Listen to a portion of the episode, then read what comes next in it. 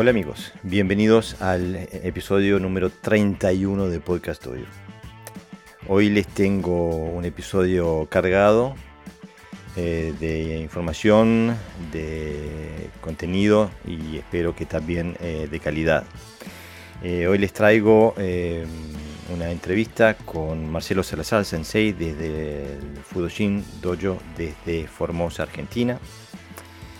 También les traigo un segmento que va a ser se va a repetir en varias ocasiones porque el sensei Raúl Ahumada desde Córdoba, en Argentina, eh, eh, que aparte de ser un sexto dan de karate es un escritor y eh, escribe libros sobre las leyendas del karate y vamos a presentar, episodio por episodio, vamos a, presentar sus, sus libros. Así que en este episodio vamos a, hablar del primer libro, la leyenda del legendario Matsumura Sokon Sensei. Este, también les traigo un audio de, España de José Navarro Parra Sensei, que aparte de ser eh, un muy galardonado sensei dentro del karate, también lo es dentro del Kenjutsu Yaido. Y nos habla sobre la importancia y la relación entre el entrenamiento de armas y el karate. También les traigo una primicia, les traigo por primera vez un audio de Javier Meneses Sensei, que nos trae eh, contenido de su canal, de su cuenta de Instagram que se llama Karate y Ciencia y nos trae eh, un audio eh, relacionado a eso que espero que sea regular, que lo podamos, que tengamos una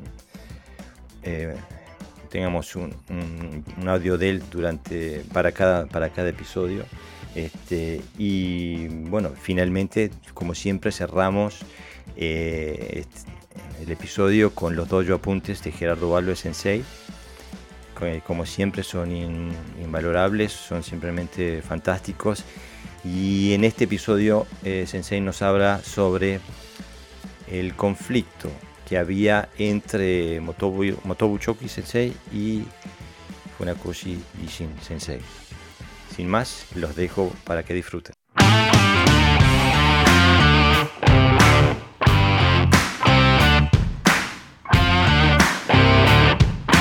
la clase ha sido un poquito distinta, hemos trabajado con armas, eh, sobre todo hemos usado que para mí es, un arma fundamental para cualquier karateca, aunque no es de la más habitual. Normalmente suele trabajarse el bo, el tonfa, el sai, un poquito las armas de kobudo. Pero el trabajo del kenjutsu es muy muy interesante porque tiene muchos puntos en común con cualquier arte marcial, ¿eh? pero con el karate sobre todo. Eh, más bien también a, nivel táctico, más que, técnico. Aunque hay algunas técnicas que ya sabéis que se asemeja, como el shutouke o el suki, que puede imitar como que pinchamos con el sable. Bueno, y algunos gestos más que se pueden considerar también que vienen de esa eh, de la raíz del kenjutsu. Entonces, bueno, vamos a ver algunos puntos que pueden ser comunes eh, para que se entienda la relación que hay entre, entre estos dos sistemas y, los principios que tienen comunes.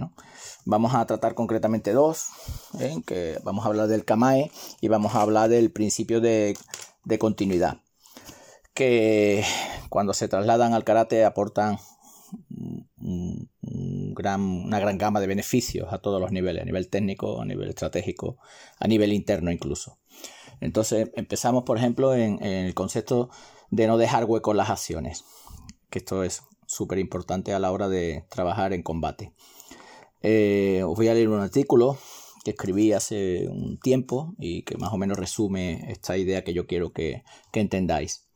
Entonces, decimos que cada gesto que realizamos contiene una preparación y una acción. Después de producirse la acción o la descarga de la fuerza, si hablamos de las técnicas, el cuerpo se vacía. Es decir, una vez que realizamos una técnica, siempre suele haber huecos, da igual que sea con arma o sin arma. Esto permite que se creen huecos que pueden ser aprovechados por el oponente para en ese momento responder. No siempre se tratan de huecos físicos, sino también mentales. Esto es importante. ¿Eh? A veces la, mente se separa, digamos, ¿no? Se queda atrapada un poco e, en ese momento y no es capaz de fluir. Por eso luego más adelante vamos a hablar un poquito del principio de continuidad. Entonces, eh, ¿cómo podemos no debilitarnos ni en la carga o preparación, ni en la descarga o acción técnica? Bueno, la idea se basa en que todo gesto no técnico es kamae. La finalización de la técnica se convierte inmediatamente en kamae. El gesto final del arma es kamae. Digamos que no hay finalización en realidad, solo aparente. Esto más o menos en las armas se ve muy claro. Yo hago una técnica, descargo y en ese momento puedo realizar otra técnica o quedarme parado. Pero esa parada está llena, es activa. No me paro, no freno nada, sino que simplemente estoy atento. Eh, a eso se refiere un poquito este apartado de, que hablamos. Eh, si lo trasladamos a cualquier técnica de karate, yo hago un suki y fallo o golpeo, pero mi mente continúa. Mi cuerpo ya no sigue, pero mi mente continúa. Esa es un poquito la idea. Eh, el kamae permite cubrir huecos donde la técnica no puede. La precisión que debemos de ejercer sobre el oponente, fuerte y sosegada, es la clave para que éste, eh, para que este no observe huecos en nosotros. En nuestra forma de entrenar, el kama es considerado no como una postura determinada, tampoco como una intención en momentos dados, sobre todo cuando ambos oponentes están parados frente a frente, el kamae es continuo. Se podría decir que todo es kamae, ya que el, kamae es una actitud de la mente y no solo del cuerpo. Por lo tanto, todo es mente. Aquí, bueno, aquí podemos reflexionar sobre eso, ¿no? Es decir, no, el kamae no como postura, eh, sino como actitud. Luego, obviamente, hay diferentes tipos de kamae, que lo vamos a tratar más adelante. Eh, en el caso de las armas está preestablecido los tres niveles de kamae, a nivel bajo, a nivel medio y a nivel alto. En karate también existe, ¿eh? pero bueno, normalmente el kamae más habitual que solemos adoptar, el kamae físico más habitual que solemos adoptar es el, el chudan, ¿no? donde los brazos están a nivel medio cubriendo tanto la parte central, baja o alta. ¿eh? Pero hay momentos donde también bajamos los brazos eh, de forma intencionada para crear huecos en el otro, o sea, para provocarlo, etcétera, etcétera. ¿no? Esto sería un poquito más eh, de cara a la estrategia del combate. Entonces, bueno, vamos a, eh, vamos a hacer una definición de lo que es el kamae. Los kamae son formas de guardia libres o normalmente preestablecidas que adopta el Kenjutsu Oka, porque estamos hablando de Kenjutsu, para protegerse, intimidar o atacar al oponente. El cuerpo y el boquén se organizan poniéndose en una situación de ventaja y hasta para el ataque o la defensa. En este caso estamos hablando de un kamae activo, es decir, estamos ahí preparados, si el otro se mueve, entro y, o me anticipo o lo espero, ¿vale? Entonces es un kamae activo, es un kamae vivo, no, no es tan defensivo. Eh, kamae literalmente significa posición o espíritu de combate. Esto quiere decir que al colocarnos en una guardia de combate, todo nuestro ser debe estar presente y presto para defender o atacar, y no solo quedarse en una postura física. El estado ideal de un kamae debe ser cuerpo estructurado, mente receptiva y desapego o espíritu libre. Eh, cuerpo estructurado es obvio, así mi cuerpo siempre tiene que estar organizado para cualquier movimiento que pueda realizar, que además sea eficaz. Es decir, no es solo moverme, sino que me mueva de forma eficaz. Y para eso tengo que estar estructurado.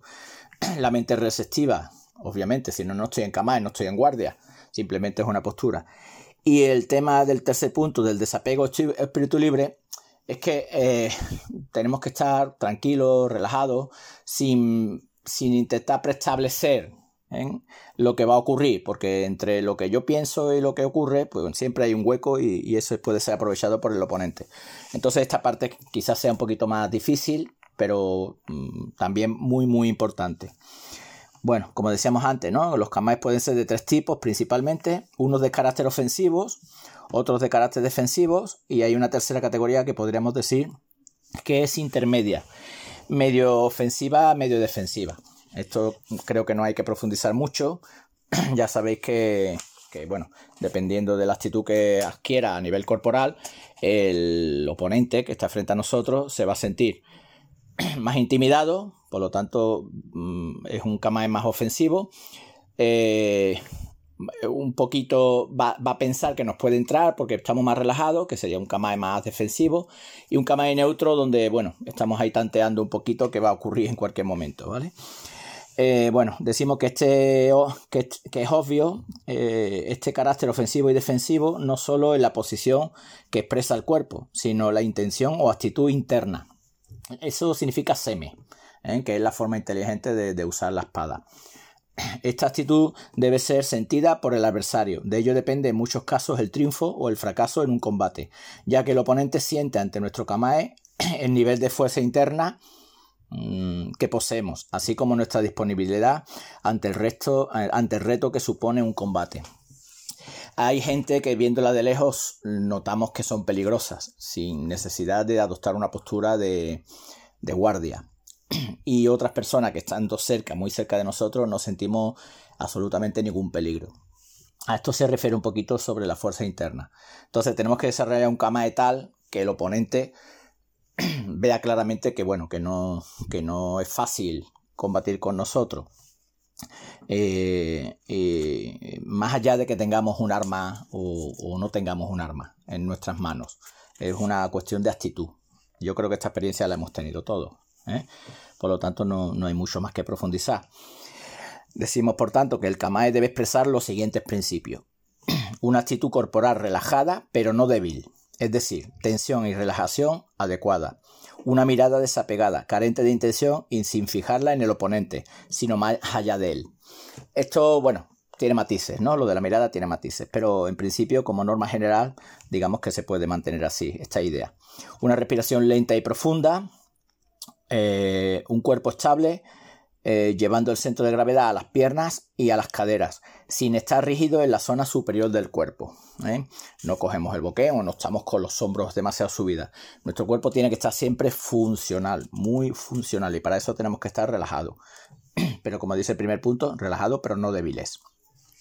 Entonces, bueno, cada, cada, guardia es característica y es empleada para un uso diferente. Lo más importante del Kama es que a través de él podamos disuadir al oponente para que desista de su intento de agresión. Un buen Kamae debe expresar también decisión, energía, concentración y disponibilidad.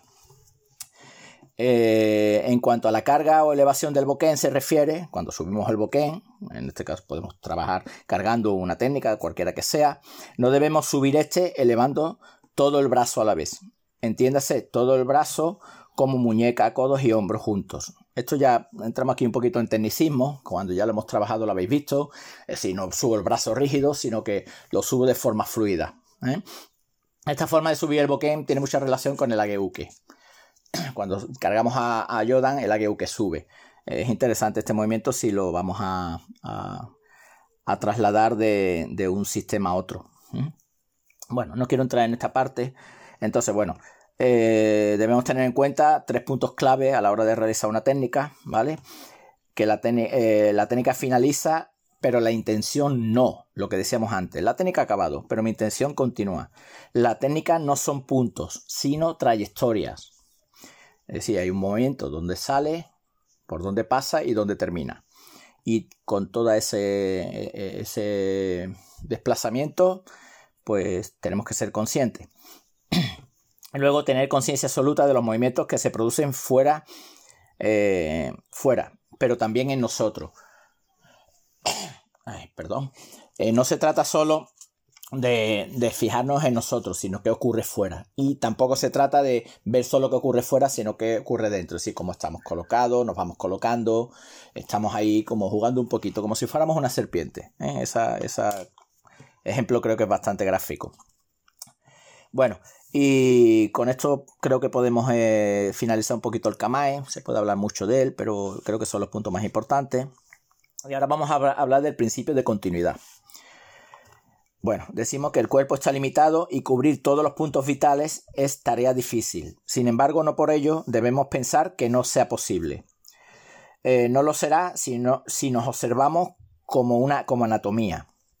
Pero si miramos como conciencia, se nos revelan nuevas cualidades que nos permiten ser menos vulnerables. El cuerpo tiene la capacidad de concentrarse y de expandirse, al igual que la mente. La diferencia es que mientras que el cuerpo está limitado, la mente no.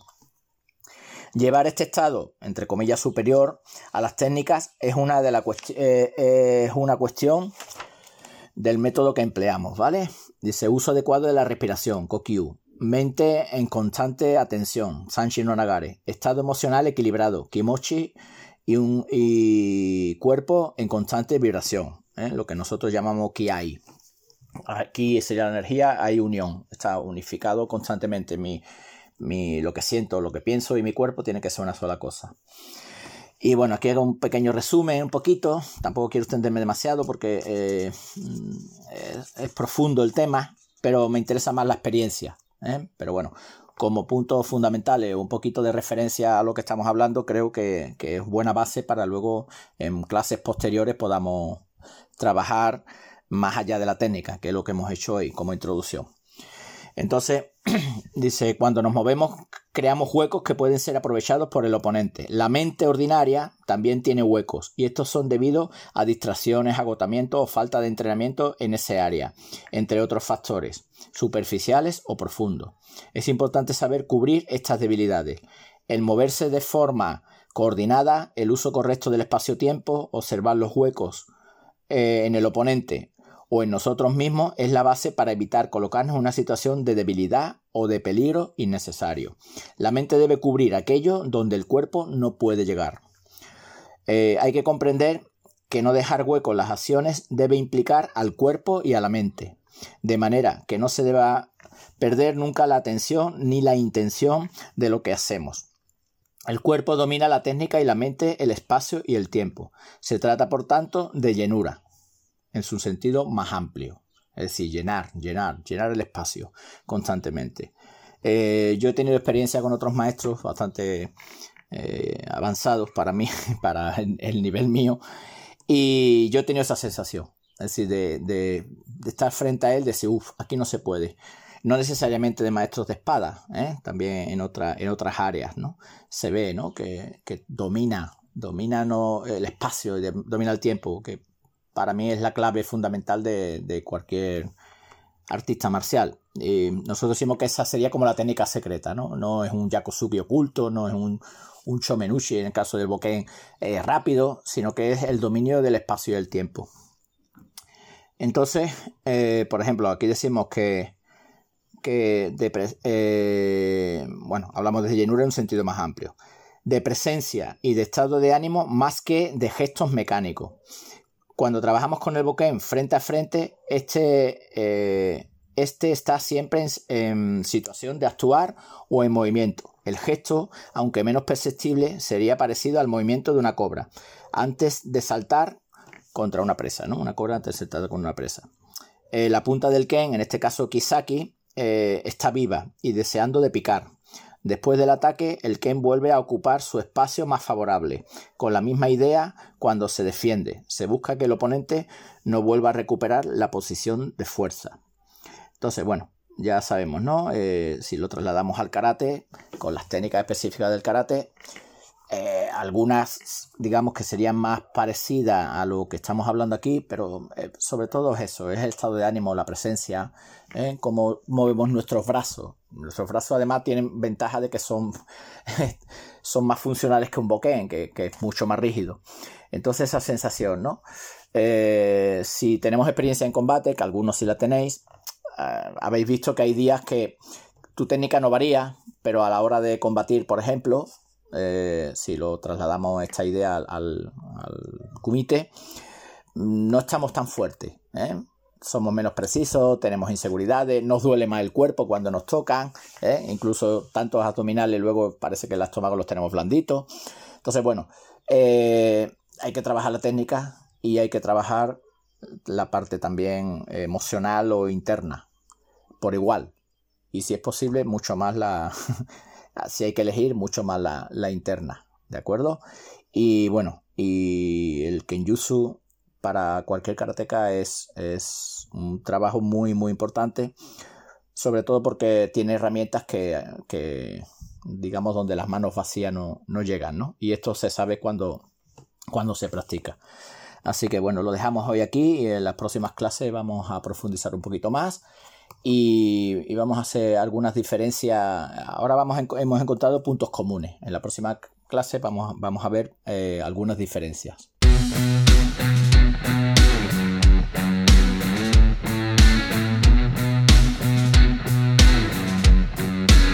Hola a todas las personas y practicantes, eh, auditoras y auditores de Podcast Doyo. Me presento, soy Javier Meneses, eh, soy el administrador eh, de Karate y Ciencia, una cuenta de Instagram.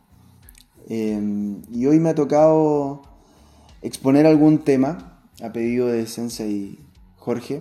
Así que primero que todo agradecer esta oportunidad y la confianza por estar en este espacio. Bueno, lo que hoy quiero hablarles es un tema general, un tema que puede abarcar tanto conceptos filosóficos del movimiento como en particular la técnica específica del karate. Y quiero andar sobre una, eh, no, sé si llamarlo estructura, pero podríamos llamarlo como una, un concepto funcional que es el concepto de core, el concepto de core, que significa núcleo y que como muchos de ustedes quizás ya lo conocen se refiere a la parte central del cuerpo. Este concepto tiene un, homólogo en Oriente que es Hara, H-A-R-A, y que quizás también muchos lo han escuchado y, tienen ahí varias opiniones, seguro, o conocimiento respecto al Hara. ¿sí? Lo que yo quiero comentar hoy día es un poco cuál es la diferencia principal entre estos dos conceptos desde el punto de vista de Occidente-Oriente y desde ahí caer en algo que quizás es un poquito más, más filosófico. Entonces para partir me gustaría contarles de qué se trata el concepto de coro. Eh, y este concepto de coro núcleo em, es un concepto relativamente nuevo, ¿sí? Em, serán unos 30, unos 40 años atrás, desde que se empezó a hablar pero desde que lo hemos integrado a las prácticas deportivas no deben haber pasado más de 20 o 15 años, como mucho, ¿sí? A ver, ¿de qué se trata esto? El core, eh, como les comentaba, es un concepto anátomo funcional y que tiene que ver con el centro del cuerpo, tanto con la región lumbopélvica como el abdomen. Eh, y si nosotros lo situamos o tratamos de dibujarlo, lo veríamos como un cilindro, donde por arriba está el diafragma, por las paredes de este cilindro podría estar la musculatura asociada al, abdomen y a la musculatura paravertebral, lo que está cerca de la columna, y abajo el suelo pélvico. ¿sí? Históricamente, como les comentaba, esto se ha entrenado, se ha desarrollado a partir de ejercicios más bien estáticos, como ustedes seguramente conocen, las clásicas planchas, y algunos eh, otros ejercicios que son de la misma idea, como más bien isométricos, o isométricos quiere decir que no genero ningún tipo de movimiento, sino que trato de mantener una posición estable. ¿sí? Entonces, la idea que yo les quiero comentar es que este concepto se ha ido ampliando, ¿sí? a través del paso de la ciencia se ha ido ampliando, y hoy en día no solamente se relaciona a esta parte central del cuerpo, sino que también podemos relacionarlo a la musculatura de la pelvis, como glúteo, glúteo medio, etc.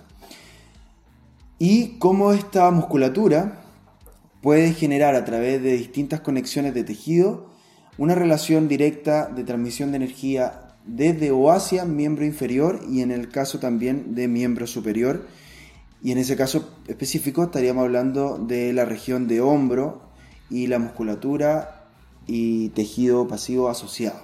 ¿sí? Entonces, ¿para dónde vamos con esto? Como les comentaba, esto evolucionó y hoy en día tenemos este, este crecimiento del concepto donde ya involucra estas otras regiones. Entonces obviamente el concepto ya se dejó de entrenar de forma estática y nos hemos dado cuenta de que es necesario comprender al core como no solamente un núcleo de estabilidad, sino que un núcleo también de dinamismo. Es lo que nos permite generar y también nos permite transmitir fuerzas de tipo, no sé, tanto tensegriles, de tensión, como por ejemplo de empuje. ¿sí? Entonces, eh, el entrenamiento de este tipo de, este tipo de conceptos ha evolucionado junto con la ciencia y hoy en día conocemos eh, una cantidad enorme de formas de entrenar el core y de favorecer tanto la fuerza, la velocidad, la potencia, cambio de dirección y reacción, etc., a través del entrenamiento del núcleo. También se ha relacionado el núcleo a una de las variables que nosotros podemos manejar para evitar cierto tipo de lesiones. ¿sí? Las lesiones, si bien son multifactoriales, nunca vamos a poder establecer eh, una nula posibilidad de que nos lesionemos, porque los factores son muchos, pero uno de esos se ha asociado a musculatura eh, con poca, ya sea con una estabilidad que podría no ser suficiente, ¿sí? Eh, en cuanto al, al core, como a, no sé, alteraciones de la coordinación, de la movilidad, etc. ¿sí? Pero ¿para dónde vamos con esto? Y vamos a que en Oriente tiene un homólogo, que sería Jara. Y muchos de ustedes pensarán, bueno, es como nosotros le llamamos en el karate, o como en Oriente se le llama al core, y nada más que eso. Y la verdad es que no. El concepto de Jara es un concepto mucho más amplio y complejo, y es un concepto que si bien anátomo funcionalmente se refiere a lo mismo, eh, tiene otras variables que van desde la filosofía, la espiritualidad, hasta cómo mecánicamente nosotros tenemos esta especie de conversación, cómo, cómo nos asociamos, involucramos con el jara, con nuestro abdomen. Desde que uno entra a karate o a cualquier arte marcial, eh, lo primero que empieza a aprender es que hay que moverse desde el centro. Eh, la clásica frase de que tienes que mover la cadera, nos movemos desde la cadera. Entonces, todo este tipo de cosas van haciendo referencia a que es fundamental la idea, fundamental esta, este, esta necesaria comprensión e integración del movimiento para la generación de la técnica. ¿Y por qué? Porque cuando nosotros estamos hablando de técnica lo que queremos es maximizar nuestras posibilidades, ya sea de velocidad, ya sea de fuerza, ya sea de tracción, eh, de coordinación, etc. Entonces, esta forma de maximizar es a través del uso del jara. Pero en Oriente se le da un uso que es brutalmente más complejo que el que nosotros le estamos dando en Occidente. En Occidente recién se está hablando de cuáles serían los patrones más importantes a nivel respiratorio para, por ejemplo, levantar cargas pesadas del suelo, un peso muerto, por ejemplo. La verdad es que en Oriente, como todos sabemos, existen muchas formas de establecer patrones respiratorios que van a tener distintas eh, funciones, y no solo funciones, sino que van a repercutir de forma distinta para objetivos técnicos distintos. Eh, entonces, desde ese punto de vista ya nos vamos dando cuenta de que esta eh, experimentación que existió en Oriente y a través también de la observación es tan profunda que tiene un bagaje técnico, una, o entre comillas, como una biblioteca de usos del jara muy distinta, muy amplia y muy variada dependiendo de lo que uno quiera ejecutar, hacer. ¿sí? Y lo más importante es que esto obviamente debería ser integrado en la técnica para que llegue en algún punto a un aprendizaje más bien inconsciente, ¿cierto? Como se le llama en Occidente autónomo y como le llaman en Oriente el ri del shuhari, ¿sí? Entonces, si bien tiene esta, esta profundidad respecto a los patrones respiratorios, también hace mucho tiempo se involucra esto al entrenamiento de suelo pélvico, que eso está recién entrando en el concepto eh, de jara a nivel o de core a nivel de occidente. Entonces, cómo se te activa el suelo pélvico y cómo los glúteos trabajan en pos de la generación de energía y la transmisión de energía a través de un concepto llamado gamaku, que está dentro de este gran concepto llamado jara. Y que también son cosas que se están aplicando recientemente en Occidente gracias a los estudios de la biomecánica, anatómicos, eh, etc. ¿sí?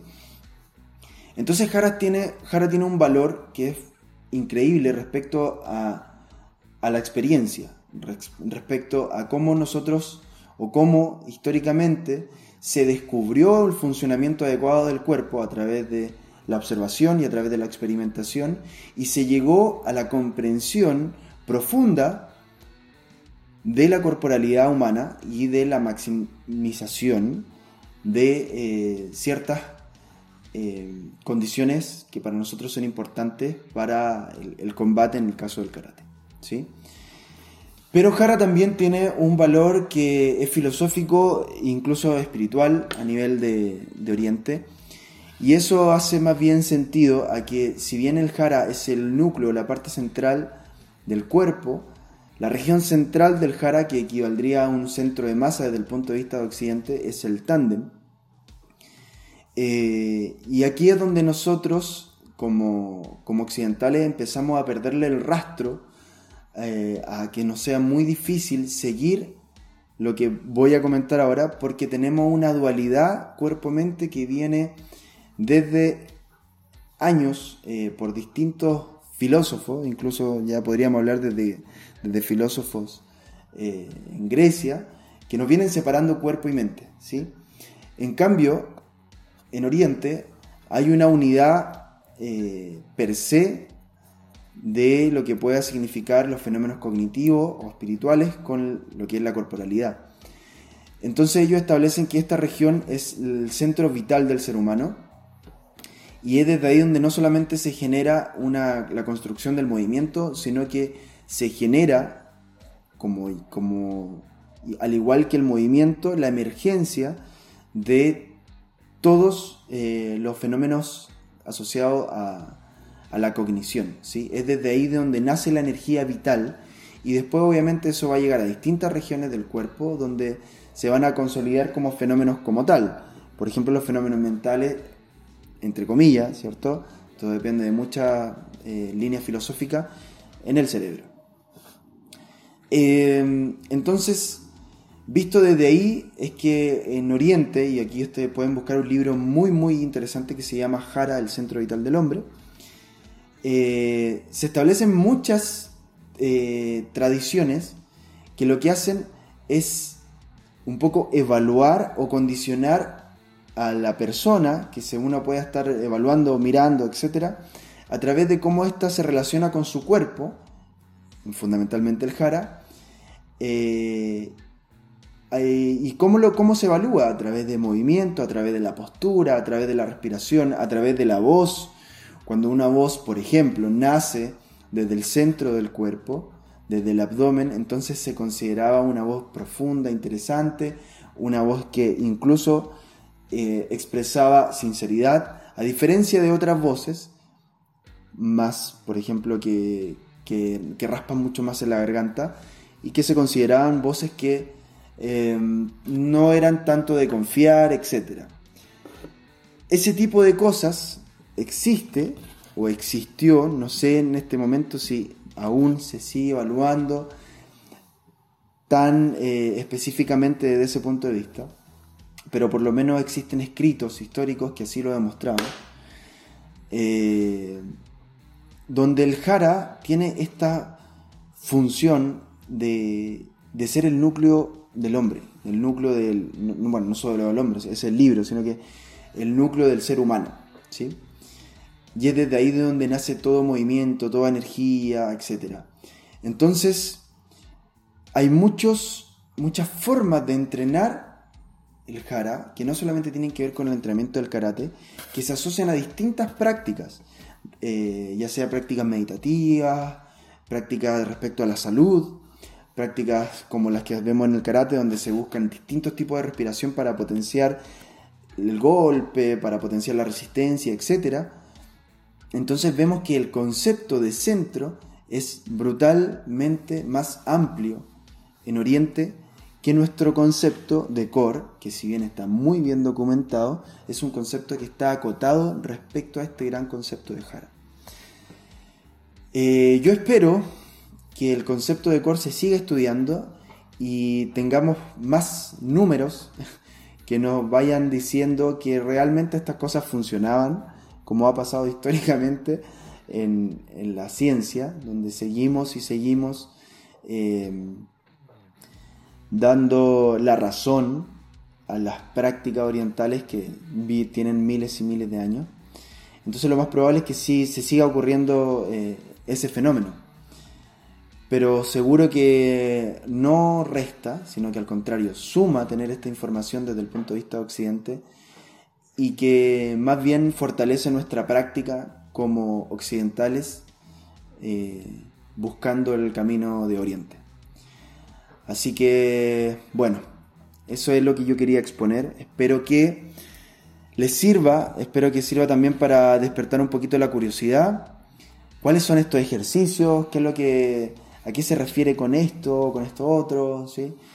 Y nada, estoy disponible. Mi Instagram, donde pueden comunicarme, es Karate y Ciencia. Y cualquier cosa, cualquier duda lo que yo pueda ayudar o que ustedes me puedan ayudar para seguir profundizando, por favor, eh, les pido me lo hagan llegar. Un abrazo grande, gracias por la oportunidad, espero que sirva esta información y nada, gambate kudasai. Un abrazo, chao chao.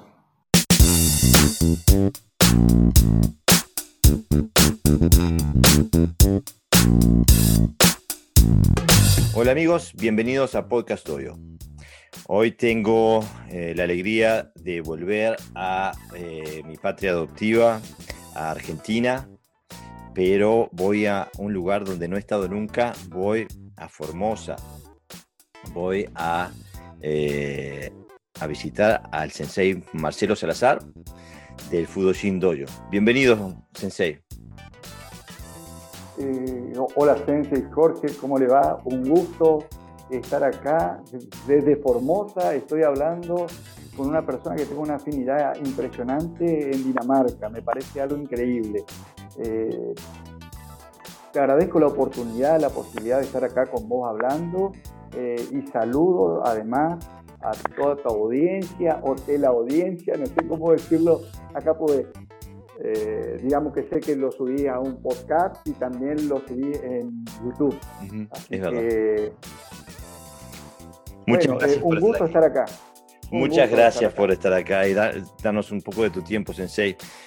Eh, bueno, como siempre, empezamos por el principio. Contanos un poquito de cuáles son tus comienzos en el karate y qué karate estás haciendo, este, y bueno, y un poquito de tu dojo, etc. Danos un poco de historia. Bien.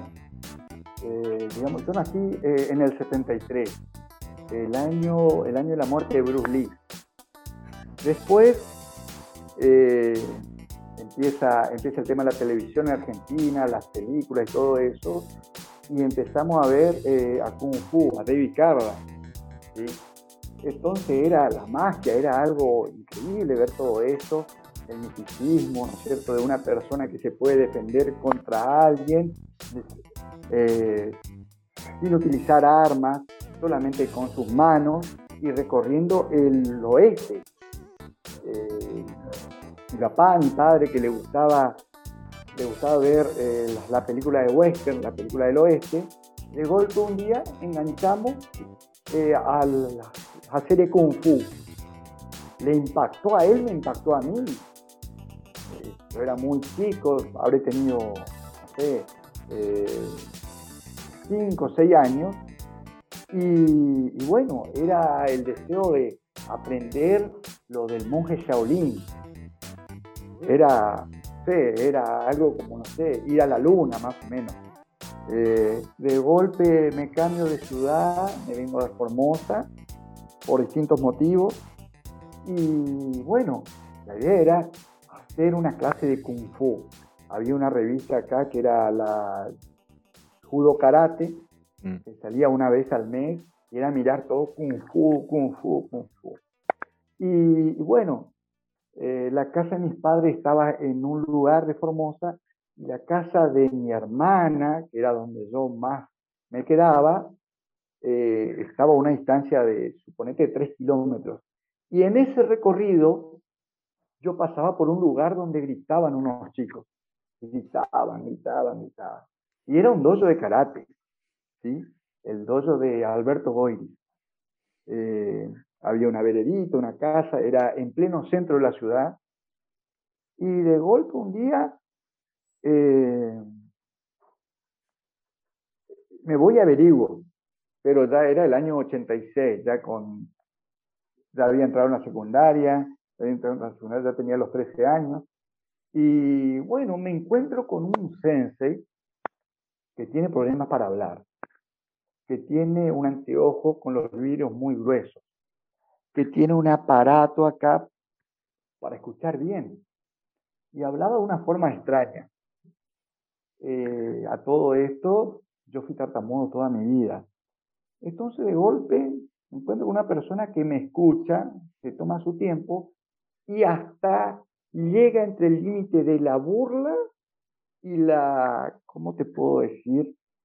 Eh, la burla y un poco de compasión ante mi dificultad para hablar.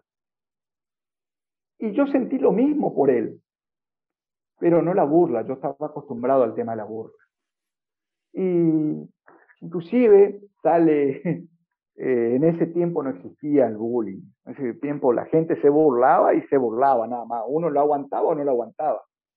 Sale un cinturón avanzado, una persona ya mayor, eh, se pone a conversar con nosotros un ratito y se va. Y dice, yo no sé cómo hacen ustedes para entenderse. Uno es tartamudo y el otro habla mal y es sordo. Pero bueno, pero, y lo que te puedo decir es que tampoco lo tomé a mal, tampoco ya estaba, era algo asimilado el tema de la burla, entonces no lo tomaba mal, o me reía o listo, era otra cosa.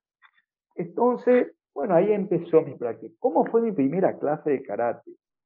Me encuentro con, me dice, lo primero, me hace acordar de la película de Isman, porque me decía, primero pague la clase, primero pague la clase y puede venir cuando quiera, pero tiene que pagar la clase. Bueno, mi hermana me regaló mi primer mes. Supuestamente me iba a pagar todo el año, pero solamente pagó el primer mes nomás.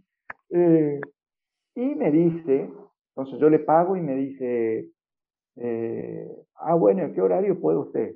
Y por mi, horario del secundario yo podía después de la, después de la 19. Me dice, no, 19 son todos chiquitos. Usted venga a las ocho y media de la noche. Bueno, bueno. Entonces me voy yo el día ese y me dice, eh, ¿usted tiene miedo? No, no tengo miedo. ¿Usted tiene miedo, Así hablaba. ¿Usted tiene miedo? No, no, no tengo. Bueno, entonces vamos a ir a una clase, todo de cinturón, todos negros. Le van a pegar mucho. Y en realidad por dentro yo me moría de miedo. no era que no tenía miedo, me moría de miedo. Y nos fuimos a un lugar eh, a cinco o seis cuadras de ahí, de su dojo. Era un club de una agremiación. Y me encuentro con mis primeros compañeros de carácter yo los miraba y decía, estos son todos cinturones negros, oh, me van a matar. Yo mido, eh, ahora que crecí muchísimo, 1,69 exagerado, ¿no? poniéndome de pie, estirándome y poniéndome de punta de pie. Y mis compañeros medían 1,90, 1,95, ¿viste? Entonces yo digo, me van a acribillar.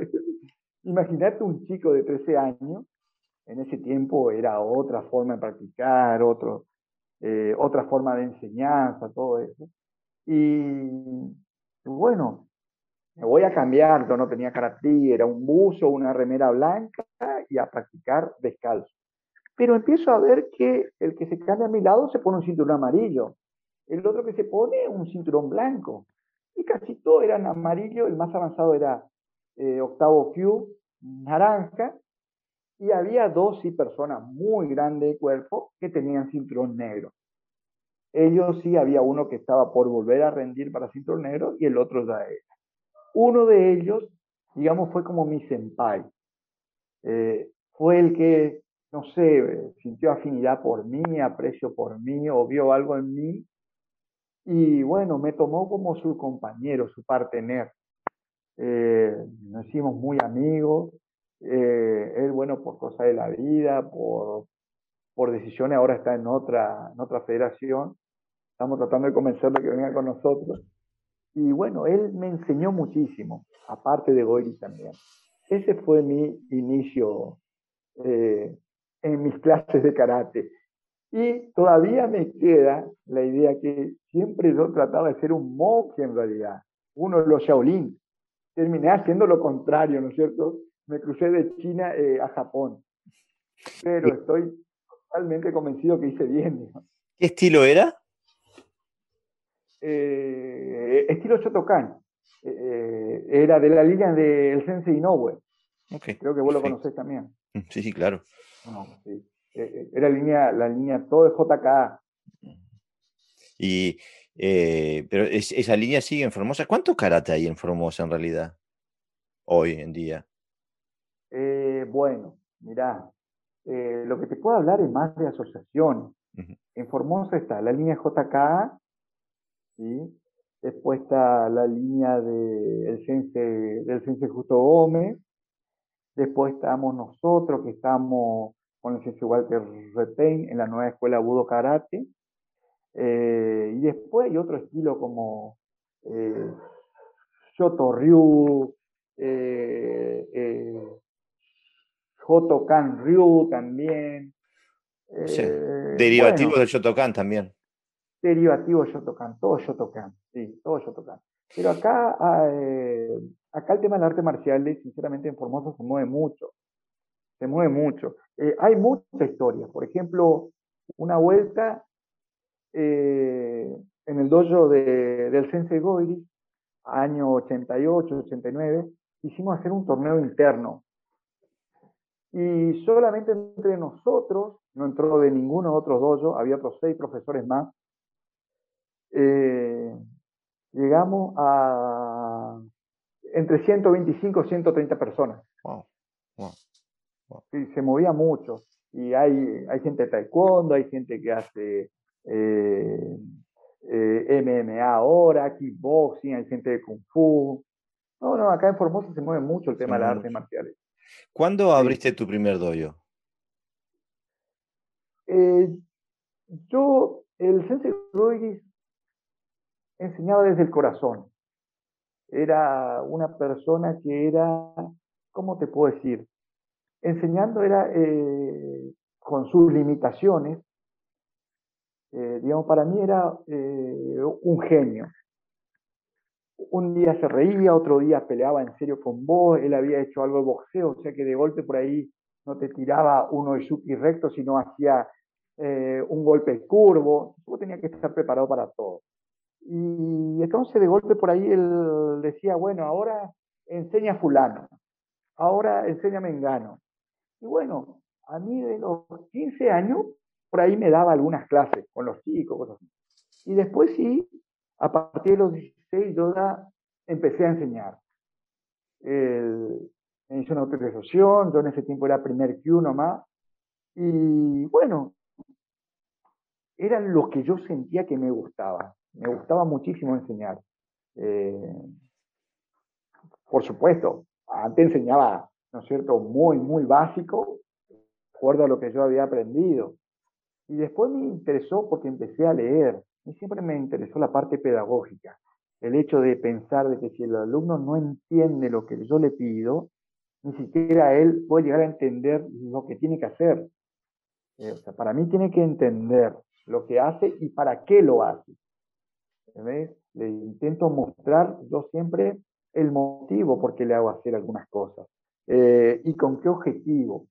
Eh, siempre busco, por ejemplo, si hace, eh, lo que sé, a veces ello, a veces una clase se estructura y todo, ah, sí, pero la clase anterior no dijo algo, algo de otra forma. Entonces le digo, no, ahora estamos trabajando la velocidad. después, en la otra clase digo, no, ahora cambiamos porque lo que hacemos es buscar que sea más técnico y después vuelvo a cambiar otra vez y le digo, no, ahora busco que hagas con más fuerza. Siempre yo traté, eh, siempre traté de no ser igual a nadie. Eh, y te digo, Jorge, abusando de todas las veces que ya hablamos anteriormente, eh, pero siempre traté de no ser igual a nadie, ni mejor ni peor, pero sí distinto y que la clase sea divertida tenga ganas de volver la próxima clase. Si no termino con una sonrisa la clase, eh, es como si fuera que ese día fracasé. Una sonrisa mía y de los chicos, o sea, de los chicos, sea adultos, sea grande. Eh, y al principio, para mí fue un desafío, porque a veces a la siesta, a las 14, eh, me decía, oye, encárguese de la clase.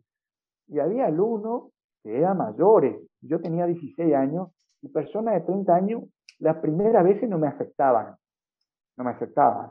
Inclusive le, eh, inclusive le preguntaron a Goiri, por qué me dejaba a mí. Y Goiri era de contestar muy directamente, una persona muy tosca.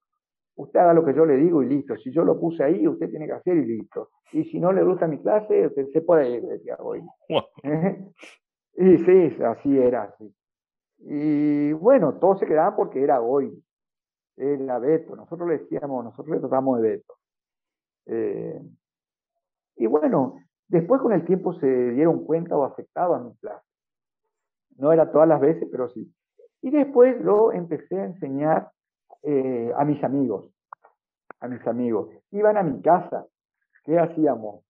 Metíamos la mesa del comedor o llevábamos al patio y como era un comedor extenso, digamos, ahí, tres, cuatro amigos.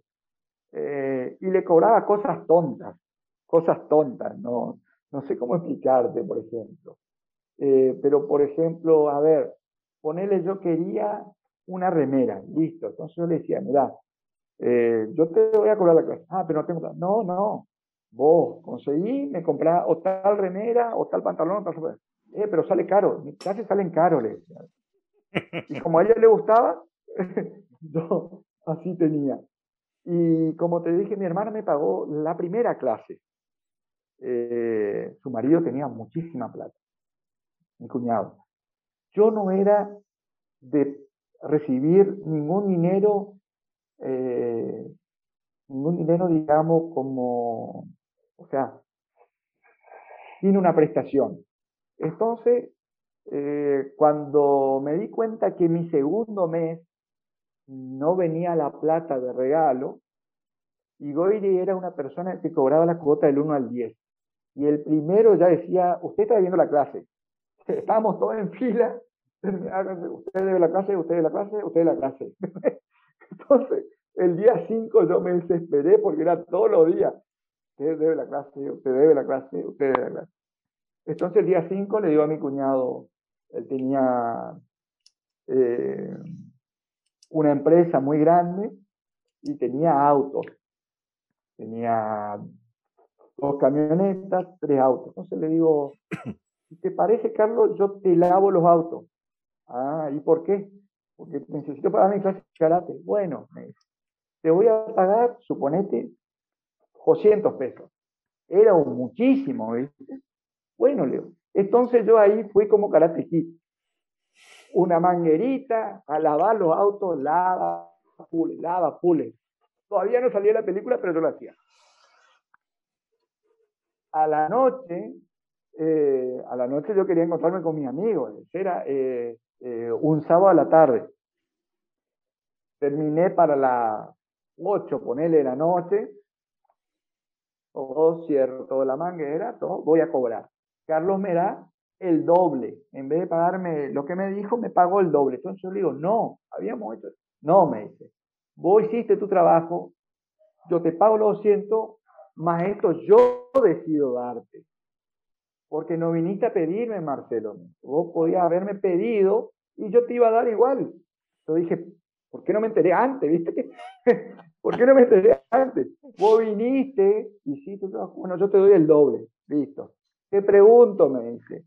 El otro fin de semana, ¿me querés venir a cortar el pasto? Tenían un, Tenían un terreno con patio largo, tenía la máquina, el cable, todo. Vos tenés que venir y cortar el paso más. Listo, perfecto. ¿Y cuánto me vas a pagar? Esta vez 200 nomás.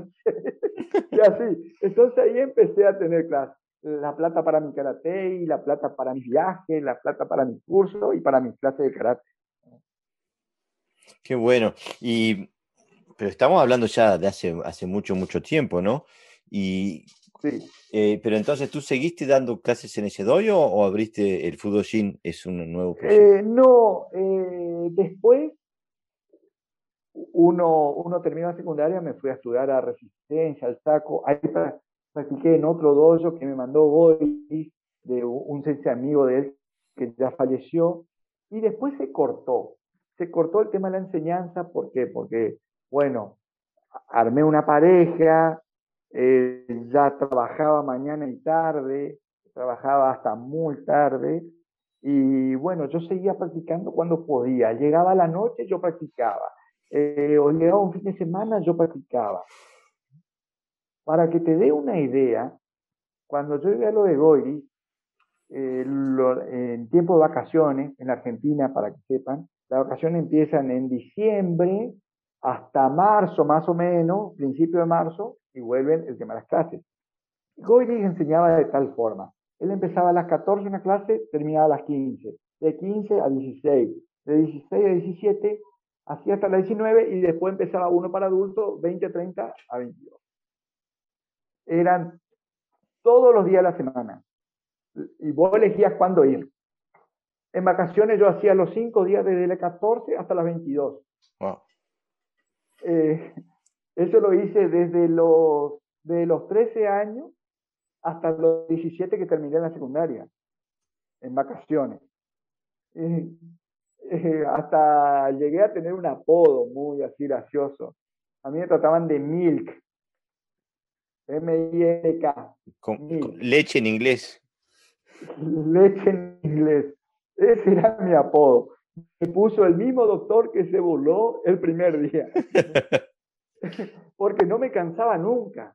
No me cansaba nunca. Yo quería seguir, seguir, seguir, seguir. Y bueno, yo para llegar a enero o para llegar a primer Q, yo de los 10 cinturones que tiene JK, yo solamente pasé, o sea, yo solamente pasé por cuatro cinturones. Pero era porque mi ritmo de práctica era todo el tiempo, yo vivía practicando. Saltabas. Eh, eh, sí, salteaba cinturones, salteaba cinturones.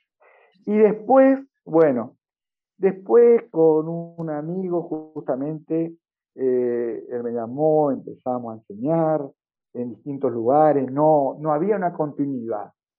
Y después, más o menos en el 2008, surge la idea de enseñar. Eh, yo enseñaba así particular, pero no como un dojo, sino que yo iba y daba clase de defensa personal. ¿sí? Eh, tenía eh, algunos amigos que son profesionales, abogados, contadores, que ellos habían ido a la clase de Goiri un mes, dos meses, y me conocían de ahí. Entonces ellos me llamaban y yo iba una vez a la semana o dos veces a la semana, y era clases de defensa personal más que nada. Y en el 2008, por, por un espacio en mi tiempo laboral, empiezo a enseñar muy disimuladamente, eh, porque yo no había rendido para primer dan. Entonces no me autorizaban a enseñar. ¿sí? No me autorizaban. En el 2010 nos unimos a Justo y yo a los dos años rindo, rindo para primer dan. Ya, en, ya ahí ya tenía un dojo formado, elegí el nombre en base a todo lo que a mí, mí había pasado. Viste que Fudoshin significa eh, la mente inmutable, digamos. Eh, era seguir adelante, seguir adelante. Y se dio en un lugar eh, donde iba a poder llegar a cobrar. Y de golpe cambian la cambian lo que dirigían en ese lugar, me quedo sin lugar donde enseñar, sin lugar. Eh, entonces empiezo a hablar algunos contactos y me acuerdo que yo me saludaba nomás a veces con el subsecretario de Deportes.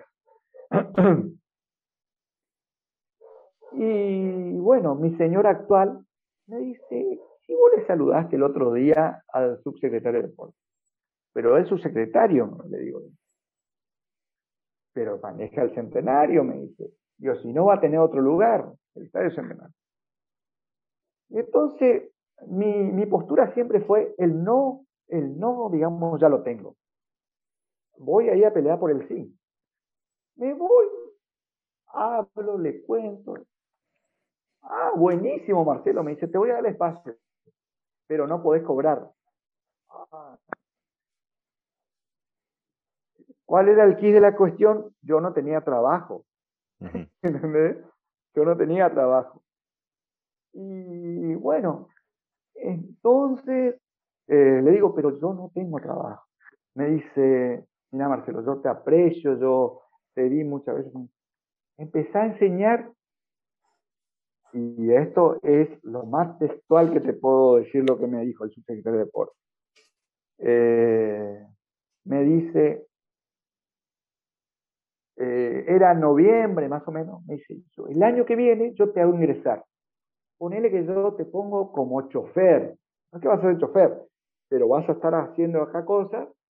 Terminás tu trabajo y tenés lugar para enseñar y tenés un pequeño sueldito. Ah, buenísimo, le digo, buenísimo. Empiezo a enseñar. Al principio, las primeras tres semanas iba, íbamos yo y una de mi hija. Un día iba la más grande, otro día no iba nadie.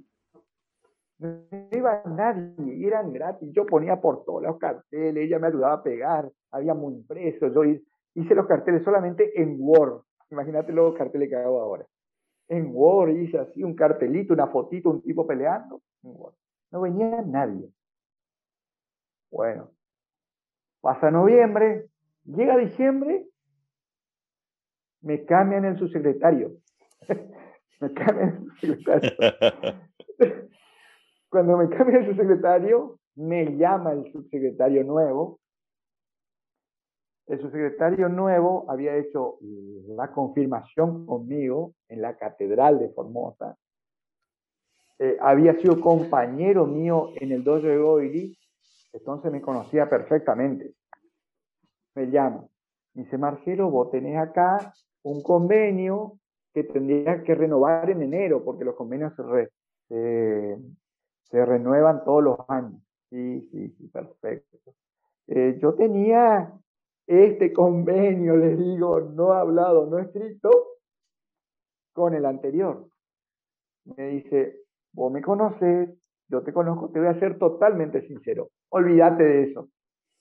Olvídate de eso, No puedo dar nada a nadie. Como te conozco, te voy a dar el espacio igual. Si querés, el espacio. Nada más.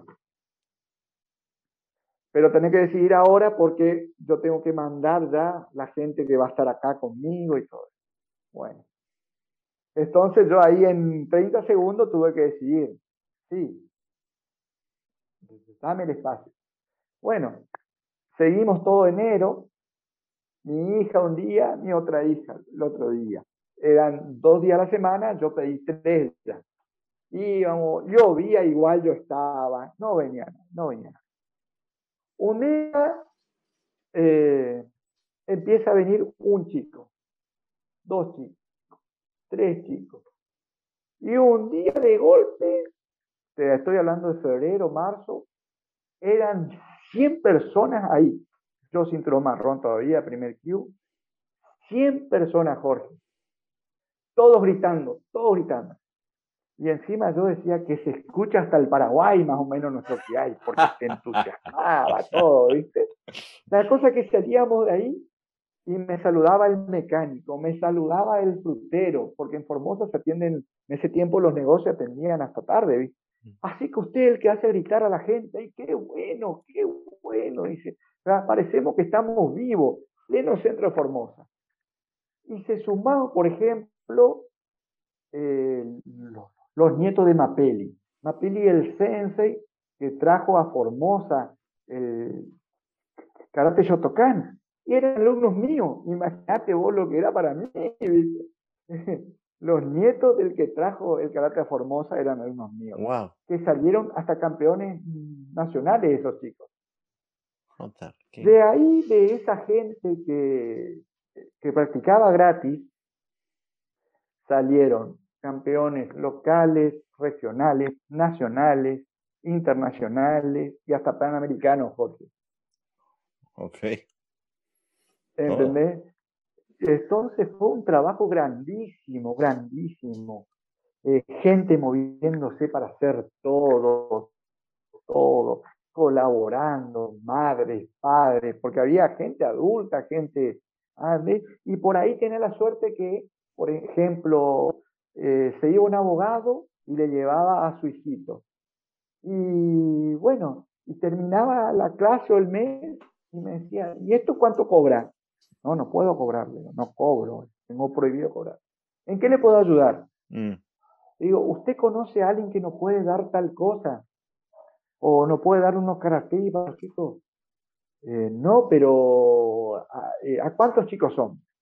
Yo necesito para tres que, que no tienen nada, no tienen nada, que se iban con el pantalón todo roto, que se iban con la remera con un agujero. Ah, buenísimo, bueno, yo voy a colaborar con eso siempre. Listo, al mes, los chicos, no te digo que tenían un karate, eh, un shureido ni nada de eso, pero tenían su karate. Entonces fue algo hermoso, Jorge. No me arrepiento de esa época. Sí, me enseñó mucho, me enseñó, me enseñó que la gente no valora también. Mm. Eh, porque cuando se cortó eso, eh, por una decisión no más tomada de parte de la política, eh, cuando hubo que cobrar, desaparecieron el 99%. Mm.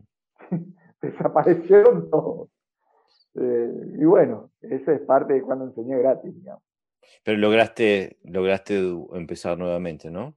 Yo te vi todos los videos, estás establecido. Sí, sí, sí, sí, porque después eh, hablé a un gimnasio, eh, se empezó a mover otra vez, se armó un grupo de 30, 35 personas que trabajar. Pero sí me logró, eh, mejor dicho, me costó lograr la continuidad. Tengo un cinturón negro, él es campeón panamericano y del torneo Conosur también, que es el que más me acompañó y es como mi senpai, digamos. Y él lo conocí de chiquito, hijo de un amigo mío, y bueno, eh, él estuvo todo el tiempo a mi lado y ahora por motivo de su trabajo, porque digamos que a medida que empezó así karate, eh, él digamos que fue creciendo conmigo. Eh, fue creciendo conmigo, bueno, ahora ya es una persona adulta y bueno, está trabajando, justamente trabaja eh, eh, en el área de salud y está en el tema de está en el tema de los análisis de COVID acá en oh, Ok. Mm. Sensei, no puedo dejar de tocar el tema porque ya lo has nombrado tú un par de veces y digo, y contrasta mucho con la realidad que veo yo al entrevistarte. Tú dices, yo soy tartamudo, y que la gente se burla de mí, yo soy... pero no se percibe en tu habla ni, eh, de, ninguna manera. ¿Qué pasó? Eh, ¿Qué pasó? Hubo un crecimiento en mí. Hubo un crecimiento en mí. Eh, digamos que llegó un punto, a ver, cuando uno es tartamudo y desde chico, desde que uno empieza a hablar Jorge, llega un punto, ponerle 12 o 13 años, que yo tomaba como algo normal el hecho que vos hables bien. ¿Entendés? O sea, me cuestionaba, ¿de qué forma hace Jorge para hablar bien? ¿Entendés? O sea, empecé a ver como el que habla, el que habla bien tiene algo raro que yo no tengo. El raro es el otro. Mm. Eh, entonces era como acostumbrado. Pero al mismo tiempo era algo que en el corazón eso va doliendo. Eh, siempre yo pongo como ejemplo la película de Cyrano de Bergerac, eh, donde es una persona con, con una nariz muy grande y todo el mundo se le burla. Y entonces él se conoce todos los chistes sobre una nariz grande. Yo me conozco todos los chistes y burlas eh, o apodos sobre el tartamudo, ¿no? Eh, y bueno, mis trabajos siempre fueron de vendedor, porque entonces yo tenía que hablar. Yo tenía que hablar. Y bueno, la primera vez que me presento a una empresa fue en Resistencia, era para venta de libros. Y no quedé seleccionado. No quedé seleccionado. Yo pensé que era por mi tartamudez. Después, acá en Formosa, se presenta una posibilidad, un aviso en el diario para ir a trabajar. Y internamente yo odiaba lo que sea el hecho de ir a vender, porque tenía que hablar. Mm. Eh, odiaba, pero el hecho, o, sea, odiaba por el hecho de, por el hecho de no tartamudear nomás. Voy y me presento a, a la entrevista personal, hablo, hablo, hablé como dos horas, y resulta ser que es una empresa de venta de disyuntores. Los disyuntores son eh, una llave térmica que se pone en la entrada de la casa, por si hay un cortocircuito, corta la corriente. ¿sí? Es un disyuntor. Y entonces yo usaba una barrita, una barrita. Y me dice, pero antes de eso yo ya era vendedor, ya vendía ya, así como preventista. Preventista es el que va y vende a los negocios, levanta eh, el pedido de la mercadería y después al otro día comúnmente eh, esa mercadería que fue pedida se le lleva. Bueno, voy me presento, hablo, hablo, hablo, hablo. Y me dicen, si usted se queda, ¿usted tendría problema en afeitarse? Y me quedo, no. Le pregunto también, ¿usted tiene problema con mi tartamudez? No. ¿Usted tiene problema con su tartamudez? Me dice el que me entrevista. No, le digo yo. no. Bueno, empiece. Era una empresa que para mantenerte solamente vos cobrabas, o sea, digamos, uno cobraba comisión. Y había que lograr 24 puntos. 24 puntos equivalía a un disyuntor, o sea, un punto, un disyuntor. De lunes a sábado, 6 por 4, 24. ¿sí? Tenía que llegar a 24 para mantenerte dentro de la empresa y vendían otras cosas, artículos de seguridad. Alarmas para auto, alarmas domiciliarias o cosas así. Bueno, empiezo yo y desde mi primer mes hasta los dos años que estuve, mi promedio era de 60 puntos, Jorge. Los vendía disyuntores como agua. vendía. Eh, y mi tartamudez estaba. Estaba, yo no le veía un problema. Y bueno, así fui cambiando de trabajo, siempre tratando de cobrar más. Llego a una estación de servicio, donde ahí todos los días, cuando sos nuevo, atendés a gente diferente. El buen día me costaba decir. Después todo el resto ya salía bien. El buen día me costaba decir. Eh, después de tres o cuatro años, eh, todos los clientes son los mismos clientes que cargan dos por tres, todo eso, muy poca gente nueva, pero sabían que el buen día me costaba y después ya todo el resto hablaba bien. Y siempre había uno que otro que se reía o me decía el tarta, el tarta, el tarta me atendió y eso que teníamos un cartelito con el nombre, todo. ¿viste? Y un día hablando con una persona muy inteligente, me dice, eh, a vos Marcelo te lastima mucho que se burlen. Yo le dije, sí, me lastima. Pero bueno, ya es algo que no puedo cambiar. Y bueno, yo en ese tiempo también daba mis clases particulares de karate, lo daba con un amigo y como el horario de la estación de servicio es rotativo, durante dos semanas está a la mañana, dos semanas a la tarde y dos semanas estás a la noche, eh, yo me hice muy conocido en esa estación porque está a 200 metros de dos boliches. ¿Qué pasaba? Salían del boliche y se querían agarrar a piña ahí en la estación. Ahí en la estación. Eh, eh, era tremendo. Una vuelta, o mejor dicho, creo que tres veces o cuatro veces se agarraron a tiros entre los surtidores.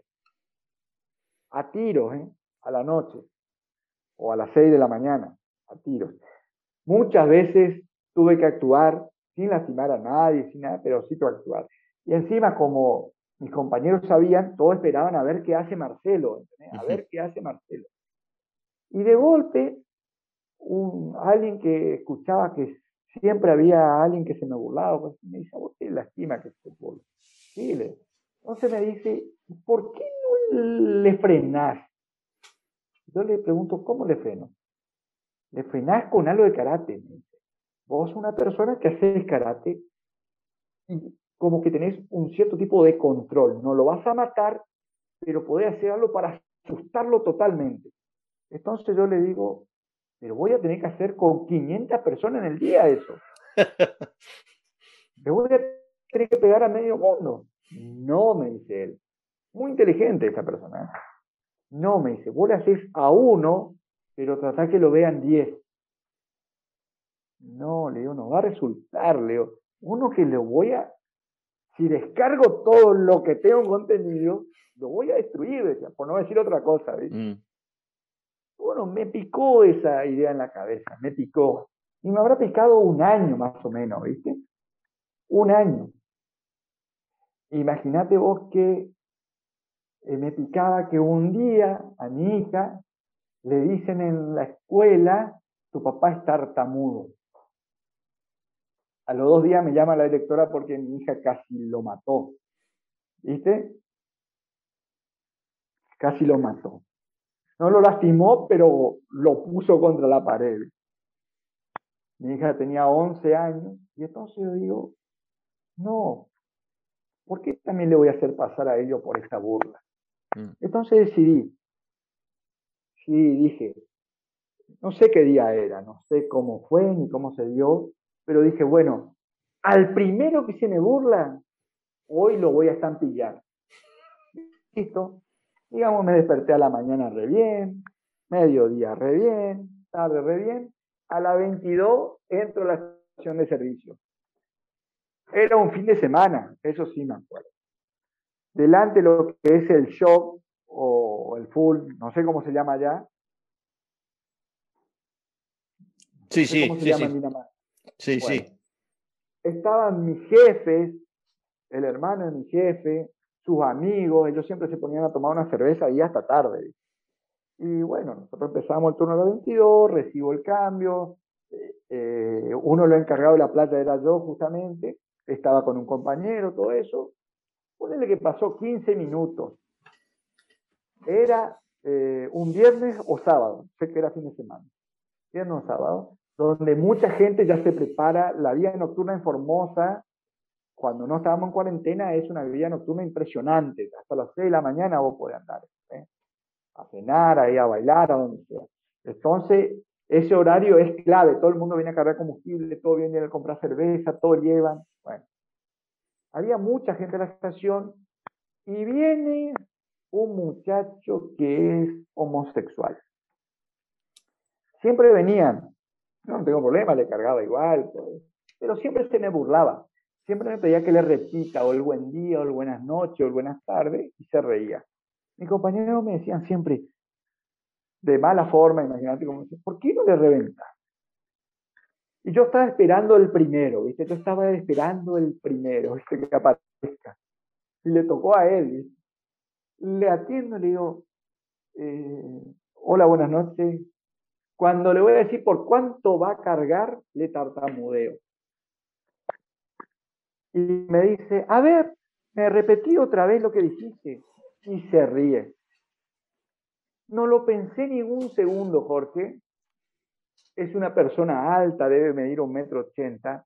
Lo agarro de la camisa bien vestido, lo doy la vuelta y lo a pasar sobre la moto y lo pego contra el surtidor.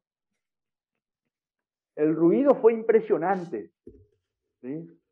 Lo, lo pego así y le digo, la próxima vez que me decís tartamudo, algo te va a pasarle, algo te va a pasar. Y vas a quedar acá un rato. Algo así le dije, ¿viste? Mm. Pero mal, ¿viste? Fuerte, con mucha energía, ¿viste? Nunca más te burlé de mí. Porque si te burlas de mí, estoy seguro que te burlas de otras personas también. Quedó asustadísimo, blanco, blanco.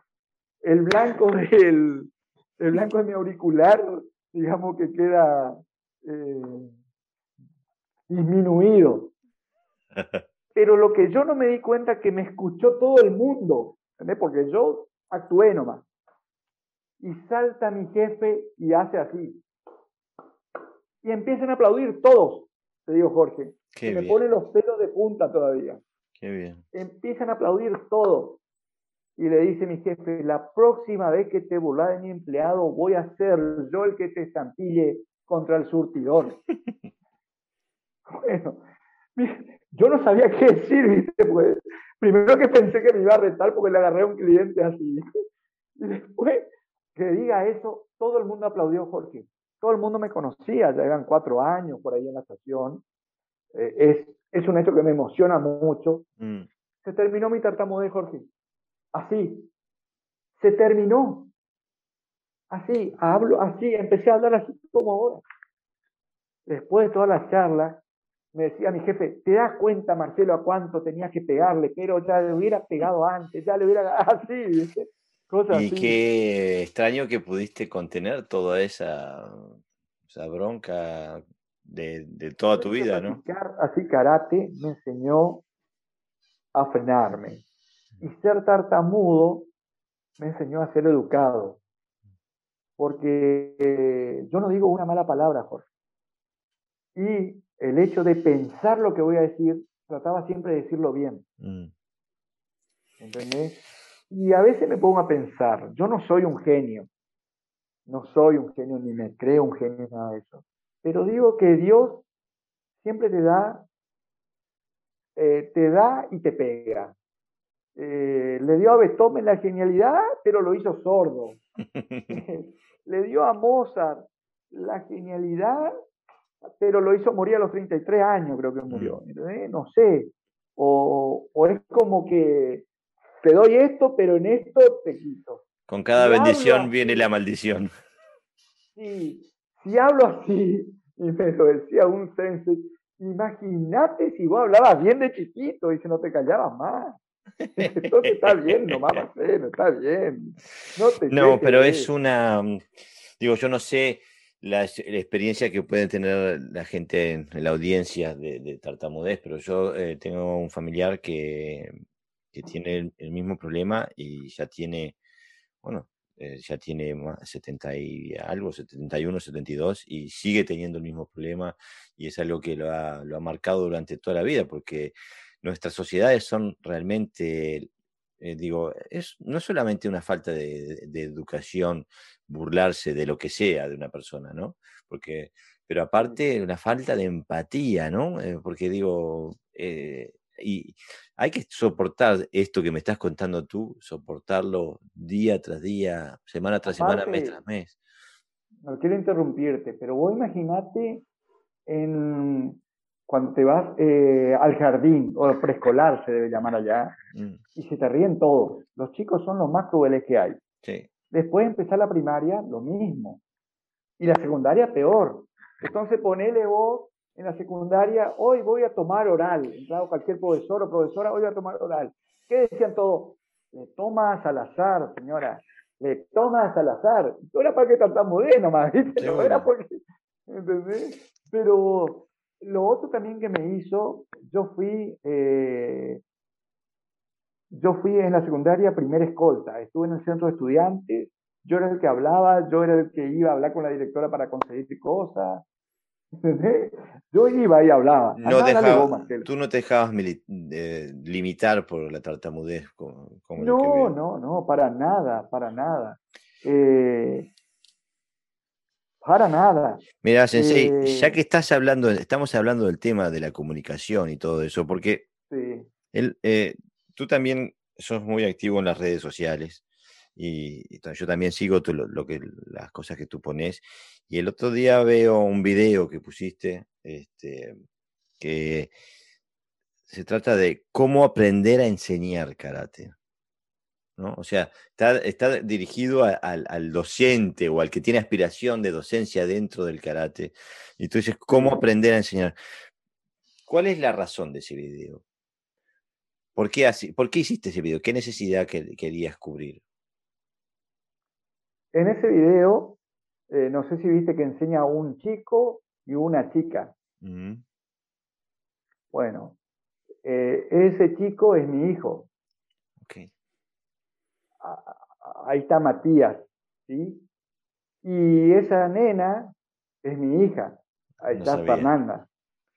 Claro, eso yo lo tengo oculto, porque si ellos se enteran se van a enojar. Yo soy separado y volví a formar otra pareja y bueno, eh, ellos van de vez en cuando a mi clase de karate porque mezclan lo emocional con lo que les gusta. Seguro. Eh, pero estoy orgulloso de mis hijos. Y era un premio a mis hijos, y esto me emociona, Jorge. Mm. Y por otro lado es, yo pienso que en los niños están las semillas de nuestro karate, mm. del tuyo, del mío, del estilo que sea, mientras que sea auténtico y verdadero, porque yo creo, y, no quiero molestar a nadie con esto, que esto, el carácter verdadero creo que se está muriendo, Jorge. Mm. Y, y, falta, eh, y falta profesores. A mí me tocó conocer a gente que, por ejemplo, yo le digo, ir a la plaza a practicar, y tiene vergüenza de ponerse el karate, el, el para ir a la plaza, y que le vean con karate. Y no entiendo, no entiendo, o intento entender, ¿entendés? pero tiene vergüenza. Y yo siempre enseño, siempre enseño como para que sean profesores. No importa después si no decidió ser profesor. ¿Entendés? O mejor dicho, si decidió, no, yo no quiero enseñar, pero que sepa cómo se hace.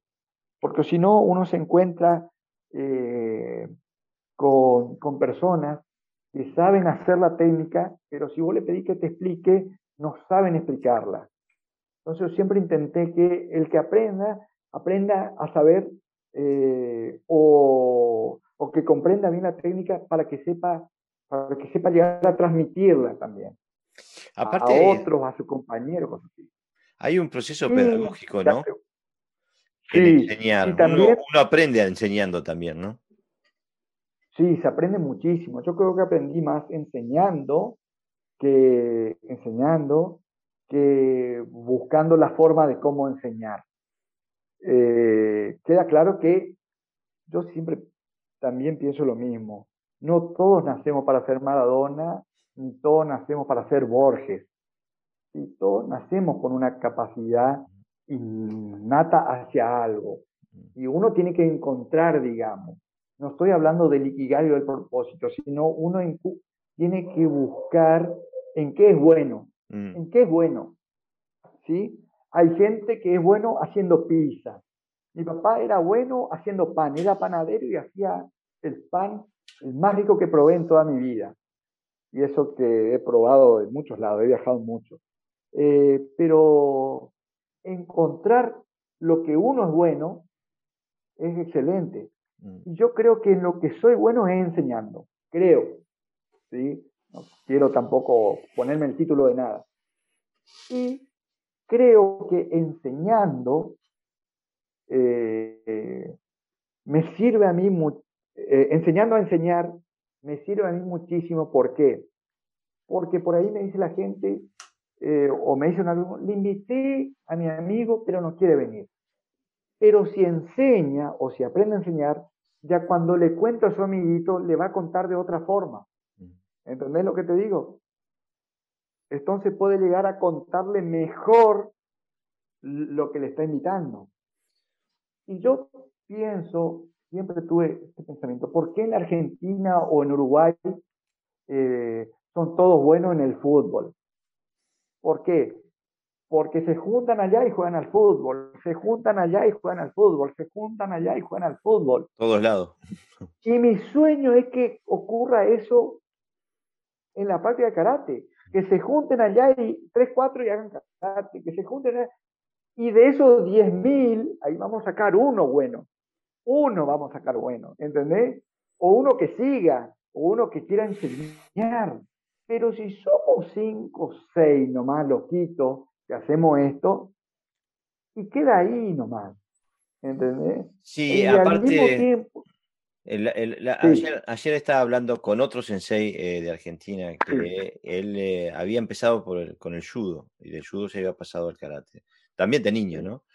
Y él decía que él, una cosa que lo asustaba en relación al desarrollo del karate era que cuando él estaba en el judo, toda la actividad que había en el judo era destinada a la competencia. O sea, todo lo que se entrenaba era para ir a la competencia.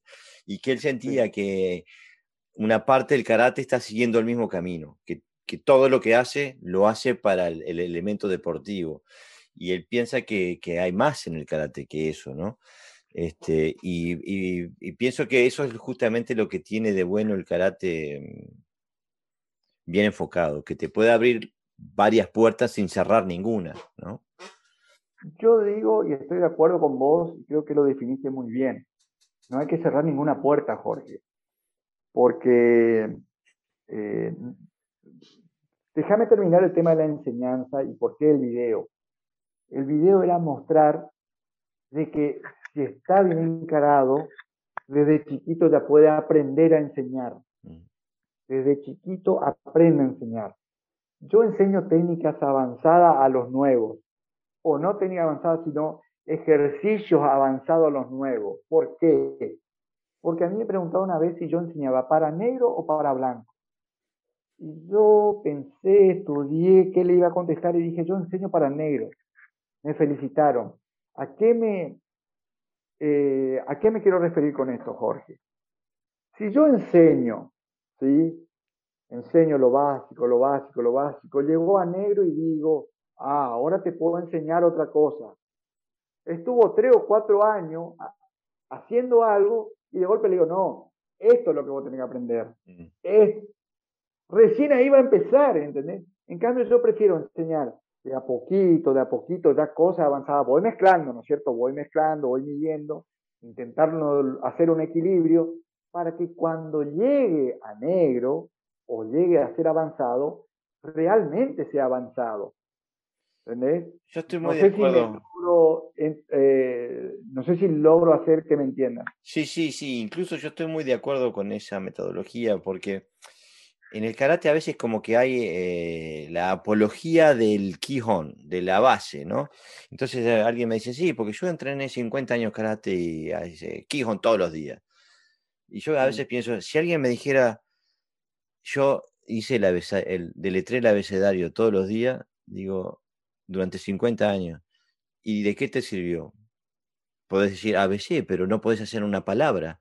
O sea, eh, a lo que me refiero es que el, el tiene que ser una parte, la base, pero se tiene que, conjugar, se tienen que hacer palabras, se tienen que hacer oraciones, se tiene que elevar, ¿no? Quedándose en el Quijón siempre, eh, no, no, no, no, se sabe, no, no, no, tenemos gente que pueda hablar, tenemos gente que puede deletrear, ¿no? Y en el karate es así, me parece también. Claro. Sí, yo creo que es necesario una base, ¿no es cierto?, de Quijón. Por supuesto, un, supuesto. Un pequeño nivel de Quijón y después sí, ¿entendés? Y eh, cerrando eso, yo por esto fui muy criticado, muy criticado.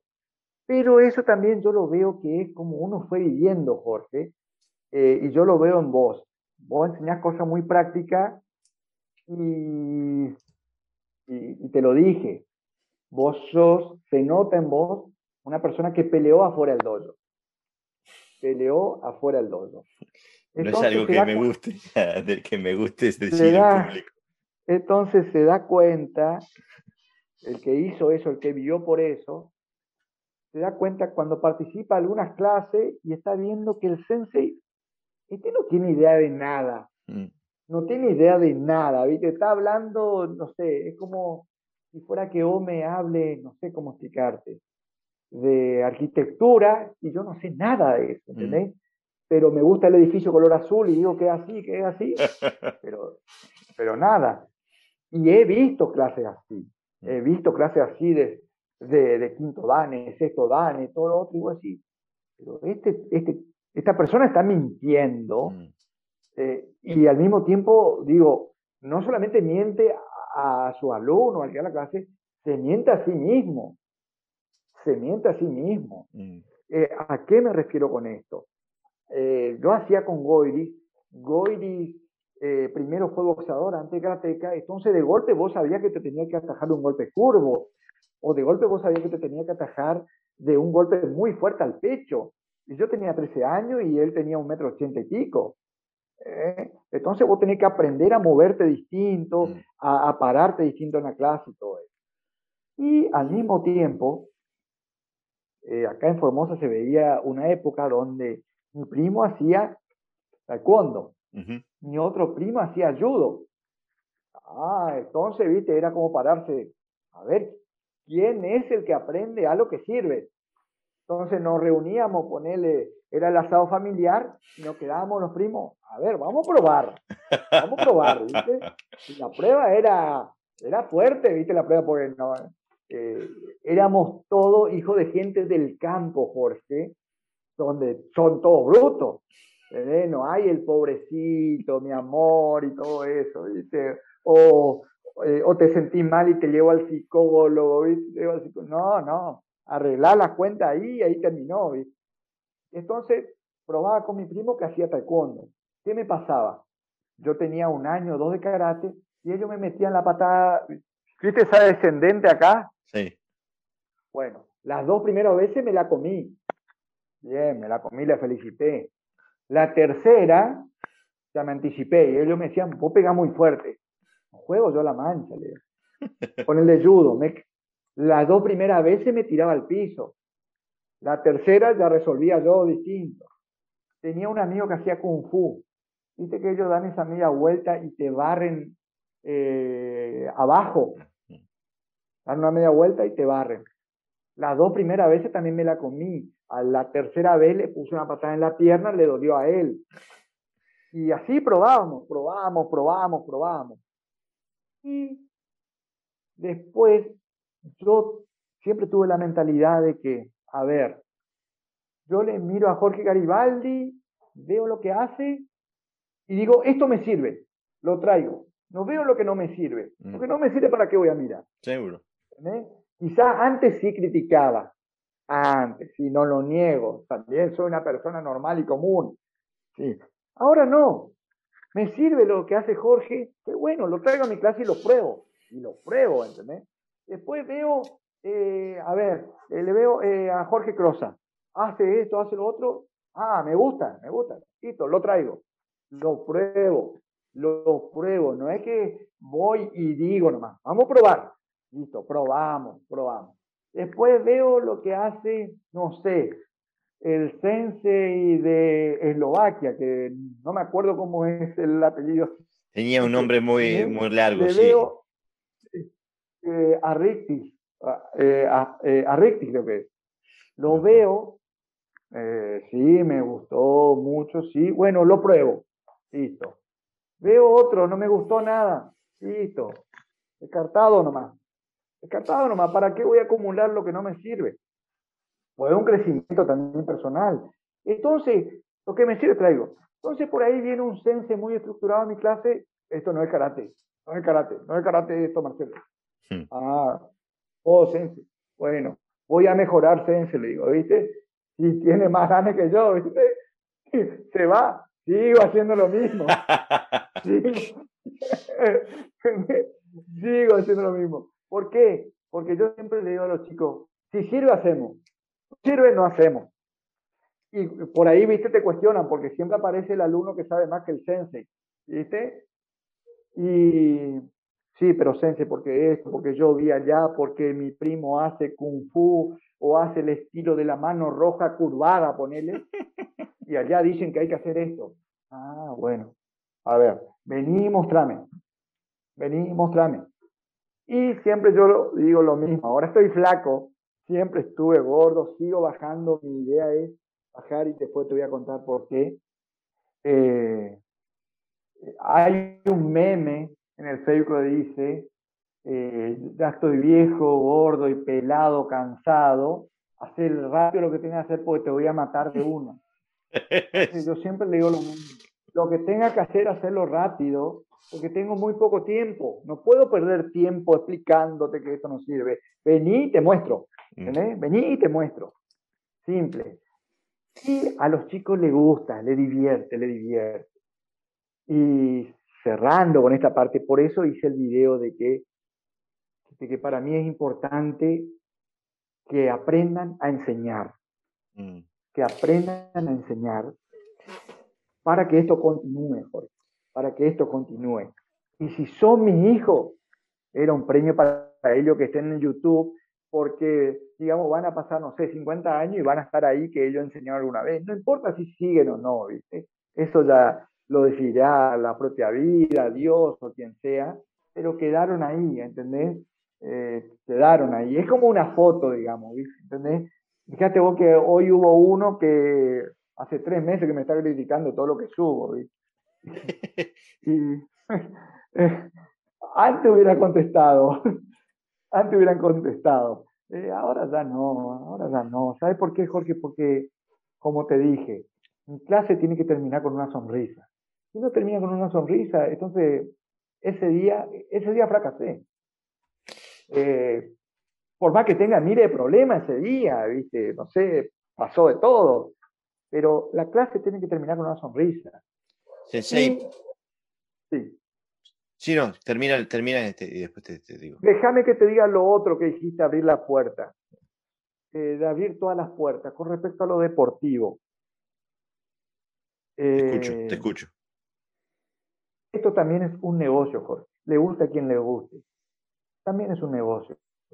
Si no se sostiene el dojo, no hay dojo. Mm. No hay karate. El sensei de karate tiene que comer, se tiene que vestir, tiene que comprar karate, tiene que hacer cursos, tiene que viajar, ¿cierto? Tiene que pagar sus exámenes. Y a veces la gente eso no lo ve. Mm. Eh, yo siempre dije que no sabemos, eh, no sabemos llegar a vender lo que nosotros hacemos. ¿sí? Yo todavía eh, voy a las radios, voy a la tele y digo, y porque va a tener mayor autoconfianza, o porque va a aumentar su autoestima, o porque va a tener mayor concentración. ¿Cuántos vinieron diciendo eso? Nadie. Nadie. La gente que viene a karate y lo descubrí, y lo hablamos con César Walter Retain también, porque él me dijo el año pasado, te escuché a vos, Marcelo, y me escucho a mí hablando y decimos lo mismo. Pero ¿cuánta gente viene con eso? No viene nadie. La gente que viene porque quiere pegar o porque tiene tanto miedo que quiere practicar a mm. defenderse. Después decide si va a competir, si va a rendir para cinturón negro o no, pero viene por ese motivo, busca algo fuerte, algo fuerte, no busca la paz, el sacén y todo eso. El que busca eso se va y hace Aikido, por ejemplo, mm. ¿entendés? Hace otra cosa. Y lo descubrí porque tengo amigos en Aikido. Y por otro lado, eh, también yo pienso que en el dojo hay que armar diferentes grupos, ¿sí? Para que el dojo siga. Un grupo de niños, aunque vos creo que me contaste que allá no podés enseñar a niños, un grupo de niños que van a seguir. Eh, adolescentes, que son los que van a querer competir, ellos tienen toda la hormona así disparada, ellos quieren competir. Bien, que entren en competencia. Eso hace que el dojo siga y que traiga gente eh, al dojo, digo.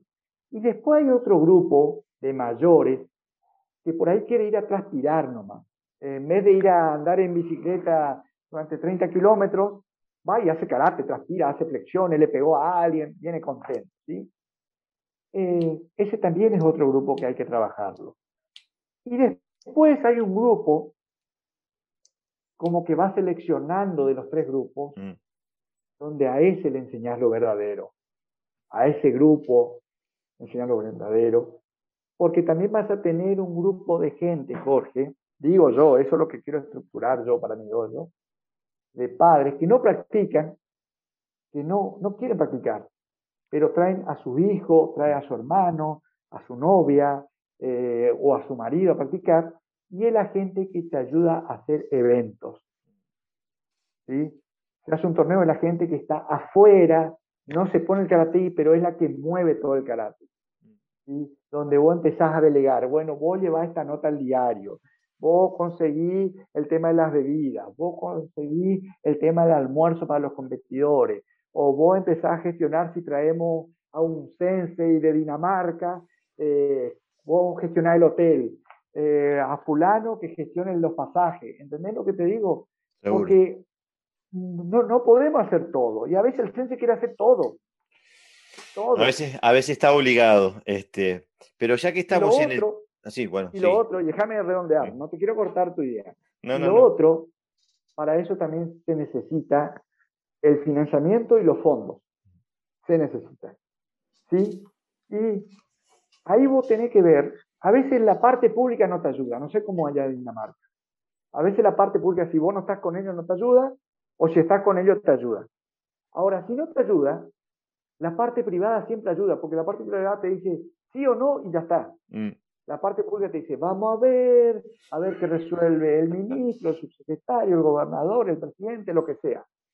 ¿Sí? Y te puede tardar tres meses, ya pasó tu torneo, ya pasó tu evento, ya pasó todo, y vos seguís esperando la respuesta. En cambio, la parte privada, si vos sabés llegar, si sabés llegar, eh, te dice o por sí o por no. Por sí o por no. No quedas esperando mucho tiempo. Le das algo a cambio, por supuesto. ¿Qué le das? Le das una mini publicidad. Eh, no que sé. Suponete que vos tenés una empresa, no sé, que vende eh, una guitarra. Entonces yo pongo en el evento, los karatecas tocamos la guitarra con la guitarra del Sense Garibaldi. Ponele.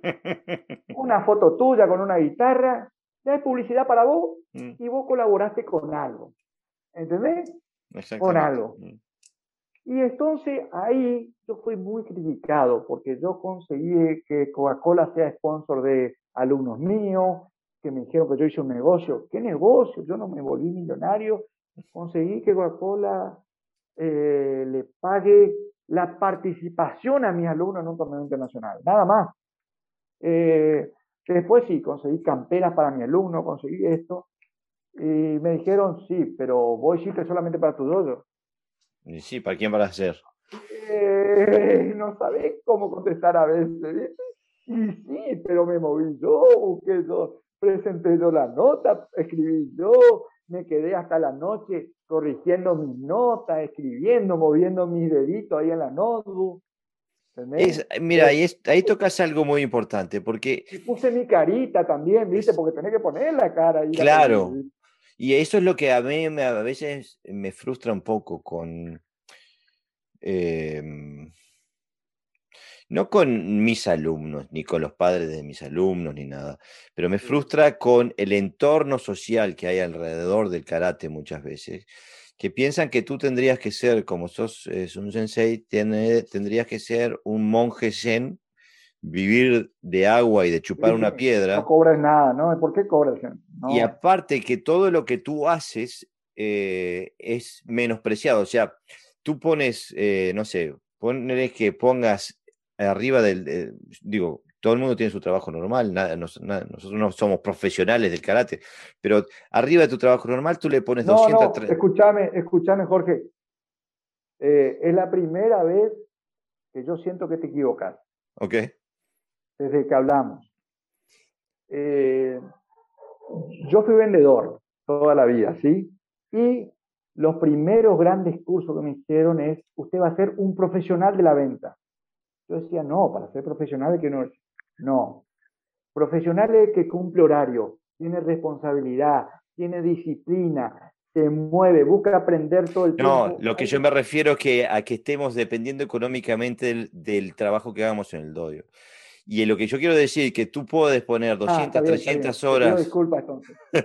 puedes poner 200, 300 horas por mes de trabajo en el doyo y el entorno social del doyo piensa que, por supuesto, ellos, lo están, ellos están haciendo proyectos para, para, para ganar dinero y tú los estás poniendo ahí y y, pero si haces, consigues algún dividendo personal o para el doyo, está mal visto.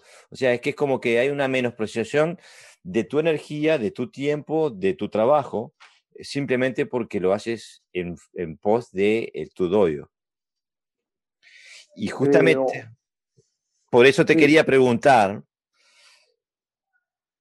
porque estamos hablando, estamos hablando de la, de la Coca-Cola y estamos hablando de, de,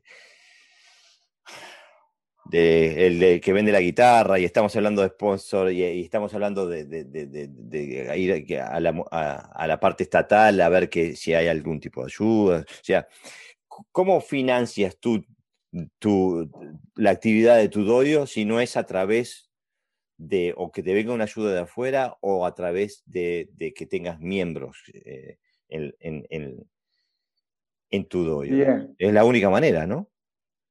Eh, a mí siempre se me acusó, Jorge, de hacer negocios con el karate. yo, creo, yo creo en el merchandising. Eh, yo imprimo la remera, yo esto, yo le vendo a mis alumnos. Claro. Eh, yo eh, una vuelta, bueno, no lo puedo hacer, pero tenía la idea de hacer unas gorritas con el logo, le vendo a mis alumnos. Y lo otro que yo intento generar es el hecho de pertenencia. Seguro. No sé qué cuadro sos, pero yo soy. Eh, yo, para el único deporte que soy OJ, eh, o bueno, mejor dicho, son para dos deportes. Uno el fútbol y el otro es cuando hago karate. soy OJ en esos dos. pero después, en todos los deportes que vos te imagines, yo hice acá en Formosa. ¿Y de fútbol? ¿De qué cuadro sos de fútbol? Eh, de fútbol soy de Boca. Muy bien, muy bien. De Boca Junior. Eh, ¿Vos de qué cuadro son? No me que soy de River. No, no, en Argentina era de Boca, porque cuando yo llegué, ah. vivía en Argentina, este, Boca tenía a, Gatti, a Tarantini, a uh. todos esos monstruos. Digo, ¿qué voy a hinchar por otro? bueno, entonces fíjate vos. Por ejemplo, yo le escucho eh, a Bilardo. Me imagino que no hace falta presentación en el mundo para decir quién es Bilardo. Bilardo, ¿qué decía cuando fue técnico de Boca? Los jugadores tienen un ritual de cambiarse la camiseta. Él empezó a sancionar a los jugadores, no, la camiseta de Boca tiene un precio y vale. Vale, no te la cambias porque sí nomás. Eh, eso no es regalo, es del club, es pertenecer. Y lo otro que yo estudio es todas las neurociencias. La neurociencia, y todavía no encuentro bien qué es lo que nosotros vendemos, o qué vos ofreces a tu alumno, ¿O qué ofrezco yo? ¿Le ofrezco algo físico? ¿Le ofrezco eh, un, sistema de defensa personal? ¿O le ofrezco algo para que tranquilice su mente? ¿Qué le ofrezco exactamente? Y me pongo a pensar y quiero que me escuchen esto. La gente que vende eh, el taladro, en realidad el cliente no compra ese taladro. En realidad está pensando en el agujero que va a hacer en la pared. Pero eso tampoco le hace comprar el taladro, sino que está pensando en lo que va a colgar poniendo un clavo, un tarugo, cosas así. Pero tampoco eso es lo que compra. Tampoco eso. En verdad lo que le hace comprar es la imagen de su familia que va a tener ese cuadro, que le da una cierta nostalgia, una cierta emoción, para tener. Y de ahí compra el taladro. Y a veces no sabemos esos procesos que hay en la mente, eh, lo que se habla tanto ahora, el cerebro reptiliano, ¿no cierto? ¿Por qué comprar una cosa y por qué, y por qué otra no compras, por ejemplo? Y eso yo leo mucho para saber exactamente eh, lo que le tengo que ofrecer a cada alumno. Porque creo que vos te das cuenta que no todos vienen buscando la misma cosa. Eh, por ahí aparece un Jorge que busca pelear, o por ahí aparece un Marcelo que quiere olvidarse de su tartamudez, por ejemplo. Y vos tenés que lograr un equilibrio para darle a todos una clase, pero al mismo tiempo brindarle ese día o esa clase un poquito para lo que vino a buscar él, lo que vino a buscar el otro, lo que vino a buscar el otro, y así también. Y en base a eso también, empezar a ver el tipo de publicidad que haces el tipo de sponsor que buscas. ¿sí? Y yo siempre me manejé con sponsor, la parte privada.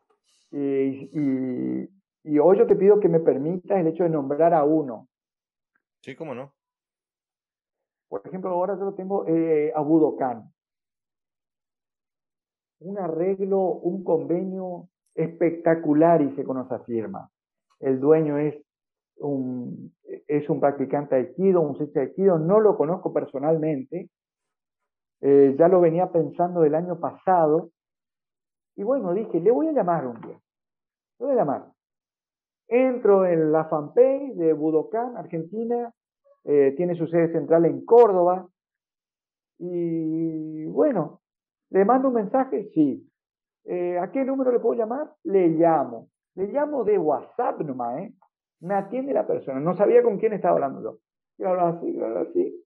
Bueno, sí, me dice, me manda un correo, me, me aclara bien toda su propuesta, la, la estudiamos, la analizamos y va a tener una respuesta. Ah, ¿con quién estoy hablando, Leo? Estoy hablando con Jorge Ortianesi. el dueño de Budokan. el dueño de Budokan. Eh, yo por eso siempre me cuido, porque uno no sabe con quién está hablando en realidad. Y por eso trato a todas las personas bien. Claro. Todas las personas para mí son buenas cuando intento llegar a algo, porque a veces no sé si es el dueño, no sé si es el hijo del dueño o el hijo del presidente, ¿viste? Viste, por ahí vos te vas a una oficina, te hacen esperar, bueno, allá no ocurre, pero acá sí, y vos empezás a enojarte. Y por ahí esa persona que está hablando es el hijo del que te tiene que atender, por ejemplo, ¿viste? Entonces yo siempre manejo bien educadamente. Y bueno, logré un convenio con Budokan. Cada intento que en cada cosa donde yo subo pongo logo Budokan y solamente le pongo usamos y recomendamos. Mm. Sí, ¿Cuántos eh, pueden hacer eso? ¿Y cuántos sense pueden hacer eso? El tema es que no lo hacen, no lo hacen pero te critican. Mm. no lo hacen pero te critican. Marcelo está haciendo negocio. Marcelo ya otra vez piensa en dinero nomás. Mm. No, yo pienso en que crezca mi dojo. Mm. Le digo al sense que siempre está a mi lado, que es el sense Aria, él es mayor que yo, digamos, más antiguo que yo. Cuando yo empecé karate, él ya era negro y, él ya tenía su dojo cuando yo empecé. Entonces le digo, mi sueño, ¿sabes cuál es mi sueño? Le digo, Elio, le digo, eh, mi sueño es que vos tengas 200 alumnos mínimo y yo como soy menor, que llegue a 150, 180 y que el otro también tenga 100 y que fulano también tenga 100. Mm. Ese es mi sueño. Claro. ¿eh? Pero yo trabajo para lo mío. Mm. Yo trabajo para todo lograr mi sueño. Mm. A cada uno tiene que hacer el trabajo para lograr su sueño, digo yo. ¿Cómo ves entonces, y digo, ya sé cuál va a ser tu respuesta, pero te la, hago igual porque me parece puntual que, quede registrado, que salga al aire, ¿no? Porque... O sea, me querés mandar al frente, digamos. No, no, eh, no, lo que pasa es que hay, es una discusión que hay en el karate. Yo también fui muy mal visto en su momento por, eh, por tener clases de niños infantiles bien chiquitos, de 5 años. Eh, y, pero yo abrí mi dojo en 1999 y hoy tengo varios de esos chiquitos de 5 años que hoy tienen 23, 24 y son primero y segundo dan. Primero y segundo dan. O sea que, y a lo que quiero preguntarte es ¿qué papel formativo puede jugar el karate? Eh, Primero te voy a hablar de algo. Suponete que vos tenés una empresa, una empresa de venta, y vos contratás un servicio de coaching, ¿sí? Un servicio donde vienen a entrenar a tus compañeros para hacer eh, una reingeniería en tu empresa, ¿cierto? Vos querés crecer, decidís contratar una empresa muy buena, excelente, que viene a capacitar a tu personal, ¿cierto? Eh, yo participé de muchos cursos así hasta que me di cuenta que eso era errado. Era errado. ¿Pero por qué era errado? Porque descubrí con un, justamente con un coaching que lo hizo diferente en una empresa en que yo estaba. Eh, lo hablamos primero, lo hablamos primero. Eh, y él me dijo, en esto tenés razón. Y él también venía con esa, la misma idea, que es, primero tener que educar a la cabeza, Jorge. Claro. Porque esa empresa, si es así, es como la cabeza decidió o permitió que sea. ¿Entendés? Y lo mismo en una familia. Si los hijos son de tal o de esta forma, es porque la cabeza o las cabezas permitieron o quisieron que sean así. ¿Sí? No juzgo a nadie, no juzgo a nadie, ¿entendés? Lo mismo, eh, o sea, digamos, vos capacitas todo a tu empleado, tu empleado, tu empleado, pero la cabeza piensa distinto. Entonces, se va a ir tu servicio de coaching, se va porque son dos, tres días o cinco, una semana, un mes, el tiempo que quieras, se va, pero después poco a poco la cabeza vuelve a tomar eh, ese poder que tiene y vuelve a transformarlo en lo mismo. ¿Entendés lo que te digo? Entonces, ¿qué pasa cuando le enseñas a un chico chiquito? Aprendí y esto me sirvió mucho. Primero hay que dar clase para los padres. Una pequeña charla de qué vienen a buscar ellos. O para qué le traen al chico. O por qué. A mí me ha tocado y tuve que aprender mucho. Eh, tuve alumnos con el síndrome de Asperger. Eh, tuve alumnos autistas. Quizás la tartamudez me ayudó a empatizar. Me ayudó a empatizar. Y lo otro era que, bueno, eh, buscar la forma de que aprenda. Y la tartamudez también me, ayudó mucho en eso, porque yo tenía miedo que mi hijo salga en tartamudo. Mm. Y mi cuñado tenía la distribuidora de revistas acá en Formosa. Todas las revistas de la Argentina y de las revistas que venían a la Argentina. Todas. Y yo tenía una pasión, leer, leía todo, hasta el envase de la mayonesa, eh, el envase de la mermelada. ¿Se ve? Entonces yo sé lo que significa JMFA, que la tartracina, que lo aprendí de muy chiquito. Yo leía todo. Y en ese tiempo, año 83, 84, no sé por qué yo siempre tenía miedo de que mi hijo salga un tartamudo. Ni pensaba tener hijos, pero ese era mi miedo. Para que no tengan toda la burla que yo tenía encima. Entonces, eh, aparece una revista que se llamaba eh, Ser Padre Hoy. Ser Padre Hoy. No sé si la llegaste a conocer. No. Bueno, y te enseñaba a ser padre, pero no el, el estilo actual del psicólogo, ¿viste? De que todo es comprensión, los chicos tienen todos los derechos, nada de obligaciones, tenés que entenderlo, ¿viste? Así con ese tono, ¿viste? no. Entonces yo, digamos que logré compensar y unir y fusionar lo que le pasaba a mi hermanastro. Mi hermanastro hacía una macana en el campo, una macana, te digo, portarse mal, digamos, y le arrollaban delante una cruz con grano de harina de maíz hasta que se pidan perdón. Ninguno se pedía perdón, se seguían peleando y se reían. No me duele, esa era la gloria de ellos, decir no me duele y se seguían pegando, ¿viste? Entonces yo compensé eso con el ser padre hoy para educar o para enseñar o para formar. Y eso, imaginar, yo leí de eso desde el 83 hasta el 90, me comía eso, me comía eso, para explicarle a mis hijos, si salían tartamudos, aguantar el tema de la burla. Oh, Dios me quiere tanto, siempre digo que Dios me quiere mucho. Y ninguno de mis hijos es tartamudo, ninguno de mis cuatro hijos. Tengo a dos nenas hermosas, tengo a dos nenes maravillosos y ninguno es tartamudo. Pero eso lo llevo a mi clase de karate. Todo lo que aprendí lo llevo a mi clase de karate. Entonces yo cuando doy clase de karate sin, o sea, intento por lo menos, sin ofender o sin lastimar, no te digo que no me he equivocado millones de veces y me voy a seguir equivocando, soy como un padre hablando, un tío mayor hablando, ¿entendés?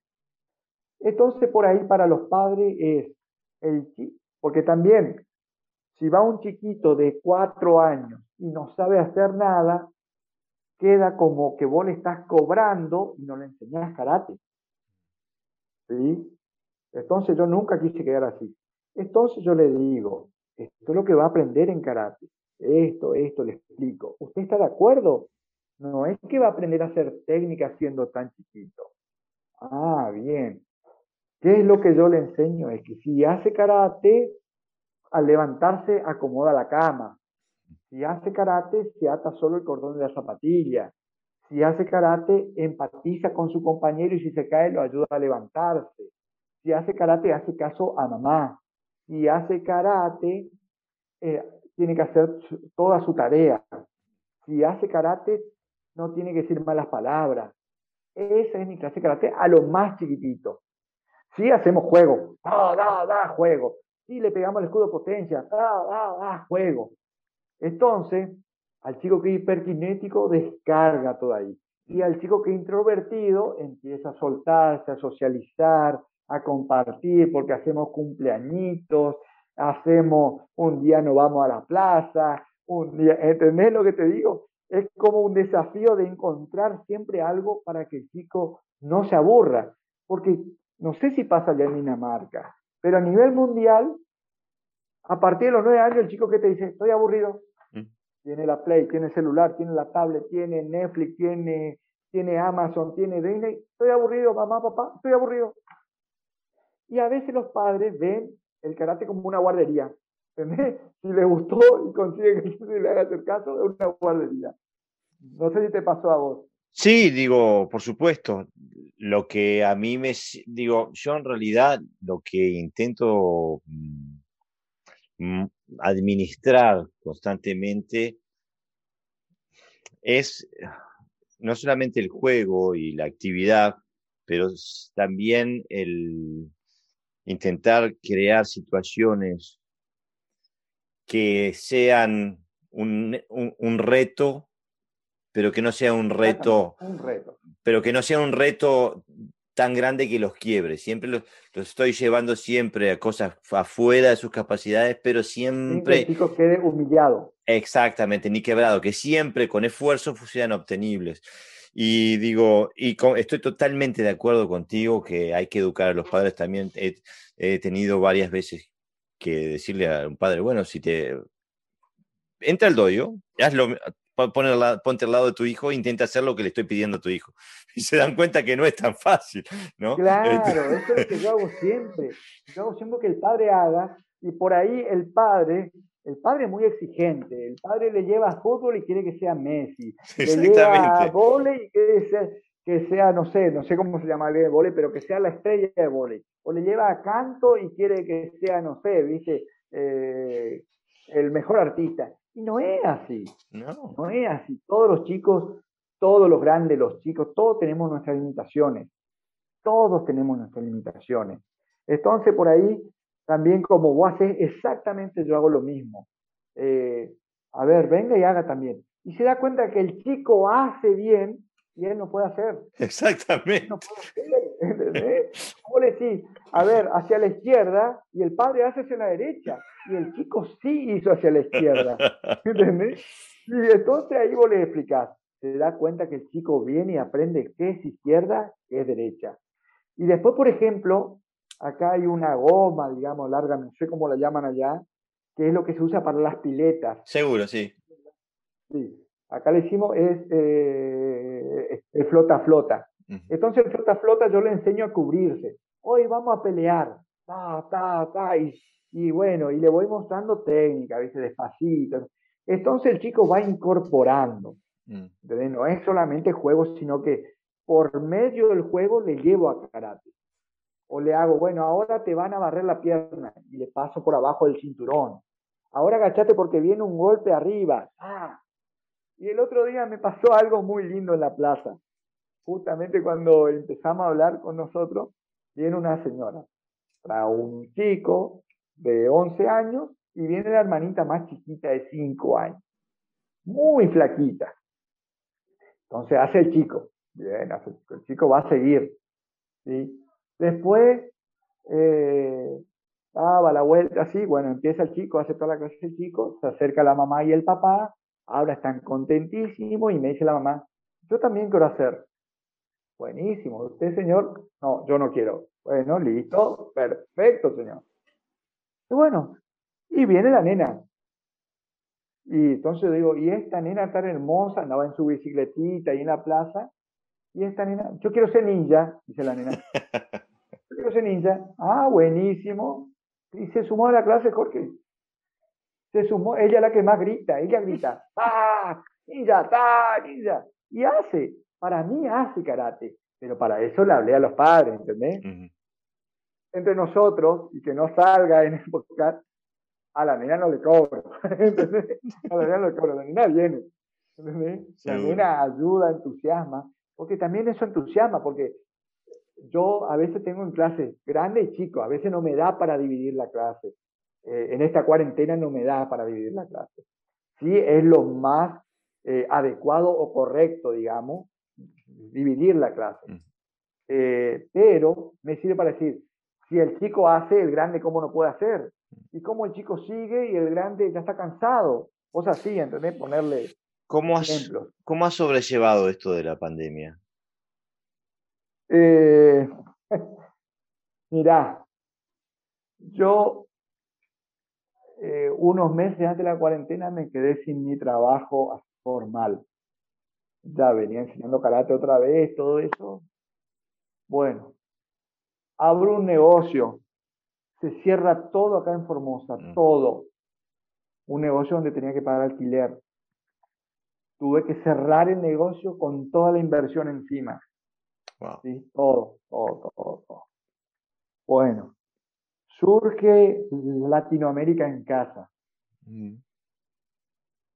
Entonces, de golpe, cosa increíble que yo le agradezco al Sense Walter Reptain, le agradezco ahora que le conocí eh, a Guillermo de Betor y a Cristian Hidalgo, la pasión que tuvieron ellos y lo que creo que es lo más importante, Jorge, en esto, a medida que uno tiene un tiempo en esto, lo más importante para mí es compartir el do.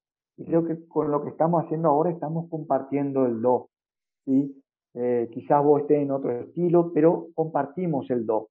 Ese camino que que algunos entienden y otros no. Yo no sé si lo entiendo bien todavía, pero estoy en esa búsqueda y creo que vos también. Eh, y lo importante es que nunca, que nunca se apague esa gana de buscar, digo yo. Y bueno, surge Latinoamérica en casa y de golpe participo con sexto danes, séptimo danes de México, de España, de Perú, de Chile, de Uruguay. Era la magia, Jorge. Era la magia y eh, mover el corazón que quedó apretado por la cuarentena y de golpe se corte todo, y el entusiasmo, el entusiasmo, el entusiasmo. Eh, hubo clases maravillosas y hubo clases, digamos, hubo clases, ¿entendés? Pero hubo de todo. Mm. Eh, como te digo, lo importante es ver y que, a ver qué se puede rescatar, aprenderlo y llevarlo al dojo. Entonces crecí muchísimo, muchísimo, muchísimo, muchísimo. Y creo que ya desde diciembre, de golpe surge otra movida. Veo un sensei que hace entrevistas desde Dinamarca. y yo digo, Dinamarca. Entonces dije, este Walter cada día mejora más porque ahora aprendió danés, dije yo, No tenía idea de que vos hablabas en castellano. Soy uruguayo. claro, sí, sí, ya sé, te estudié todo tu fe y todo, viste, estalqueada mal. Y porque viste que a veces uno va pasando las cosas en el Face y está apurado ritmo y no presta atención a muchas cosas hasta que se genere algo en uno, ¿no es cierto? Y después empiezo a ver tus videos.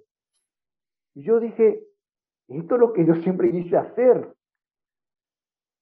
Y entonces, ¿viste cómo es la energía? Yo digo que siempre dije lo mismo, siempre, no lo digo ahora, porque por mi tartamudez yo hice control mental de los ocho años. En ese tiempo no aprendí nada, pero después volví a releer y cuando releí sí. Los iguales, yo digo que los iguales, tarde o temprano, se empiezan a juntar. Mm. Los iguales, los que piensan igual. Y yo, en, ya en noviembre o diciembre, yo dije, en algún momento me voy a tomar el atrevimiento de hablarle a ese séptimo Dan en Dinamarca y preguntarle, ¿de qué forma él hace todo esto? ¿De qué forma él hace? Y bueno, y mira cómo se dio esto, yo digo de manera, digo...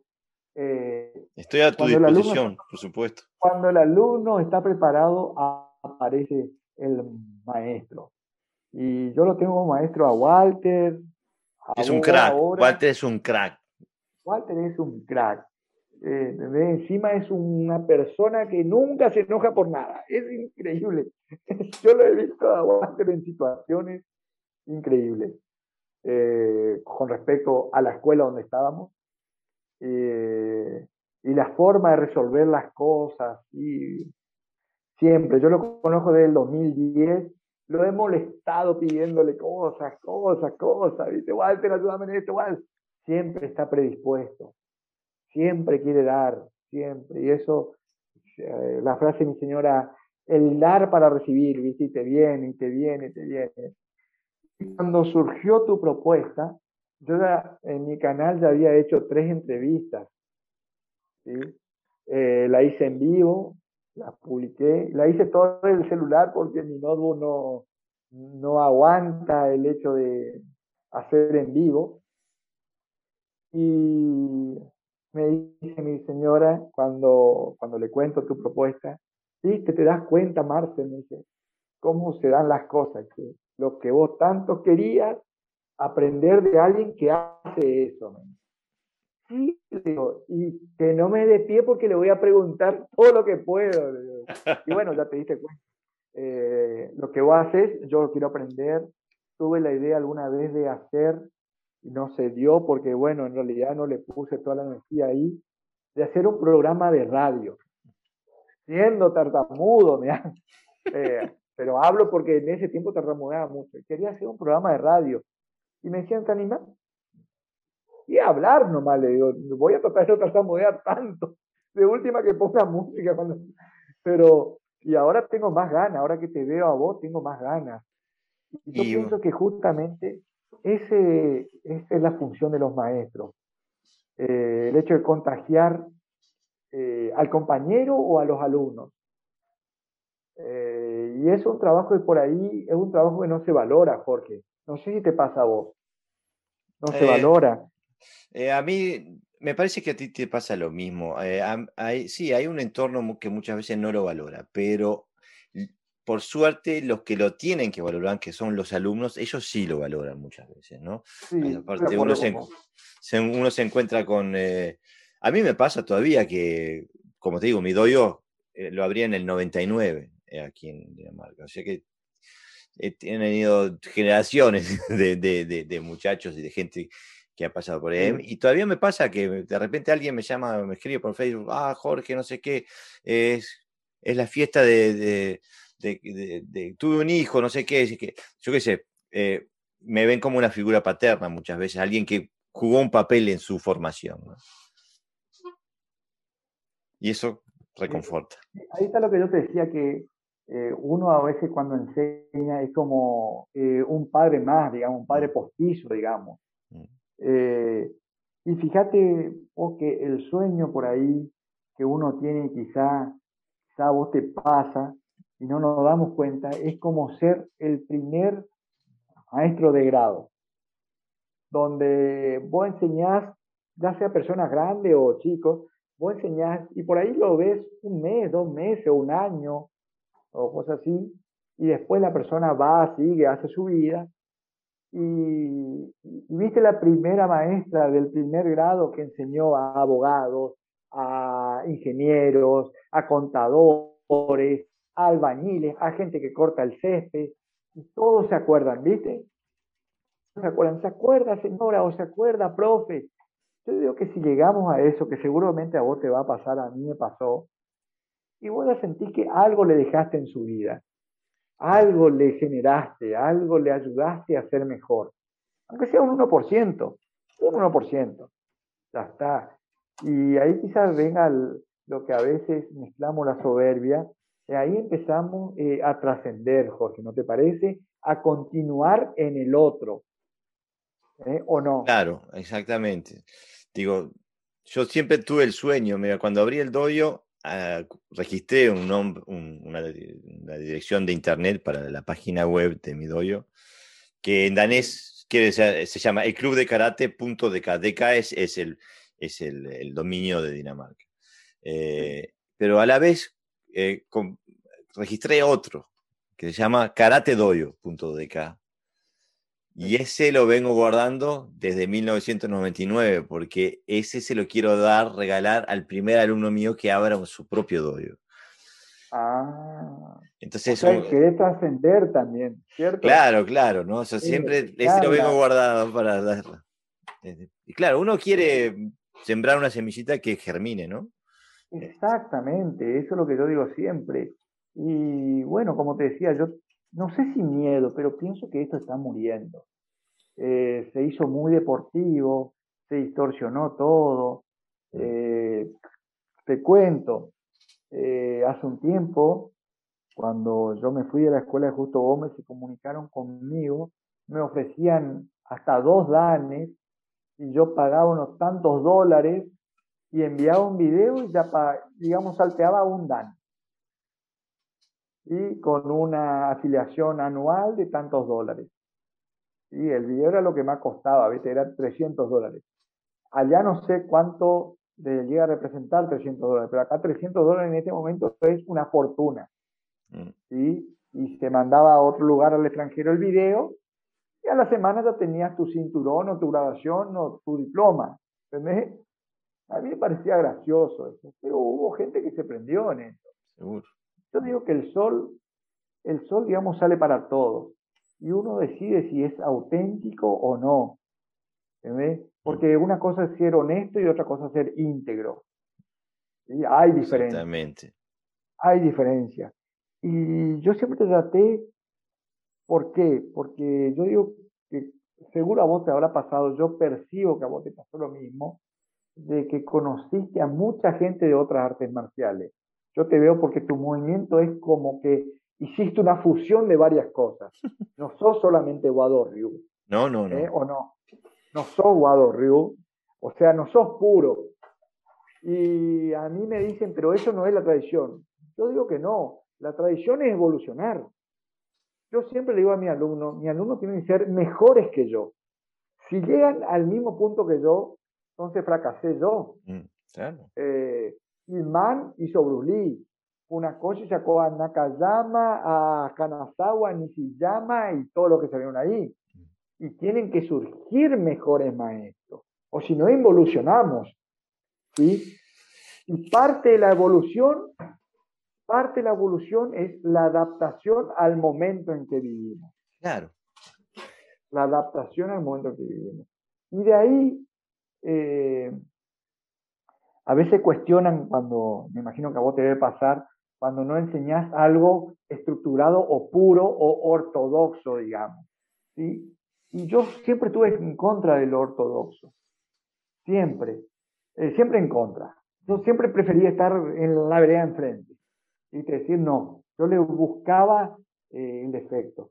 Y lo que me pasó es que al, el hecho de conocer diferentes artes marciales o, amigos que hagan otras artes marciales, me pasó a conocer, por ejemplo, un amigo, muy amigo mío, tercer dan de taekwondo, eh, muy gran físico, y una vez en resistencia se tuvo que defender a los 25 años, un día de lluvia, y terminó defendiéndose con su paraguas.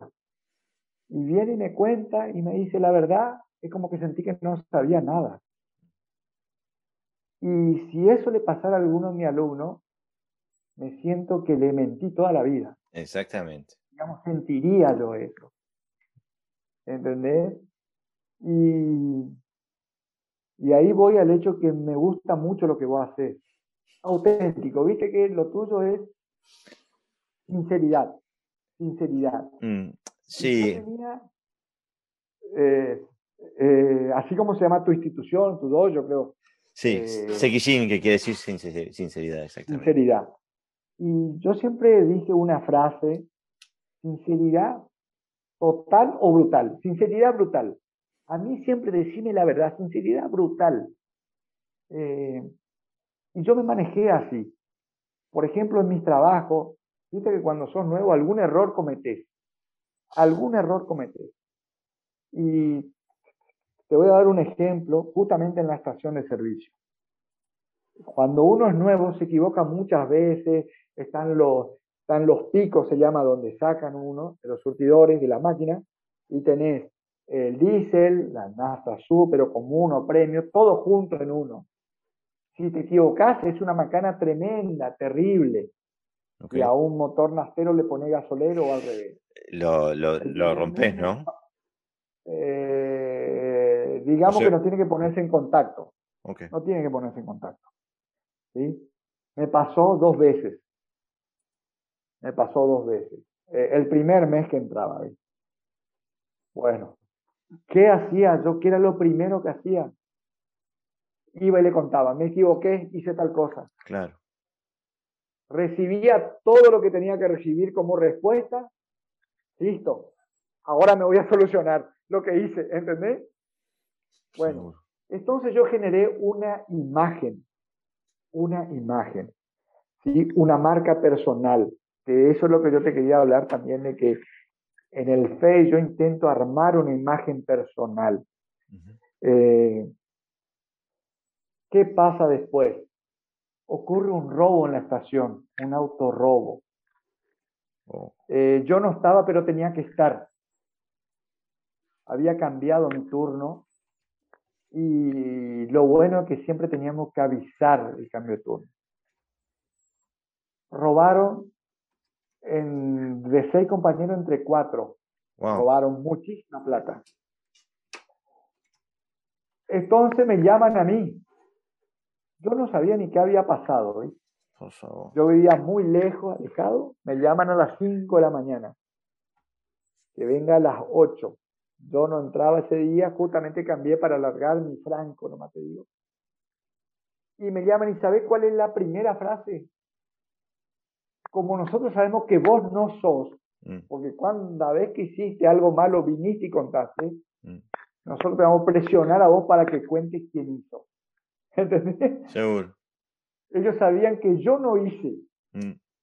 Entonces me querían presionar que yo mande al frente al que hizo. Yo, para empezar, que ni sé lo que pasó. ¿Qué ha pasado? ¿viste? Me tuvieron así como tres días, ¿viste? No me dejaban entrar a trabajar, eh, iban a mi casa, se sentaban en la mesa y empezaban a acusarme de todo, cosas así. Yo, yo no tengo nada que decirte, le digo. Lo que vos me presionás a mí, tenés que presionarle al otro, no a mí. Si vos mismo estás diciendo que yo no hice nada, sí, pero vos sabés quién. No, yo no sé quién pero yo creé esa imagen personal eh, de que nadie me podía acusar de que yo hice algo mal, porque cuando yo hice algo mal, yo fui y conté, ¿entendés? La sinceridad es, es, eh, digo, es lo único que sirve en ese sentido porque, digo, las mentiras tienen patas cortas y siempre te, te vuelve a, dar. Y aparte porque en el karate, yo siempre sentí que... Mm, yo, por ejemplo, a nivel personal, yo soy una persona que no me gusta estar en conflictos y eso.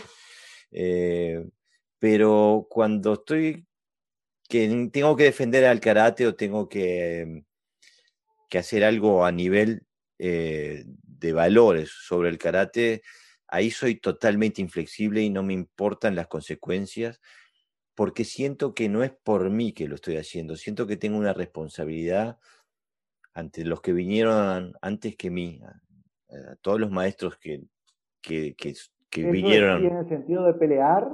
No, no de, físicamente, no no, no, digo, yo intento eh, digo, hacer lo que digo. Y para mí el, conflicto físico es la última, eh, la última posibilidad.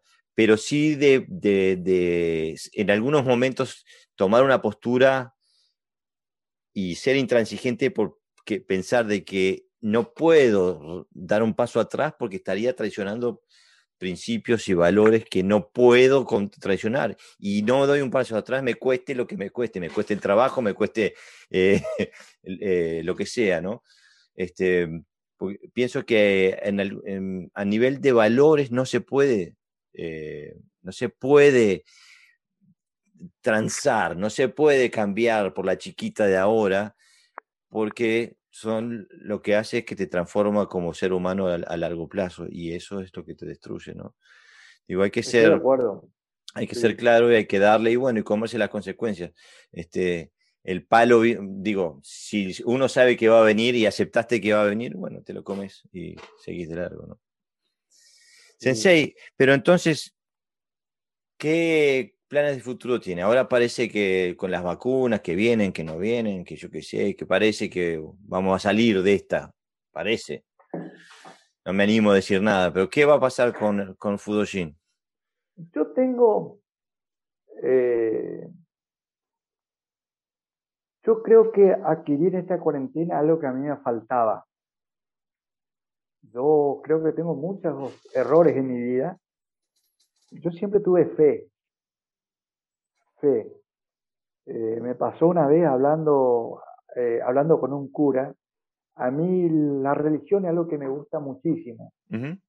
No la institución, la religión. Me gusta mucho, leo mucho. Y hablando con un cura una vez, le digo, yo creo que no tengo fe, porque yo oro, pero no sé si voy a tener una respuesta o si alguien me escucha realmente. Y me dice el cura, usted lo que no tiene es esperanza, porque fe tiene, porque por eso reza ora. Eso es fe. Usted me dice que no sabe si va a venir una respuesta. No, o sea, usted no cree en eso. Eso es no tener esperanza, alguien que espera alguien, algo que va a ocurrir. ¿Sí? Y una de las cosas que yo aprendí, Jorge, es que lo contrario a la fe es el miedo.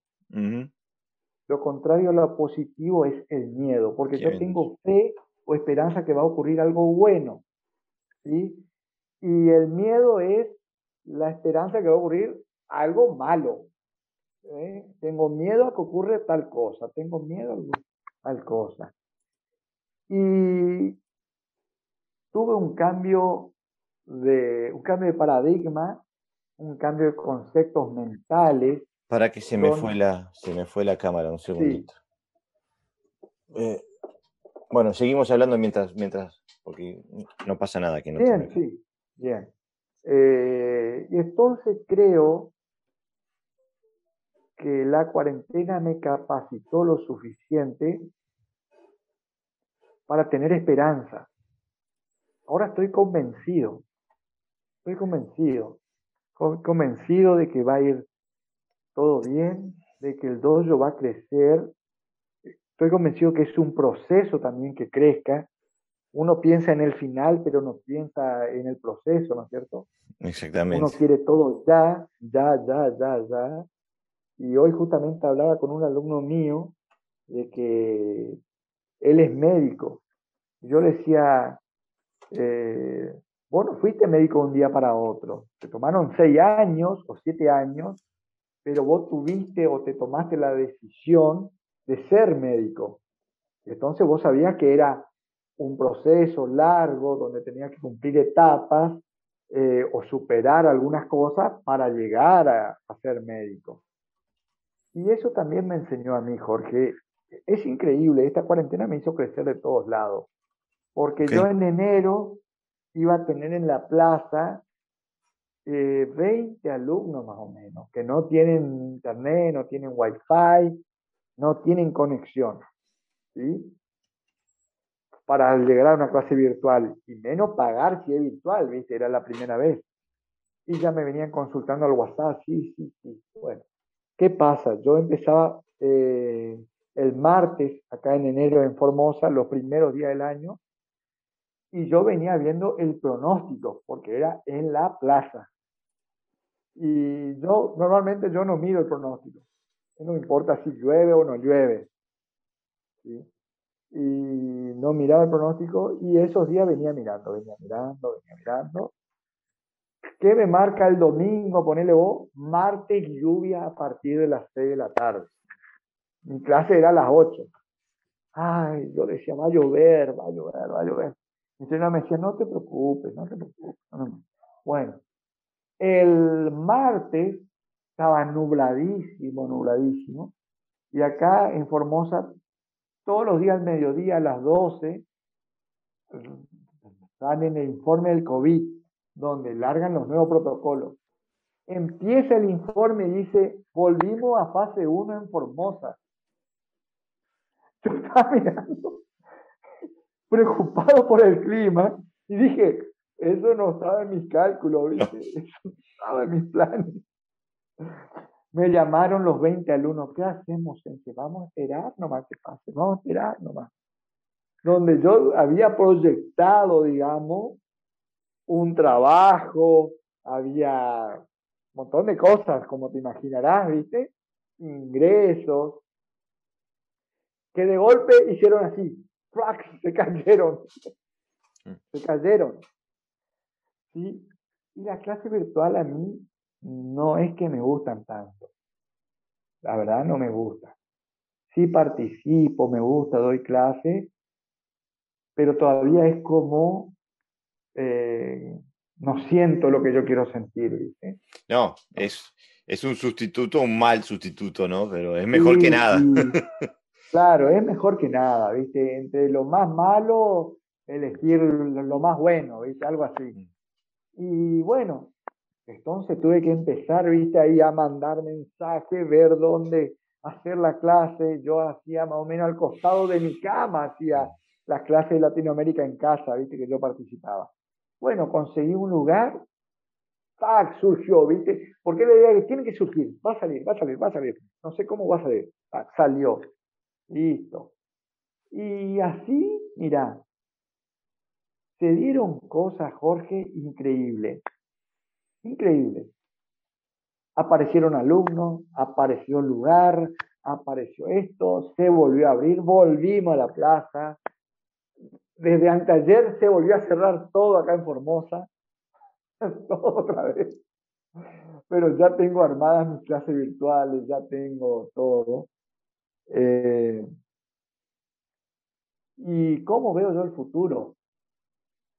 Va a crecer, va a tener un proceso de paso a paso, sin detenerme, paso a paso, constante, una constancia, un crecimiento, porque de golpe aparecieron los maestros, ¿sí? Yo soy el alumno y apareció Sense Walter Retain, apareció Sense, Garibaldi, apareció el Sense Alberto Bentín, que no lo conocé, que sería un gustazo que un día lo conozca, que está en Formosa, apareció otro sensei, apareció el señor Guayo Sala, que veo su video nomás, apareció, no me quiero olvidar de nadie, Jorge, porque eh, apareció Cristian Hidalgo, apareció Willy Vettori, apareció el señor Carlos Botero, apareció el sensei Julio Lucero, que nos hicimos amigos, eh, con el sensei Helio Arias nos fusionamos bien para que no sea una competencia acá en Formosa, ¿entendés? No me quiero olvidar de nadie, así que si no nombro alguno es por el tiempo nomás que tengo y para no alargar esto. Pero aparecieron los maestros, donde cada uno me está enseñando distintas cosas. ¿sí? Y entonces yo trato de tener la humildad necesaria de aprender. Eh, nosotros no decimos de tú, sino de vos, de vos, de vos, de vos, de vos, de vos. Lo que me sirve, lo que yo pienso que le va a servir a mis alumnos. ¿Entendés? Entonces un día damos una clase de karate combat, otro día hacemos mitad zumba, ¿viste? Si son mujeres, otro día hacemos de lo que enseña, enseña Garibaldi, de los cinco secretos de kata, o el karate efectivo, o, ¿entendés lo que te digo? Eh, o lo que nos enseñó Lyoto Machida, eh, o como, eh, así, Seguro. Y los chicos están, los chicos te digo, grandes, o sea, yo siempre le trato de chicos, mm. es una mala costumbre. Están contentísimos, Jorge. Mm. O sea que mi esperanza aumenta cada día. Mis proyectos aumentan cada día. Estoy con un proyecto grande acá en Formosa que viste que uno no quiere hablar hasta que salga. Mm. Eh, y que de golpe aparece un contacto. Y de golpe aparece otro que conoce a fulano también, que también me va a ayudar. Después tengo un proyecto que voy a iniciar con un sense de Dinamarca también, ¿viste? Y así, eh, digamos, van surgiendo las cosas. Y eso te empuja, te empuja y te exige.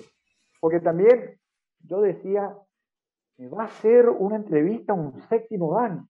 ¿Qué le puedo contestar a un séptimo dan? No sé que soy un buen alumno, ¿viste? O que soy un alumno retomado e intento aprender. Y entonces empiezo a ver tus videos, me exigía ver que... Y después, ¿sabes qué? Dije hoy a la siesta, hoy a la tarde, yo decía, hace tres días que digo, voy a leer un libro, entonces quedo como que sé que contestar. Después dije, voy a contestar lo que salga del corazón. Claro, es lo único que vale. Jorge, que siento, eh, te siento, Jorge, que sos muy auténtico, eh, muy, o sea, una sinceridad terrible la veces que hablamos. Eh, siento que no tenés la altura, viste, de ponerte el cinturón y decir, mirá, hijo, hijo, viste, que yo soy séptimo dan, atender lo que decís conmigo, ¿eh? Más o menos así, viste.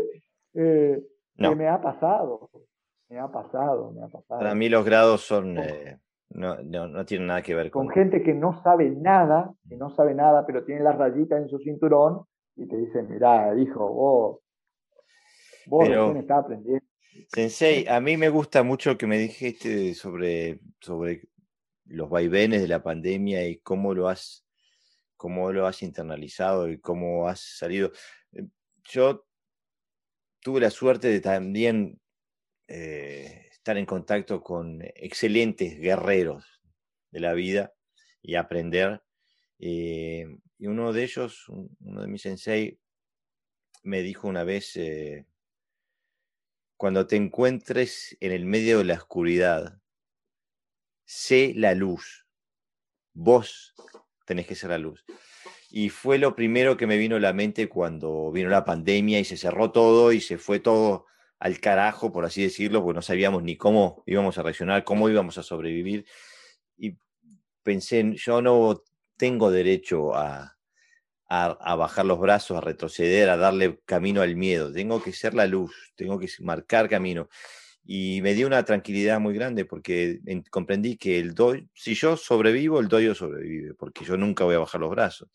Y, aparte pudimos brindar alegría, brindar energía, ganas de vivir, ganas de, luchar eh, a, un montón de, nuestros miembros que, como tú, también nosotros eh, estuvimos eh, meses entrenando afuera, después nos dejaron entrar adentro, después nos cerraron de vuelta, hace cuatro meses que estamos cerrados y lo hacemos por y lo hacemos por Zoom y lo hacemos igual y no es lo mismo, pero es mucho mejor que nada y nos hacemos lo que tiene de bueno de Zoom es que eh, digo, la semana pasada mis alumnos entrenaron con Walter, Walter Retain Sensei desde Buenos Aires.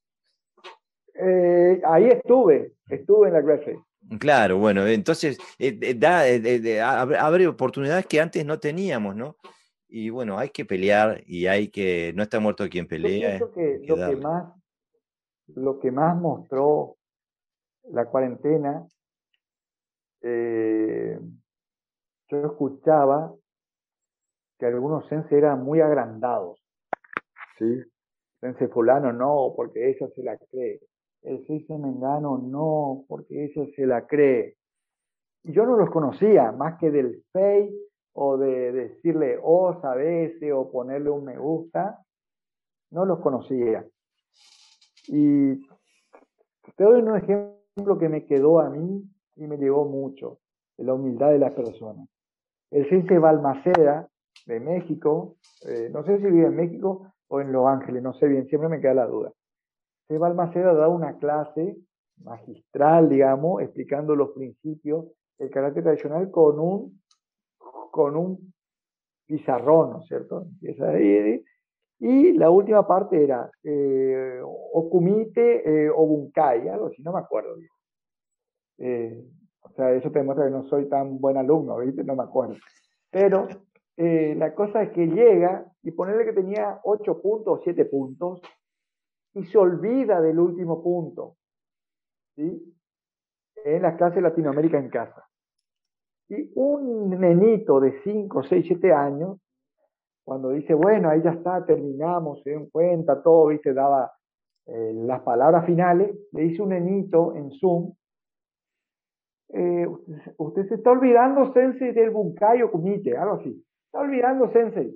Se olvidó el último punto. Mira, así Balmaceda, el séptimo Dan, mira. Ah, sí, tenés razón. Muchas gracias, Francisquito, ponele, eh, por hacerme acordar. Yo quedé impactado. Y así debe ser. Argentina, vos le hablás a un sensei, ¿usted quién es para hablarme? Espere que yo termine de hablar, cosas así, ¿viste? Yo dije, entonces no era como me contaron la historia, ¿entendés? De que un nenito le pare, le diga o lo exponga delante de todo y que él le hable como si nada. Ah, sí, tenés razón, me olvidé de esto. Ah, entonces ahí yo vi la humildad de muchos maestros, donde entendés, donde ahí yo veo que vos sos séptimo dan, no es que tenés un séptimo dan, ¿entendés lo que te digo? Sí, sí, eh, gracias, muchas gracias. Eh, me pasó en el centenario, una vuelta, un muchacho joven me dice, eh, yo quiero tener el cinturón negro. Había practicado tres, cuatro meses. Ah, ¿querés tener? Bueno, venga acá, pase. Me saco el cinturón, póngase, ahora de la clase.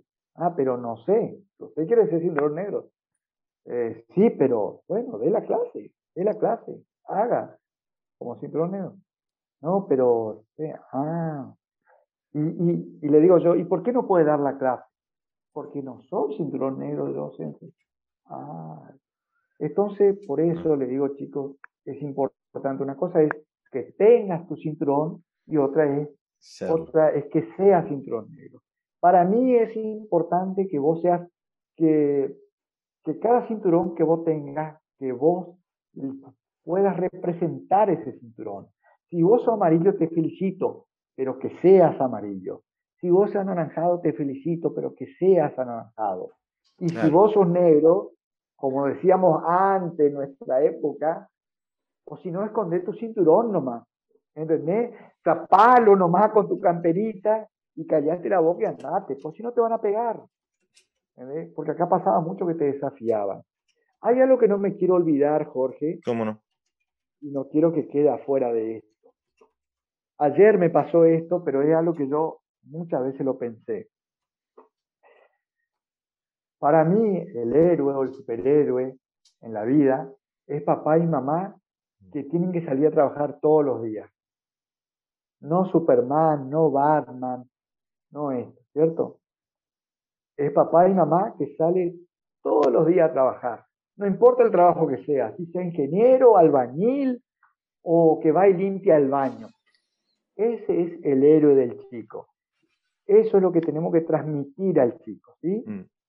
Pero al mismo tiempo, también tenemos que jugar con el chico y ser el héroe y explicarle. Y ayer me pasaba con un alumno que decía, a ver, vamos a imaginar, vamos a manejar el kit. Imagínate que tenés los dedos de Logan y te crecen las uñas. ¡Ah! Sentí que te crecen las uñas. Sentí con tu exhalación. ¡Ah! Y ya se pone tenso. ¡Ah! Y ya te crecieron las uñas de Logan. Y después Buena idea. Digo, decime qué otro personaje. Estoy hablando de una persona de mi misma edad, de 47 años, quizá un año más que yo. ¿sí? Y te digo, bueno, decime qué, qué superhéroe te gusta. Me gusta Superman. Ah, bueno. Hacer la mirada del Kami Tandem. ¿Qué es eso? Tenés que ver todo, digo. Entonces vos imagínate que sos Superman. No, sentí. Pero con tu exhalación. Y le digo, pero no te olvides de la uña de Logan. Ah, tu ki. Bueno. Y después le digo, hay otro que a mí me gusta, le digo, porque es humano. ¿Quién me dice? Batman. Batman es humano. No tiene ningún poder, pero tiene un poder que en la Tierra es impresionante. Es multimillonario. Multimillonario es. O sea, tiene un superpoder que todos queremos, ¿cierto? Bueno, pero ¿qué hace Batman? Hay hasta videos de esto. y le hago así. Mira, le hago así. Y esto, esto me enseñó el Sensei Goy. Eh, cuando no tenés la máscara de Batman, decís, hola Jorge, ¿cómo te va? Estoy en la entrevista con vos. Mm. Que no se tome como burla, que no se tome como burla. Respeto todas las decisiones personales. Pero intento mostrar a una persona con debilidad. Mm. Ahora, cuando te pones Batman, ¿sí? te pones la mano. Hola Jorge, ¿cómo te va? Vamos a hacer karate hoy. Entonces yo le digo que cuando entra al tatami, sos Batman. Cuando entras a pelear, oh, sos Batman. Claro. Ay, así Y le digo, ahora entendés todo lo que intento hacer, que todo el tiempo estás peleando, que todo el tiempo estás conectado, que todo el tiempo está en Sanshin. Cuando sos Batman, está en Sanshin, le digo. Seguro. Ahora entiendo, me dice. Ah, bueno, hace, entonces le digo, hace. Porque vos al grande le decís que imagine algo y los grandes no olvidamos lo que tenemos. El chico que leyó mucho, se sabe jugar, sabe crecer y sabe hacer trabajar la mente. Y hubo muchos grandes que no tuvieron esa oportunidad de leer mm. libros, de leer historietas, ver series. Mm. La vida no le dio esa oportunidad y no pueden imaginarse cosas. Mm. Y a los niños, si le enseñamos a imaginar cosas, a jugar con eso, su cerebro trabaja distinto, Jorge, claro. se vuelve feliz. Entonces, cuando le enseñamos, le hacemos creer que son esos superhéroes que ellos admiraron tanto, pero son en el dojo. Claro. Si logramos eso, el chico se divierte, vos te divertís, y ellos son superhéroes, ¿viste? Ellos salen así con una felicidad tremenda. Y el premio te lo tenés vos, el premio lo tenés vos. Exactamente. Como tengo, tengo el doble horizonte, ¿no? De tener soy uruguayo, pero hace mucho, mucho, mucho tiempo que estoy en Escandinavia y estuve viviendo muchos años en Suecia y después ahora llevo más de 20 acá en Dinamarca y veo, eh, y o sea que, y uno absorbe de lo que estás, ¿no? Y veo que en el karate tenemos eh, idiosincrasias diferentes, lo que hay en, en, en, Dinamarca y lo que el, el karate, y cómo se ve el karate en nuestros países. Este, y es, estoy absolutamente convencido que es por lo que tú decís, que viene por eh, la cultura, eh, eh, o sea, todo ese, el, ámbito sociocultural e histórico que uno, esa mochila que uno lleva que lo, que lo forma como persona, ¿no? Sí, y digo, y por ejemplo, ahí ustedes en América Latina son mucho más jerárquicos, mucho más el Dan juega un papel muy grande y la gente te habla con deferencia y cosas. En, en mi dojo yo soy Jorge. Y me, dice, pero ¿por qué no? Pero, ¿cómo van a saber que vos sos el instructor jefe? Y bueno, si vos, si vos me ves mover y yo no tengo mejor movimiento que el resto de los demás, no tengo que ser instructor jefe. Digo, si mi técnica... Digamos, vos sos, vos en todo, eh, en todo lo que haces, vos eh, mostras tu personalidad, ¿no es cierto? Vos sos un investigador. Entonces así me investigaste a mí, te fijaste dónde es Formosa, todo eso, ¿sí?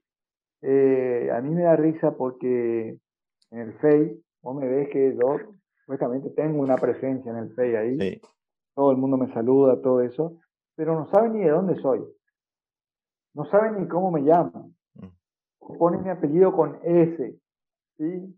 Y eh, eh, mi apellido es, somos muy poco con las dos Z. Sí. Y somos los dos. Entonces yo digo, no tengo la Z de Salazar, tengo la Z del zorro. y, y me da risa cuando alguien me saluda, lo que sé, de Colombia, de, de Panamá, de Chile, de México. Eh, Hola Sensei, eh, ¿ustedes qué federación es y qué edad tiene? Mm y yo me tomo unos minutos, viste, para contestar, viste, porque digo, si le digo que soy segundo Dan, ah, bueno, listo, me pasó una vez, ah, bueno, entonces no era con usted con quien me quería comunicar, me puso uno. Pero fue sincero, viste, fue sincero. y yo siempre pienso lo mismo, porque los danes están sobrevalorados, y los que tenemos poco DANE estamos subestimados. ¿sí? Y yo voy a la persona. Cuando, cuando yo hago comité o cuando yo le enseño comité a mi alumno, los primeros yo le veo que ellos miran al brazo. O si le hago defensa personal con un palo, ponele, y hago con un palo de escoba, te cuento, eh, ellos miran el palo, ellos miran el palo o miran el brazo o la pierna.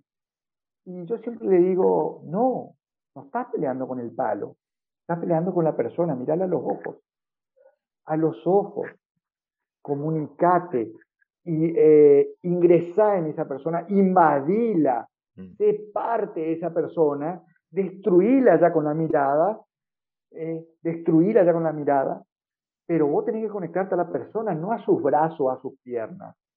Y a veces miramos el dano, el cinturón, no, yo miro a la persona, ¿entendés? Y, y hay una frase que yo te quería dejar, porque yo veo que de todo vos haces un título. Y yo tengo, no sé, digo, tengo muchas vocaciones, o de ser maestro o de ser periodista. Viste que el periodista, y vos creo que lo lográs y yo todavía no lo logré, es que vos a todo le pones un muy buen título. Todo tu video tiene un buen título. Estamos parados en los hombros, en los hombros del gigante, pusiste. Me encantó esa frase. Me encantó porque es verdad. No importa si es tuyo o no, porque eh, no, no es cuando se pone una cita así, eso ya sé, ya sé que no es tuya. Pero ¿sabes qué importa? Importa la frase. Importa la frase. Mm. Y después importa que vos la divulgás. Eso es lo importante. En realidad no sé de quién es tampoco, pero me encantó también a mí.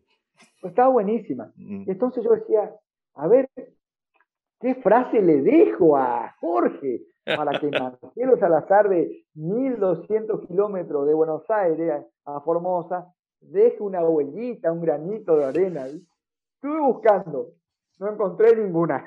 Estoy sincero, no encontré ninguna. Pero sí, ¿sabes qué? Eh, hay algo que te quiero decir. El karate estudia la conducta humana. El karate estudia la conducta humana. Eh, y te vas dando cuenta con el tiempo recién. Por... Te trancaste. Sí, aguantamos un segundo. Aguantamos un segundo que me llaman. Ah, por eso. Eh, ah, ahí está, ahora volví. Me llamaban, atendí y volví. Viste como el sense, me atacan acá, corto, me eh, estudia la conducta humana. ¿Por qué? Porque viene un alumno y vos sin darte cuenta ya lo analizás. Si es débil, si es fuerte, si tiene miedo, si este quiere aprender o este, este va a servir para competir. O no, este, o este va a seguir un menos más, ¿viste? ¿Eh? O no te pasó así. Mm. Por más que quiera que todos tus alumnos continúen.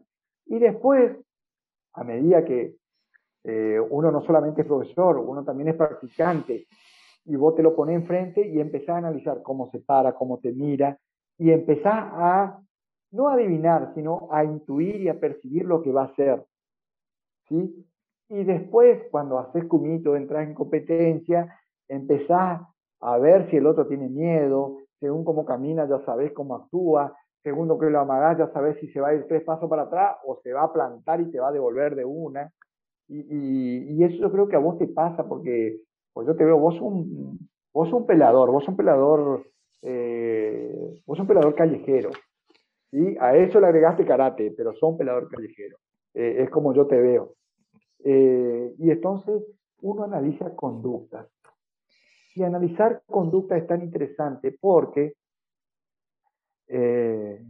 porque por ejemplo, te sirve para otros, porque vos seguramente cuando cuando, cuando recibí un alumno eh, en tu trabajo, no te digo en karate, sino en la docencia, eh, en tu instituto terciario, también empezás a ver que el alumno que no va a estudiar, el alumno, y también ves que por ahí el alumno no te cumple y por tu experiencia karate te das cuenta que es porque tiene algo emocional encima, mm. ¿o no? no es que no te quiere estudiar. No sé si te pasó. Muchas veces me ha pasado, muchas veces. Pero eso, me imagino que lo analizaste y te diste cuenta que e, es, eh, ¿cómo te puedo decir? Esa intuición o esa empatía hacia tu alumno te lo dio la práctica del karate. Sí, aparte el karate te enseña que lo exterior eh, eh, no es importante. Puedes estar haciendo kumite con uno que mide dos metros y le lo rompes todo, y después viene uno que mide 1,40 y te saca y, te baila. O sea que lo exterior no sirve de nada, es la esencia de la persona. Y entonces en, el karate aprendes a mirar, este, a buscar la esencia, ¿no? Ah, y lo ves si está débil, si está fuerte, si está triste, si está frustrado, si lo que sea, ¿no? Y como docente, tanto en el dojo como afuera, uno intenta manejar esas, esas, energías y me ha pasado tener que sacar a alguien y decirle, mira, te veo mal, ¿cómo, cómo te puedo ayudar? Pero una cosa te iba a decir, porque vos me dejaste una frase, no te diste cuenta, pero te la, mira, la tengo acá escrita acá, porque dije, esta me la llevo. Esta me a la ver, ¿cuál? Esto, Que está, esto que está aquí en, en, este cuadrado aquí. El no ya no. El no ya lo tengo. Voy a pelear por ah, el sí. sí. Sí, sí, es una frase muy común acá en Argentina. Yo no la había eh, escuchado. Este... Sí, sí, no ya la tengo. Eh, eh, ¿Sabes qué? Yo, eh, ¿sabes cuándo más me divierto yo? Cuando me encuentro con adolescentes, más cuando empecé. Porque ¿qué quieren el adolescente, Jorge? Y yo quiero que te traslade un poco a cuando vos fuiste adolescente. Conseguir su primera novia, su primer beso.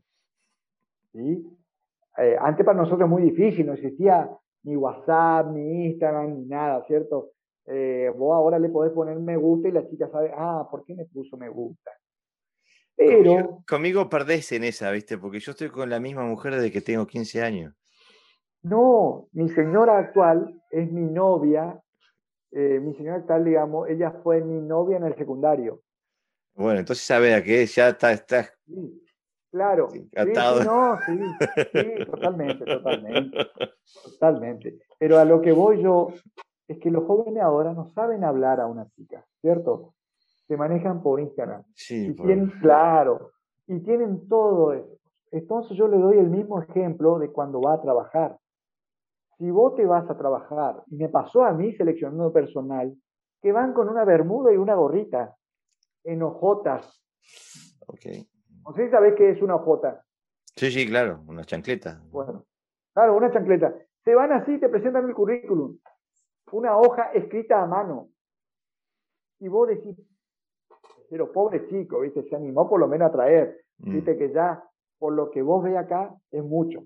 Mm. Pero ¿cómo, ¿cómo yo voy a elegir a esa persona como un vendedor que sea la imagen de, la, de una empresa, ponerle, eh, y yo le pongo una, ponerle, para darte un ejemplo, disculpame que diga una marca, le doy la camisa de que y va a ir así. No, claro, no, claro. Entonces le transforma y le digo lo mismo. Si vos le vas a dar a una chica y vas así, así, esa chica no va a elegir por vos. Va a elegir el otro corajudo, digamos, que vaya en cara. Mm. Bien, presentable, todo. Y ni siquiera es más lindo que vos. ¿eh? Ni siquiera es más lindo que vos. Pero como fue mejor presentado. ¿Se animó? Tiene más posibilidad de ganar. ¿Entendés? Y hay cosas muy obvias. Por ejemplo, que, a mí me tocó decirlo, el karate hay que lavarlo antes de venir. Claro. O antes de venir al parque te tenés que bañar. Mm. Eh, eh, o, cortate las uñas, por favor. Mm. Eh, es necesario que te laves los pies antes de venir al dojo. Sí, porque hay niveles de educación que no dan para más, para mucho más, ¿no? Y que ahí eso es la parte del sensei entrar, ¿no? Y también, Jorge, y esto se va a ofender muchísima gente con lo que voy a decir, hay sensei que solamente le dio la posibilidad de ser sensei nada más. Y así enseñan, y mm. así salen sus alumnos también. ¿Entendés? No todos tienen la capacidad. En Dinamarca, me imagino que es otro nivel. No, no. Son seres humanos como, como en todos lados. El tema es que. el tema es si, si sabes. Yo siempre tengo esta discusión con, la, norma del karate. Y es que la gran mayoría del, del karateca moderno eh, hace lo que hace porque es lo que le enseñaron eh, no todos, por supuesto, digo, pero la gran mayoría del karateca moderno hace lo que hace porque es lo que le enseñaron em, sin comprensión. Entonces digo, Yo para mí lo importante, y eso es lo que respeto, y lo que busco constantemente, y uso este podcast como mi cañita de pescador, buscando a aquellos que saben lo que hacen, por qué lo hacen y cómo lo hacen. O sea, que, se comprendan su karate, comprendan su metodología y su, comprendan sus objetivos. Que, que puedan variar, pero que sepan lo que, eh, en qué, a dónde van y por qué van y por qué lo hacen de esa forma, ¿no? O sea, que comprendan su karate. Eh, y, eso es muy raro, muy raro. Y, y, pasa, la gran mayoría de los karates, de los karatecas aquí, tengo amigos de karate que son unos monstruos que admiro y a los cuales, de los cuales me nutro también, pero es como todo lado, es como Lady Gaga vende mucho más discos que Beethoven, por algo es, ¿no? Eh, por algo es, sí, por algo es, por algo es. y eh, karate es igual. Yo siempre busqué, y digo yo que tenemos que bajar un poco el ego, pero es normal también que aumentemos el ego, ¿por qué? Porque viene, la persona que empieza karate, casi el 90% empieza por miedo o, por falta de autoestima. ¿Sí? Normalmente. Pero a mí me encanta eso. A mí me encanta eso. Porque los veo como plantas que tengo que germinar, ¿no? Sí, pero, sí, pero eh, digamos, yo tengo una teoría, ¿sí? una pequeña tesis o mini tesis, digamos. Eh, empieza como blanco, ¿no es cierto? Muy débil, muy mm. débil. Entonces de golpe llega a amarillo, naranja, verde, y ya le pegó a su compañerito, ya le sale el cuarto, quinto kata, ya hace otro, ya quiere aprender un su, ya quiere aprender Basairai, cosas así, o, a veces ya le ve a Garibaldi y dice, aprendí de ese Garibaldi tal cosa, cosas así, pues te vienen, viste, con eso, vi en YouTube tal cosa, ¿sí? Y, y bueno, y de golpe ese ego que estaba disminuido empieza a crecer, crece, crece, después ya es marrón y ya compitió, ponele, ya ganó uno, dos trofeitos, una medallita, que no importa, por ahí fue de premio nomás, pero él ya ganó. Y después llega negro. ¿Qué lo digo ahí? Interpretar lo que digo, ¿no es cierto? Se vuelve una persona oscura, deja de ser blanco, deja, deja esa inocencia que trajo al principio, lo deja de lado. Mm. Y ella empieza ya a mirar los nuevos, eh, usted es blanco, usted, yo soy primer dan, yo soy esencia, a mí, flexión allá, flexión acá. No, en mi doyo eso es inaceptable. claro, en mi doyo, te digo, ese, directamente se va a enfrentar conmigo de la peor forma. Exactamente. Pero he estado en dojo que es así. Ah, sí, sí. Bueno, pero eh, ¿a qué voy? Y te redondeo mi teoría. Que hay algunos que se quedan en esa etapa, mm. donde el cinturón es muy oscuro. Pero viste que el, karate también tiene una magia, una magia, eh, donde el cinturón se empieza a desgastar. Mm y se vuelve blanco. ¿Sí? Se vuelve blanco. Pero no todos tienen esa magia. A no todos les pasa. Y, y ahí está la magia de esto, porque en realidad lo que hacemos es nos ponemos a jugar que somos samuráis, ¿cierto? Nos ponemos a jugar que somos ninja, o nos ponemos a jugar que somos karateca, pero ya no estamos en tiempo de guerra ni nada de eso pero no sé, yo digo que algún antepasado nuestro fue y entonces tenemos todavía, viste, quedó la energía ahí latente y la recibimos. Yo pienso que tú, tú estás apuntando lo más importante del karate, que es la, el proceso alquímico de, transformación del ser humano que, por el que uno puede, utilizar el karate para, llegar a eso, ¿no? Que para mí... Y mejorar. Exactamente, para mí es, el, es, es, es es la razón de ser del karate, porque como tú muy bien lo dices, vivimos en tiempo de paz. Este, y... Yo digo que la idea es implementar el concepto de Kaizen, mm. mejorar 1% cada día. Cuando termina el final del año, el 360% por lo menos mejoraste. Exactamente. Y porque ahí disfrutás del proceso.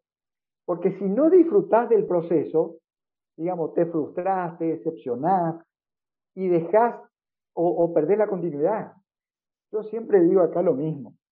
Eh, acá hay gente acá hay muchos accidentes, muchos accidentes automovilísticos. ¿Por qué? Porque la gente se pasó, no sé si vos conocés, de la bicicleta al auto. Claro. O de la zanelita, no sé si conocés la zanelita, una moto chiquita, una moto chiquita, eh, ¿cómo es? Una moto chiquita, eh, y te pasás a la Hilux, a la Toyota Hilux. ¿sí? De golpe sos funcionario público, todo esto, y tu sueldo se multiplicó por 5 mil, 5 mil por ciento acá en Argentina. ¿sí? Y yo siempre digo lo mismo, la gente quiere pasar de la bicicleta a la Toyota Hilux o, al auto que le guste a vos, o un Audi Q8, ponele. ¿sí? Pero no ve el proceso para llegar a eso, sino quiere hacer ese salto nomás. Y entonces ahí se olvida del esfuerzo, de que todos los días tenés que tratar de mejorar, de que todos los días tenés que crecer. Y yo digo que ese es el gran problema, por ejemplo, de los jóvenes. ¿sí? Sonás viejo, ¿eh? eh, yo, yo creo que te dije el otro día yo siempre fui un viejo. Yo pienso que yo nací viejo. Yo ya nací viejo. Eh, yo he sido eh, remisero acá. Es como eh, un taxista que se llama. me imagino que vos sabés. Y voy a poner a buscar gente en un supermercado. Y se quejan del precio del aceite. Ah, está carísimo. Hoy aumentó el aceite, dice. El aceite. Por ahí saca su celular un iPhone. ¿Entendés? ¿Por qué? Porque lo he visto yo, ¿eh? lo he visto hasta con amigos. Le llevan al chico, ponele a la casa de electrónica, en su cumpleaños, y se fueron con la idea de comprarle el Nokia chiquito, el que ya no sale más, o el BlackBerry que ya no sale más. ¿Listo? Se encuentra con el Samsung A31. Eh, y la mamá dice, no, le vamos a comprar el A20 nomás. Y el vendedor le dice, no, pero tiene el A50 que es mejor, señora, es mejor el A50, te vale 20 mil pesos más, ponele, ¿viste? Y después terminás le termina comprando el Samsung A71 o el S20 Plus Ultra, ¿viste? Entonces, yo me pongo a pensar, ni vos ni yo me imagino vos eras un chico rebelde, se nota en vos. Yo era un chico, lo que se dice acá, un retobado. ¿Sí? Nos costaba hacer caso. Pero donde no hacíamos caso teníamos consecuencias, ¿o no, Jorge? Sí. Entonces yo digo que no cambiaron los chicos, cambiaron, exacto, cambiamos nosotros como padres, porque decimos, para que no sufra lo que yo sufrí, le voy a dar a él le voy a dar a mi hijo. Entonces, si le puedo dar un Samsung A50, no, le doy un A71, ya para que tenga lo mejor. ¿Qué, le, qué hacemos con el chico? Lo anulamos. Claro. No, no sabe ningún esfuerzo, no sabe de sacrificio. Ahora, ¿qué pasa cuando se corta eso? No sabe resolver ese problema. Mm. No sabe resolver. Y está cada vez peor. Eh, y yo muchas veces cae en la droga o el suicidio. Sí, pero y en, los doyos, digo, yo muchas veces tengo que decirle a los padres, señora, yo soy instructor de karate, no, no estoy para educar a su hijo, la educación se la tiene que dar usted en su casa.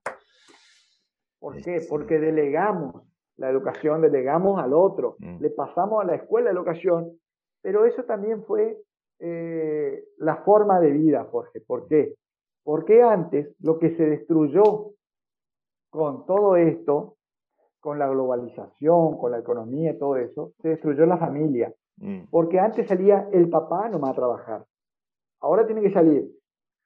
De la marca es otra cosa, ¿no es cierto? Pero tiene que salir el papá, la mamá, la hermana, el hermano, todo, y queda el más chiquito ahí.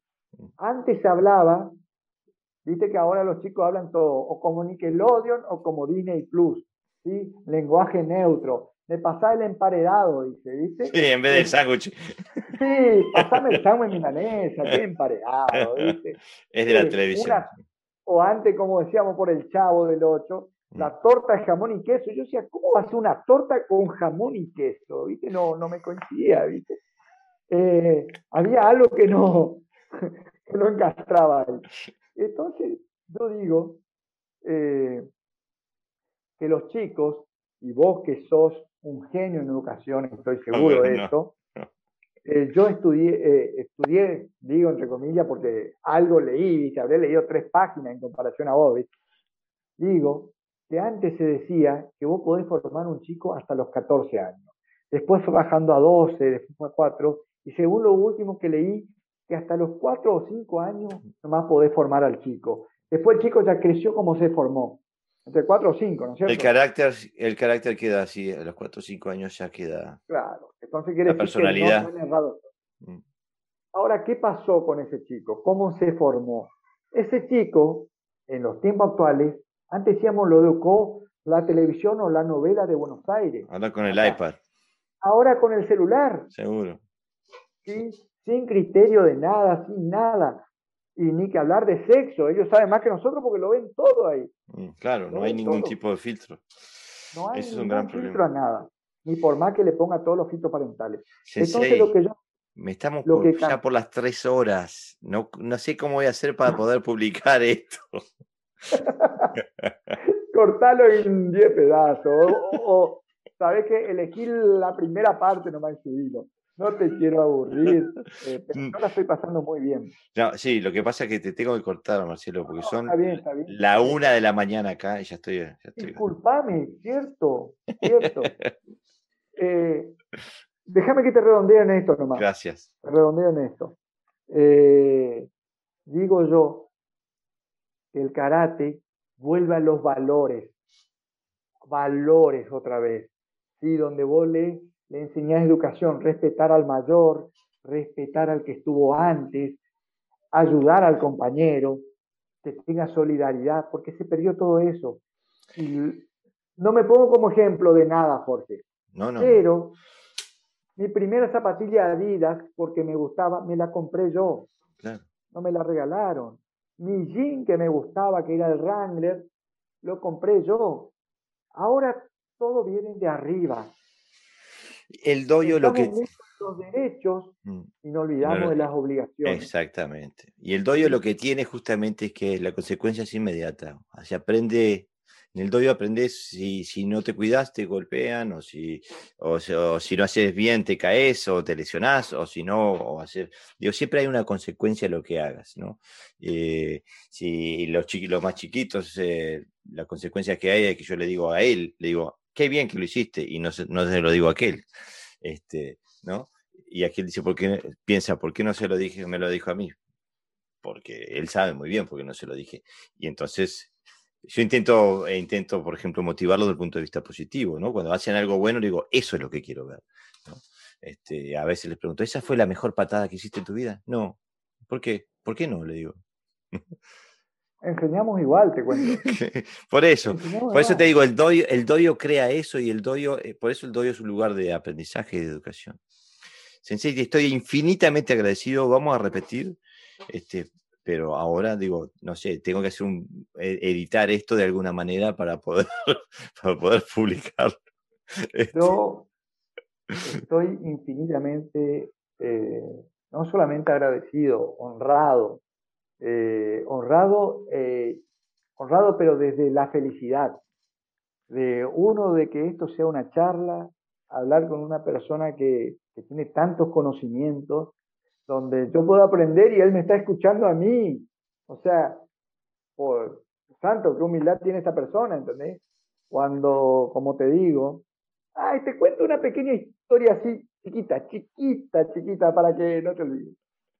Eh, hace unos años yo llamo a una casa muy grande acá en Argentina, en Buenos Aires, que vende todo artículos de artes marciales. Quería comprar mi cinturón negro, pero bordado, ¿no es ¿cierto? Con mi nombre en japonés, todo, quería karate japonés. Bueno, arreglo el precio, todo, todo eso, eh, mejor dicho, arreglo la medida, el cinturón, todo eso, y me preguntan, ¿usted quiere el cinturón con experiencia o sin experiencia? ¿Y eso cómo es? Le digo, nunca escuché eso. No, me dice, es el cinturón más vendido que tenemos hace 10 años. Es un cinturón como de satén, en tres meses está gastado, señor. Entonces usted tiene experiencia. ¿Y cuánto sale ese? No, y ese sale más barato porque el otro sirve eterno, dice, pero ese sale más barato. Eh, ¿Y cuál la querés? No, yo quiero el otro, el que me dure. Le digo, pues no, no, quiero volver a comprar otro por año. Le digo. Con experiencia sin experiencia. Vos sabés que te parece gracioso. Pasó una semana. Eh, no, ponele que pasó eh, tres, cuatro meses. Viajamos a Buenos Aires. Un sense de acá de Formosa se compró el cinturón con experiencia. Nos fuimos en colectivo, volvimos en colectivo a la semana estaba gastado su cinturón. Algo acá, total, esto no va a salir de acá, ¿no es cierto? Exactamente que no. Nosotros decíamos, ¿sabes qué? Lo que pasa es que trajo arrastrando el cinturón detrás del colectivo. O sea, claro. Yo, yo, saqué mi Bueno, ahí te corto, Jorge. Ahora te corto, Jorge. Vos manejás ya esto y bueno. Yo saqué mi cinturón negro en el 93. Y bueno, y he tenido dos cinturones.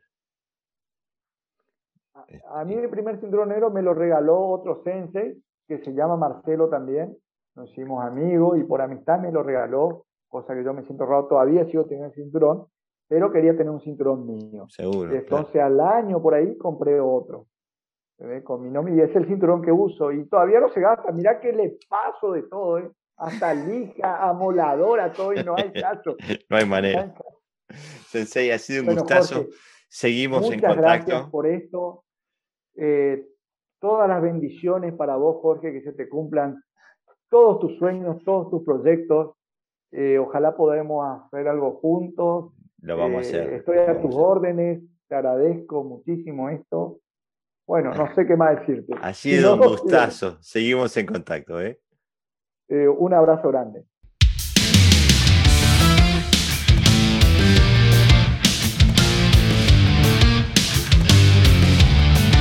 Hola amigos, bienvenidos a Podcast Toyo. Hoy estoy nuevamente con eh, el gran sensei Raúl Ahumada desde Córdoba, Argentina. Eh, un académico, un karateca de extensa trayectoria este, y ante todo un escritor este, que se ha dedicado a, volcar su amor por el karate este, y unirlo con la escritura y nos, eh, eh, nos, brinda unos libros históricos sobre eh, los maestros históricos del karate que nos hacen vibrar a toda la audiencia. Entonces, en el episodio pasado tuve tuve la desfachatez de pedirle a, Sensei si no se animaba a leer un poquito de, uno de los libros y él tuvo la gracia por, de, la amabilidad de leernos eh, una parte de uno de sus libros y se me ocurrió la idea, qué lindo sería si pudiéramos desarrollar un poquito el universo de cada libro. Entonces, y se lo propuse al Sensei, Sensei tuvo la amabilidad de brindarnos su tiempo y su universo, eh, abrirnos una puerta a ese universo fantástico de sabiduría y, capacidad literaria. Y bueno, entonces vamos, vamos a, dedicarle un episodio, en cada episodio de Podcast Audio este, en adelante vamos a darle un segmento a cada uno de los libros. Este, para que, bueno, para el deleite de la audiencia y para que salgan a comprar y a, leer el libro, por supuesto. Sensei, bienvenido al podcast nuevamente. Hola, estimado Jorge, un gusto eh, no solamente compartir estos espacios con vos, sino con toda la, gente que acompaña este, este podcast, que bueno, realmente gratifica muchísimo eh, que uno pueda de alguna manera transmitir experiencias, eh, bueno, lo que uno puede haber recogido a lo largo del, conocimiento que tenga, incluso la ignorancia que uno puede tener, ¿no? Porque no vamos a decir que conocemos absolutamente todo, eso sería este, pecar de soberbia y, y, no se trata de eso, yo creo que habíamos hablado informalmente al comienzo, que este es un espacio de amistad, de intercambio sano, de conocimiento, de los cuales uno se nutre, recibe, entrega. Y bueno, creo que todos los que estamos acá formando parte de esta audiencia, entendemos que ese es el camino, ¿no? Entonces, Eh, muchísimas gracias nuevamente, muy agradecidos a todos los que tuvieron, eh, digamos, eh, la atención de escucharnos durante dos horas, la última charla que tuvimos, querido Jorge. Así que bueno, vamos, vamos, por supuesto, vamos a tratar de, de abundar. Y hay una cosa muy importante que tendríamos que procurar entre los dos, ¿no? Porque de eso se trata. Que no quede esto de que segundas partes nunca fueron buenas, ¿no? O sea, si ha gustado la anterior, nos tenemos que procurar de que esta sea aún mejor, ¿no? Así que voy a anticiparte una cosa que vamos a hacer acá, cosa que da de movida queden todos enganchados. Y es que, si bien vos me pediste amablemente que yo reprodujera en el texto alguna lectura, eh, en esta ocasión lo vamos a hacer pero respecto al segundo de los libros. Voy a seleccionar un subtítulo de ese libro y vamos a hacerlo conocer aquí, este, bueno, para deleite, creo yo, de todo, para compartirlo y para que también eh, conozcan de, de, una parte del contenido de lo que hay en, los libros, más allá de las palabras que uno puede expresar aquí, ¿no? Así que ese sería el cometido de hoy, tratar de no defraudar, eh, hacer alguna nota interesante y hablar, en principio, como has dicho vos, del libro del el legendario Matsumura Soko. Así que bueno, vamos para adelante. Bueno, quedó todo el mundo enganchado. Ya sabemos que hablamos de Masumura Soko Sensei, eh, el gran eh, iniciador del karate, y, de ahí terminamos con eh, un fragmento de lo que vendría a ser el, el, libro número dos que desarrollaremos en el próximo podcast. Así que está toda la mesa servida, hay que zambullirse, este, estamos hambrientos y bueno, vámonos a la hora. Sensei, cuénteme un poco ¿Cómo empezó la idea del libro de Matsumura Sokon? ¿Por qué em, empezar por Matsumura Sokon Sensei? Bueno, eh, vamos a tratar de, de, no entrar en las mismas explicaciones que habíamos dado en la anterior eh, comunicación que tuviéramos, porque realmente sería muy monótono. Esto que yo te contaba, que siempre procuro que aunque haya anécdotas comunes en cada uno de los libros, esas anécdotas se muestren de manera distinta con un toque de imaginación. Vamos a tratar de hacer lo mismo hoy. Perfecto. En principio, respecto al legendario Matsumura Sokon, hay algunas cosas interesantes que podemos eh, resaltar durante esta comunicación, ya que no lo hemos dicho en la anterior, ¿no? Y vamos a arrancar, por ejemplo, por la tapa. Eh, el título en sí mismo, el título en sí mismo ya es, eh, digamos, un poco indicativo de lo que vamos a poder encontrar en su interior, porque hablamos de legendario, hablamos de una leyenda, ¿no? Tú sabes que respecto a esto de las leyendas, eh, he tenido oportunidad de escuchar a algunos otros eh, eh, oradores que dan entrevistas con motivo justamente de esclarecer aspectos de la historia, del karate, hay mucha gente muy dedicada al tema, ¿no? Este, pero yo ya te había comentado que a veces se pasa, digamos, digamos, de, de, no entender que estamos en un país donde la leyenda es una de, digamos, de los pilares por el cual eh, nace la cultura uchinanchu. Mm. Vos fíjate, vos fíjate que ellos tienen, son un pueblo que tiene mitología. Entonces, desconocer que, que es una cultura que, que se da a conocer a través de seres mitológicos, ¿no es cierto?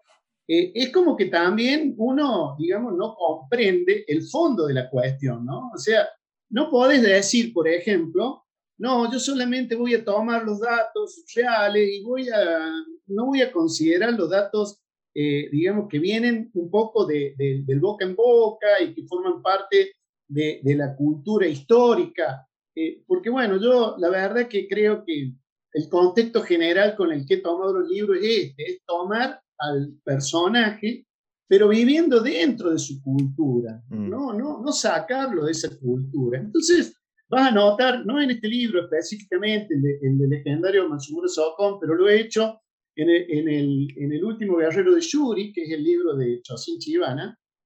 Ahí he hablado un poco de lo que es Nirai Kanai, que es un, es un ser mitológico, ¿no? Una deidad que ellos entienden que forma parte, digamos, de, de, digamos, de, la cultura, si se quiere, religiosa que ellos mm. tienen, ¿no? Y que es custodiado por un ser mitológico también, que es un dragón, que se llama Utaki. Hay una serie de factores que uno los puede soslayar, no tenerlo en cuenta, pero que indudablemente han incidido en la formación de cada uno de estos eh, formidables artistas marciales. Entonces, hay que considerar esas cosas. Yo te voy a contar, independientemente de esto que estamos hablando, alguna anécdota que tengo eh, en cuanto a esto que te estoy diciendo, que me motivó la investigación, el conocer algunas cosas que, eh, bueno, mm, nos suenan en nuestra cultura un poco, como bien te decía, este, de leyenda y mitología, pero realmente eh, la han logrado materializar en hechos, existen, y yo te voy a contar este, de qué se trata. Pero bueno, vamos a esto de, la, de la tapa del libro. En el, en el libro vas a encontrar, además de que se habla del legendario, por esto que te explico, de la leyenda, él lo vas a encontrar eh, con una vestimenta típica de un eh, guerrero samurái, pero del Japón, porque eh, si vos te acuerdas, yo había aclarado en la anterior charla que él se había formado luego de haber recibido, ¿no es cierto?, por parte del rey Shoko el galardón o la categoría de, ser Bushi del reino, había logrado, digamos, que le permitieran ingresar a la escuela Jigen-Ryu, ¿no? Entonces, esa, esa escuela Jigen-Ryu era de la isla grande, de Japón. Entonces, en ese caso, él, digamos, aparece en la tapa con un traje que lo sitúa precisamente dentro de esa eh, eh, cultura más del, imperio de Japón, ¿no?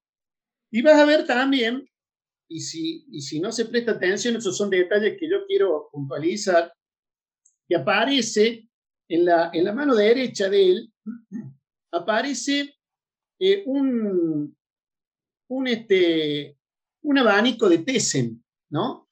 ¿Qué es un abanico de Tessen? Un abanico de Tessen es un abanico que era un arma que utilizaban los samuráis, ¿no?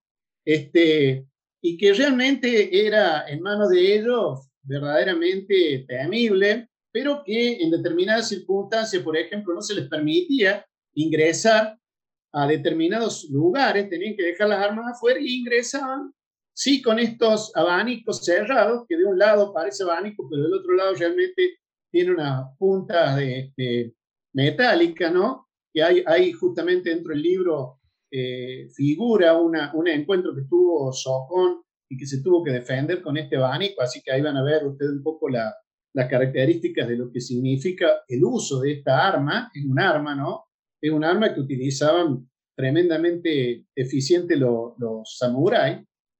Y después vas a ver que también en la parte posterior de, de aparece un, eh, un eh, pavo real, un pavo real.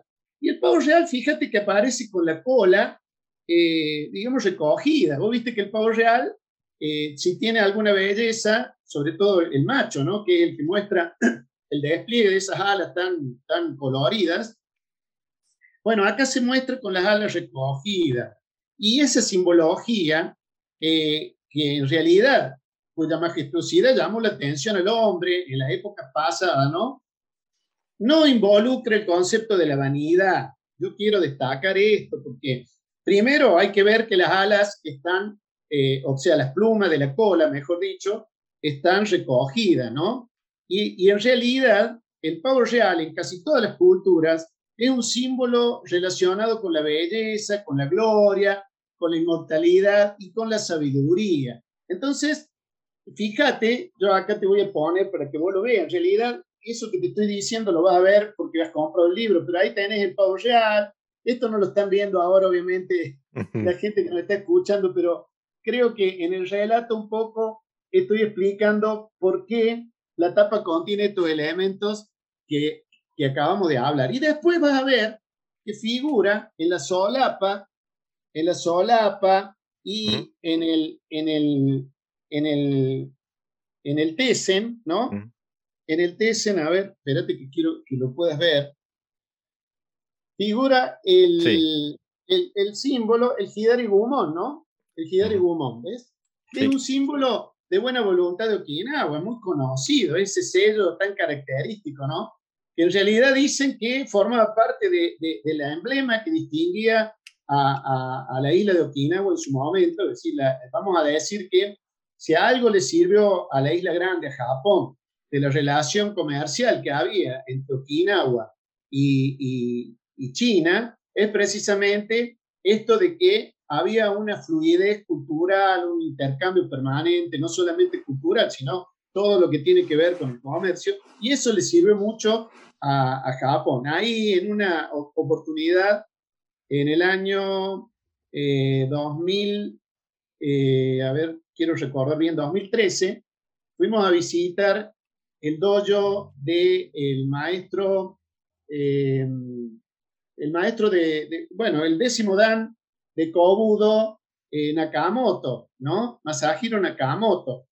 Masahiro Nakamoto tiene un museo, un museo muy, muy interesante, y ahí en ese museo eh, él nos dijo que, bueno, algunas de las cosas que Japón les había tomado sin preguntar era la bandera, los distintivos, lo que... ¿Por qué? Porque los barcos de Japón no tenían la cualidad de distinguirse cómo se distinguía la flota de Okinawa. Entonces tomaron los símbolos, tomaron los símbolos que hacían la distinción de los barcos, de las naves okinawenses, según relató el maestro Masahiro Nakamoto, y eso, digamos, fue una de las cosas que tomó Japón, por ejemplo, de, de Okinawa, ¿no? Eh, bueno, eh, eh, eso, digamos, por eso van, van a ver en la tapa estos símbolos que en realidad me parece que están muy asociados con la cultura chinanchú, ¿no? La mm. cultura de Okinawa. Por mm. eso, en la tapa misma ya tiene todo un significado, un simbolismo, desde, la palabra legendario a las componentes, digamos, ¿no? Así que bueno, eso en cuanto a la portada, ¿no? Después vamos a empezar un poco a ver lo que, lo que tenemos en el, en el interior. Bueno, en el interior, realmente que tenemos que tratar de no, de no revelar algunos aspectos que luego, eh, probablemente a la hora de la lectura, si nosotros los contamos, bueno, es como... Arruinamos el libro. Arruinamos el libro. Entonces, pero sí hay algunas cuestiones que tendríamos que, estar diciendo, y es que, por ejemplo, no hay una certeza respecto a cuándo fue el nacimiento de, hay una especulación respecto al nacimiento de Soko Matsumura, ¿no? Tampoco, eh, digamos, escuché también varias, en varias oportunidades hablar respecto al nombre. Él no se llamaba Soko, ¿no? Él no se llamaba Soko. Y ahí tuve que seleccionar a ver si, quién, digamos, en honor a quién se había puesto ese nombre o quién le había sugerido que se lo cambie. Y entonces vi que había alguna, algunas este, opiniones contrapuestas, ¿no? Y yo tuve que decidir por una y yo te voy a explicar por qué decidí por la que decidí. En realidad hay una que habla, para empezar, era muy frecuente que se cambiara el nombre cuando se salía de la niñez, digamos, ¿no? O sea, cuando se atravesaba la etapa de la adolescencia, ya la juventud, digamos, terminando esa edad, eh, era muy frecuente que se cambiaran los nombres, ¿no? Propio de la cultura, ¿no? Eh, bueno, hay quienes sostienen que se cambió ese nombre cuando ingresó, aproximadamente a los, a los 20 años de edad, cuando ingresó a ser guardaespaldas en el castillo de Yuri, que fue el que custodió, digamos, los últimos tres reinados. Bueno, yo la verdad que le encontré otro motivo para cambiarse el nombre, que fue en realidad homenajeando a la voluntad de su maestro. Sabemos perfectamente que el maestro de él fue Sakugawa, ¿no? Saturuke Sakugawa, todo es Sakugawa, Sakugawa, bueno, muchos mucho nombres tiene él o se lo ha conocido de distintas maneras, pero eh, en realidad yo entiendo que eh, digamos, se lo ha sugerido ese maestro. ¿Por qué? Porque el ideograma que representa el nombre, Socom, quiere decir descendiente principal. Entonces me, me incliné más a pensar que la adopción había sido sugerida por su maestro predecesor. E, es, mi, es mi forma de ver, es mi opinión. ¿no? Como apuntándola a él como el, como el heredero de, de, de, del arte de hecho, De hecho, eso es algo de lo que relata la historia, ¿no? Es decir, eh, dice que Sakugawa ya tenía una edad bastante avanzada cuando lo toma como discípulo y se apuró mucho en enseñarle todo lo que sabía, ¿no? ¿No? es decir, creo que no, no superó los cinco años de enseñanza, pero todo esto que le enseñó, que realmente lo motivó a, a, digamos, dedicarle eh, todo, todo lo que él conoció, eh, bueno, lo hizo con un fundamento, lo hizo como diciendo, bueno, acá va a estar el que no va a seguir, ¿no? Y yo quise dejar de, presente eso en, en, el libro, ¿no? Porque en esto hay siempre una cuestión muy importante, ¿no? Y es el respeto que se tiene por los maestros.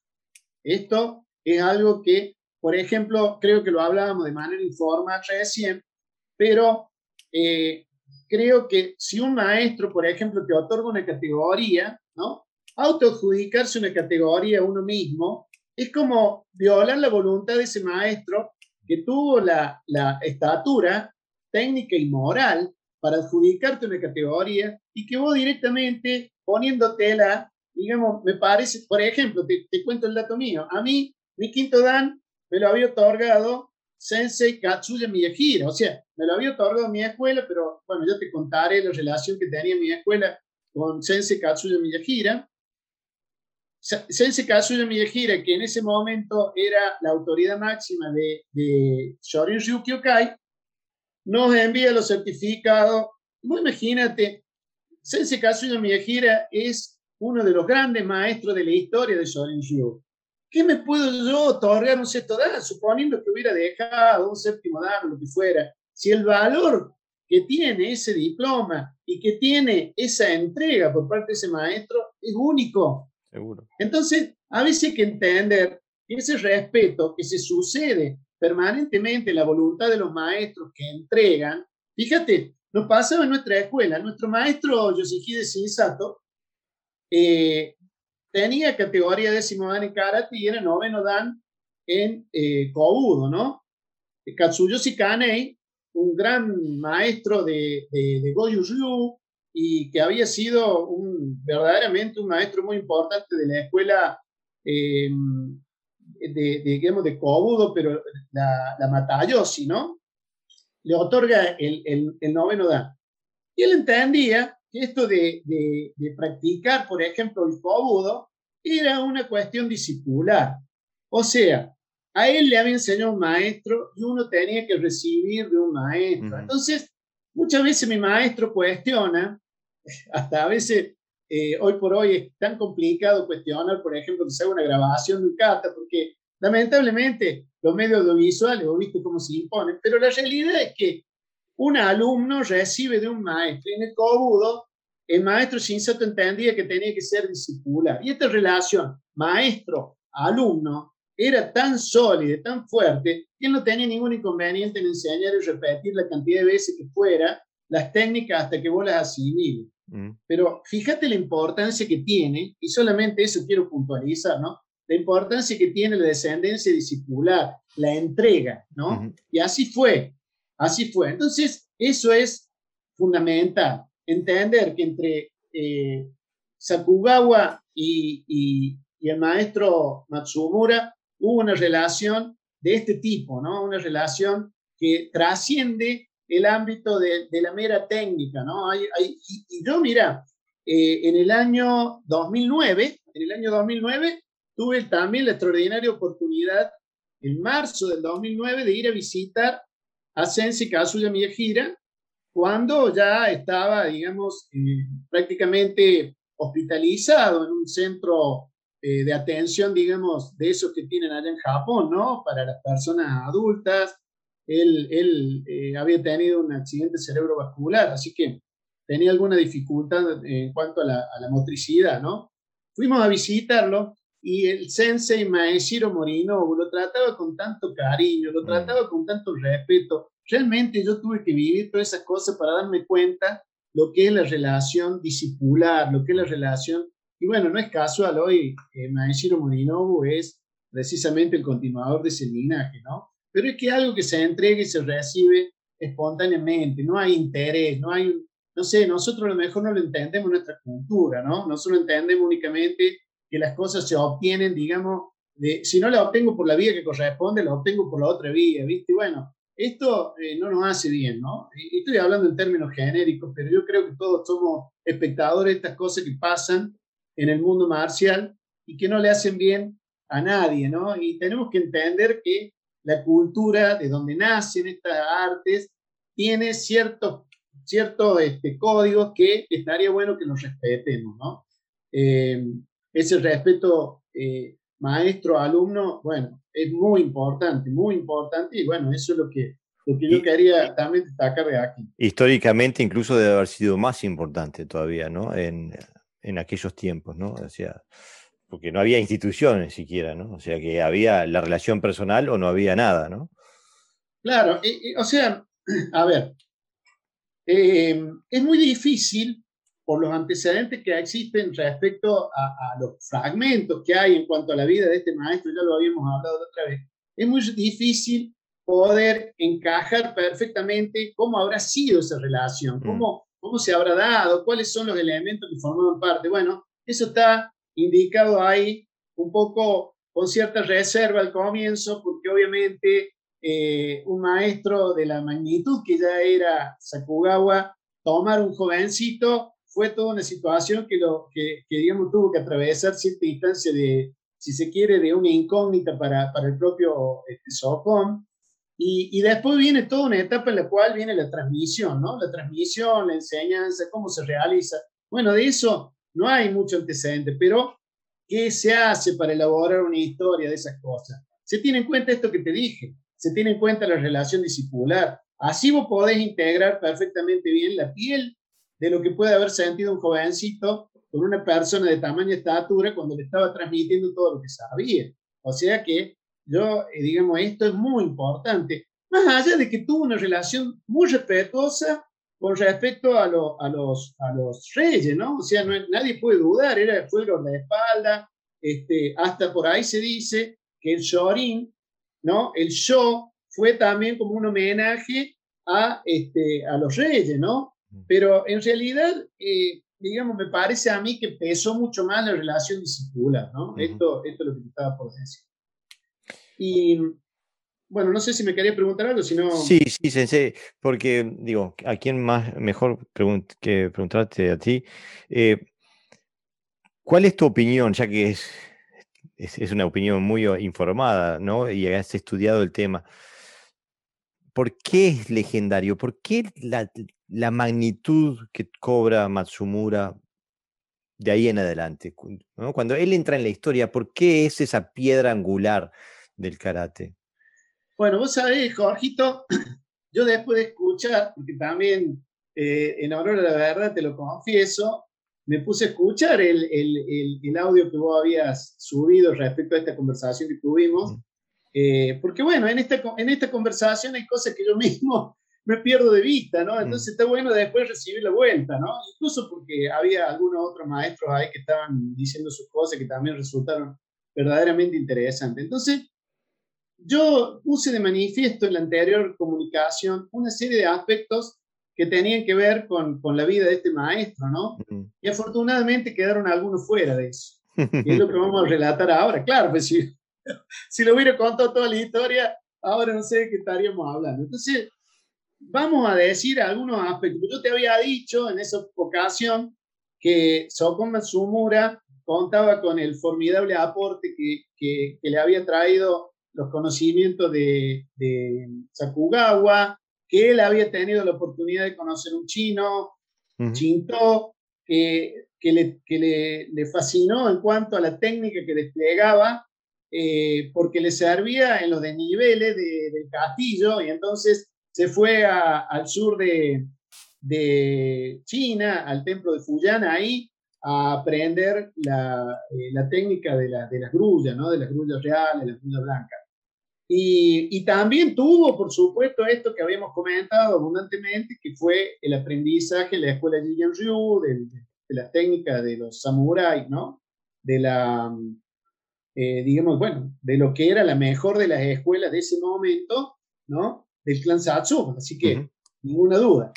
Y, bueno, y también, por supuesto, todo lo que hace a la parte de la formación, porque él era una persona que se formaba con los clásicos chinos, porque yo te comenté que es muy probable que, dado que él tenía que de alguna manera custodiar, entrenar a guerreros, seguramente se formó con el arte de la guerra, y, aportó, bueno, buena parte de los conocimientos de la filosofía que él después termina volcando en preceptos que le entrega a uno de sus alumnos y ahí hay una incógnita de por qué se la dio a Kuwait y no se la dio a Itosu, ¿no? Bueno, es una cosa que, bueno, eh, eh, eran los dos alumnos, Itosu lo continuó, pero no le dio, eh, no le dio estos preceptos. Pero bueno, eso queda en el ámbito de, lo anecdótico. Lo que sí me faltó decir son algunas cositas muy importantes y, bueno, yo creo que eh, lo va a valorar, lo van a valorar también los que nos están escuchando. En primer lugar, un aporte formidable que hizo Shokon Matsumura la técnica fue, digamos, incorporar el, eh, digamos, Hiken Itachu, o sea, el, con un solo golpe, el golpe de gracia, el golpe que inhabilita al rival. ¿Por qué esto? Porque normalmente cuando uno ve las artes chinas, lo que va a ver es un, el, Wing Chun, cualquiera de esos, lo que va a ver es una seguidilla de golpes cortos. Sokon, por ahí dice que fue Itosu el que se concentró en esto, ya voy a aclarar eso. Sokon entendió que no se podía tener la opción de tanta secuencia de golpes cuando se está frente a rivales reales en una guerra. Es decir, esto que nosotros practicamos tanto en el dojo, donde hacemos, digamos, de alguna manera técnicas en las cuales tenemos acordado que el uke se va a quedar parado y que nosotros vamos a poder aplicar la técnica, en la realidad, en la realidad las cosas no funcionan de esa forma. O sea, es una dinámica, no se queda quieto uke. Entonces, a veces no tenemos tiempo de impactar con una secuencia y por lo tanto, él entendía que lo que había que hacer era entrenar las manos, las piernas, para eliminar al rival de un solo golpe. Por lo tanto, entrenaba, entrenaba la dureza de los, de los puños, entrenaba, digamos, todas las patadas, que en realidad se limitaban a la patada a la Magueri, porque imagínate, estaban con, los soldados tenían, eh, digamos, todo el uniforme y bueno, no podían tirar una Maguashigeri a la altura de, la cabeza del, rival, era ridículo pensar eso. Entonces, el mejor de los casos, digamos, la, palabra, la patada se concentraba en el tercio medio, o sea, estamos hablando de la ingle. Bueno, eh, no voy a desconocer el poder que tiene una patada a la altura de la cabeza. Lo cierto es que en esa época eh, se pensaba que eran, aparte que, vamos a decirlo, ¿no? está muy lindo, uno tira una pata y la conecta en la cabeza del rival y el rival seguramente va a caer frito, pero es muy difícil conectar a esa altura y además uno queda invalidado porque queda con una pierna en el aire. Si le erraste, cobraste. O sea que eso tampoco es de la lógica de la defensa. O sea, realmente a mí me parece que son cosas muy importantes porque por ahí, viste, em, por ahí se confunde. Nosotros somos practicantes de artes marciales, somos practicantes de karate, pero no se nos ocurre salir a la calle y decir, bueno, a ver, venga, y nos vamos a agarrar y vamos a hacer, viste, yo soy séptimo dan, sexto dan, que no, no entrenamos para esas cosas. Queremos llegar a un resultado favorable en eso, tenemos que entrenar como se entrena para esas técnicas, tenemos que poner la. En Japón hay maestros que entrenan tan duramente que te digo, no tengo la menor duda que con un solo golpe son capaces de, de, inhabilitar un rival, ¿no? Ahí lo tenés a Kiyohide Shinjo, que es noveno dan de, de Wechi Ryu, ¿no? Que le dicen el Superman de Okinawa. Y bueno, verdaderamente con la punta de los dedos te rompe tabla de dos pulgadas y en la punta del dedo gordo del pie te rompe una madera cuadrada de, de dos pulgadas. Mm. O sea, eh, o, o, un bate, o dos bates de, de béisbol con, el, con el antebrazo. O sea, vamos a entrenar así, seguramente vamos a tener un efecto. Pero si nosotros entrenamos tranquilo en el dojo y realmente buscamos otro tipo de cosas, no, porque por ahí se hablan cosas, Jorge, uno no puede evitar escuchar. Entonces dice, no, ustedes están aprendiendo técnicas que no sirven, porque realmente esas técnicas que ustedes hacen, cuando salen a la calle, no les dicen, no, para, ¿qué estamos entrenando? Nosotros no estamos entrenando para salir a la guerra como salían los, los Kaimochi de, de, este, de Matsumura. Entonces, eh, no hay que menoscabar, hay que entender que cada uno busca lo que quiere, ¿no? Hay otros que entrenan para el campeonato, no se te ocurre utilizar la técnica que usa para marcar un punto en un campeonato que ni siquiera puedes, eh, digamos, llegar a contacto y eso pensar que salir a la calle te enfrentas con, porque no es así. eh, el boxeador, sin ir más lejos, a los tres meses de entrenar, ya está acostumbrado a recibir golpe a golpe y bueno, y nosotros llevamos años para llegar, por lo menos cinco o seis años para llegar a cinturón negro, cuando recién empiezas con parte de la técnica, ¿no? Mm. Empiezas a, a lograr coordinar movimiento. Entonces, no hay que menospreciar. Yo he escuchado por ahí a algunos especialistas en técnica de defensa personal que dicen que no, esto que ustedes hacen es, apariencia, porque en realidad cuando uno sale, eh, bueno, para, este, a ver, Matsumura, ¿qué es lo que era? ¿Era papel pintado? Eh, eh, claro, no, vamos a las cosas, o sea, entrenamos como realmente tenemos que entrenar, entrenamos como un boxeador. Esto es una cuestión, ¿no? Aparte, yo veo, veo tristemente lo que pasa en la, en la jaula de la, de la MMA, ¿no? Realmente los golpes no, por ahí hay un dicho que dice los golpes no alimentan, ¿no? Y, y uno ve, eh, digamos, de la manera como se castigan, al punto que no gana el mejor, sino el que más soporta muchas veces, ¿no? Es decir, e, es, penoso porque, mira Jorge, hay una cuestión física, ¿no? Y, y lo vamos a entender rápidamente. Vos fíjate los vidrios blindados, ¿no? Los antibalas. No sé si habrá visto, hay un montón de videos en cámara lenta que muestran cómo disipa la energía de la bala. Viste que se forma un círculo alrededor de la bala mm. y cuando lo muestran de perfil hay una parte de la bala que a veces lo atraviesa, una puntita que se ve hacia atrás. ¿Estamos de acuerdo? Bueno, imagínate que vos tenés todo el abdomen como si fuera un vidrio templado, ¿no? Tenés ahí todo tu, tu tablita de lavar, digamos. bueno, algunos tienen un lavarropa. Pero bueno, supongamos que tenés tu tablita, tablita de lavar, estás orgulloso ahí, y te ponen un impacto entrenado, y seguramente el 90% lo va a disipar como actúa un vidrio templado al disiparlo de manera horizontal. Pero ese puntita que pasa va directamente a un órgano interno. El órgano mm. interno no tiene nada que para recibirlo. Entonces ahí va a generar una micro lesión que a la larga te puede traer consecuencias, porque esas son las micro lesiones que luego se pueden transformar en degenerativas. Yo no estoy diciendo que esto sea así, yo lo que estoy diciendo es que someterse a golpiza y entrenar para golpearse, sobre todo en, en, los, en los órganos internos, puede generar este tipo de consecuencias. Y no, y, y mira, y tomemos el ejemplo de, de Socón. Socón se entrenaba para romperse la cabeza.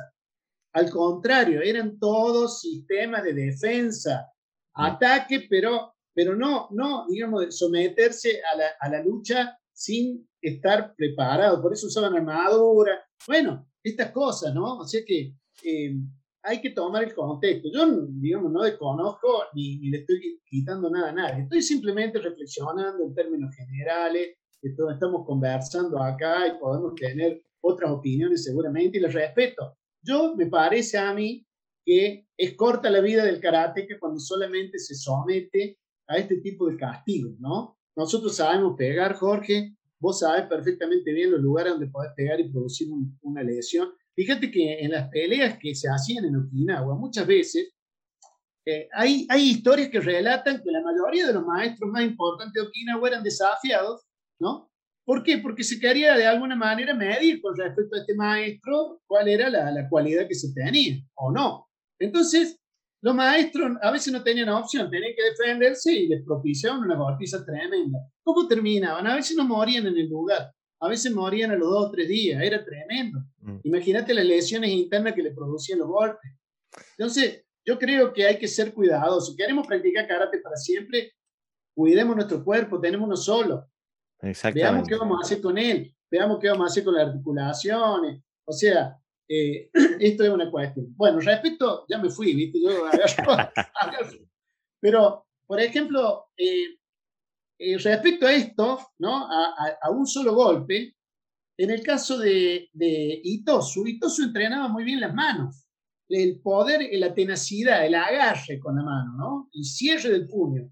Dicen que entrenaba tomando tallos de caña de bambú las apretaba, las apretaba entre los dedos de manera tal que empezaba a hacerlas crujir, al punto tal que cuando las reventaba eran poco más chicas que, digamos, que el diámetro que podía tomar entre los dedos, pero entrenaba de esa manera. Entonces, claro, pues imagínate, él tiene una anécdota donde se le presenta un intruso ahí en la casa, y rompió la puerta y lo metió por, prácticamente por, viste, como el dibujo animado, casi lo mete por el agujero de la puerta. Imagínate los ojos del, del rival, no es gracioso, pero es así, mm. relata la historia. Y imagínate, claro, vos entrenas así, entrenas maquiwara, entrenas los dedos para la tenacidad, entrenas 6, 7 horas por día, y bueno, no, pero no te creo que, que nadie te pueda hacer nada, pero bueno, no, eh, eh, no, no, no, con esto quiero defender un poco lo que, lo que a todos nos gusta, ¿no? Que por ahí no menosprecien, che, no, mira, vienen estas técnicas de defensa personal de distintos tipos y por ahí no hablan bien de las técnicas que nosotros hacemos, ¿no? Claro, son técnicas acordadas, el que te tira, vos te defendes, hay una posición prácticamente estática, pero nosotros entrenamos otro tipo de cosas. Mm. Eh, es decir, no, no, no estamos solamente en eso. Y más allá que, que cada técnica es peligrosa en sí misma porque tiene un montón de fundamentos, ¿no? Y esto también creo que vos has visto una publicación que hice por estos días, y es otra de las cosas que quiero exaltar de Sokon Matsumo, ya hemos hablado. Respecto al Hiken Hitatsu, un solo golpe, y ahora hay otra cosa muy importante que hay que atribuirle a Sokon Matsumura, que es que él le da una dimensión yo, yo creo que lo dije así de manera este, como una parábola ahí en, un posteo que hice en Facebook, pero él en realidad lo que la dota a los katas es de una tercera dimensión, ¿no? El kata en realidad, cuando uno lo observa, esto del en el desplazamiento, ¿no? En una u otra dirección, parece que fuera una línea, ¿no? Que estuviera marcada solamente en dos direcciones cuando uno ejecuta un kata, ¿no? Uno sale de un punto, vuelve al mismo punto y parece que estuviera haciendo cosas que van solamente en dos dimensiones. Pero resulta que la tercera dimensión, y esto es lo más importante, que es lo que le dota, este, para mí, Sokoma Sumura es la tercera dimensión que, que consiste en la codificación que tiene el movimiento. Esto que hablábamos la otra vez, o sea, si hacemos Nankai Shodan, tenemos que pensar que somos un yanagi, un sauce, que de la cintura para arriba tenemos flexibilidad y que de la pierna para abajo somos las raíces de ese árbol. Si hablamos de Kusan Kusho, es la ola que rompe y que vuelve. Tenemos que entender que hay un código que está dentro del movimiento y que tenemos que saber su significado. Entonces, esto que, la verdad, mira, fíjate lo notable, Jorge, no sé si lo has pensado, pero eh, un kata, un kata es una decodificación, una codificación, mejor dicho, o una síntesis de lo que hoy haríamos con una, una filmación, ¿no? Realmente, sin haber en esa época eh, ningún dispositivo multimedia, lograban concentrar en un grupo de movimientos repetidos y que todos podían imitar y que podían repetir en cualquier lugar una, eh, digamos, una serie de técnicas aptas para la defensa. Brillante, brillante. Imagínate que eh, justamente eh, es hasta si se quiere científico, porque el método científico consiste en que vos de alguna manera puedas repetir, ¿no es cierto?, el fenómeno en un laboratorio. Bueno, esto vos podés hacerlo y lo podés repetir, no solamente yo, sino que vos lo viste y lo repetiste y lo podés hacer en cualquier lugar del mundo. Y esto que era formidable porque se lo transmitía de esa manera a todos los que hay mochi, ¿no? Eh, fantástico, lo tenía todos codificado y cada uno tiene un mensaje. Cada uno tiene un mensaje, ¿no? Fantástico. Esto es que eh, es lo que nosotros tenemos que tratar de decodificar. Y acá viene una cuestión. Vos sabés que en, la última vez que visité Okinawa, año 2018, yo tengo un amigo allá en Okinawa que me había contado una leyenda urbana. Una leyenda urbana que, la verdad que me, me, la había contado en el 2016. Y a mí me quedó esa leyenda urbana, me quedó flotando porque él me había dicho que había un monumento que reproducía esa leyenda urbana. Entonces me, me, me agarró la inquietud, lo volví a hablar y le pregunté dónde estaba el monumento y me lo, me lo dio con coordenadas y me fui. Y ahora te cuento qué consiste esa leyenda urbana. En la zona de, de Naminowe, ahí en la proximidad de, de, Tomar, en la zona de la costa, digamos, hay una playa que se llama Naminowe Beach en, en, Okinawa. En ese lugar, en las proximidades, hay una leyenda que cuenta más o menos de esta manera la cuestión. Dicen que los vecinos ¿no? En determinada etapa del año, eh, se veían intimidados porque había un rugido, ¿no? Y una sombra que se hacía presente y los asustaba, los asustaba, y este, este temor que se había generalizado en todos los vecinos de ahí de la zona, lo llevó a hablar con uno de los maestros que había en el lugar, uno de los maestros que también formaba parte de ese lugar. No sé si la conoce a la... No, no la, conozco. es una leyenda. Mira de qué estamos hablando. Fíjate qué importantes son las leyendas. Entonces, resulta que este, este gran maestro, a pesar de que también tenía sus temores, ¿no? Decide tomar el desafío de decir, no, yo voy a hacerme cargo de defender eh, digamos, a todos mis, amigos o toda la comunidad que integra acá y que me han venido a buscar y yo honorablemente lo voy a enfrentar. Entonces sale la noche a buscar este enemigo, ¿no? A batallar con él.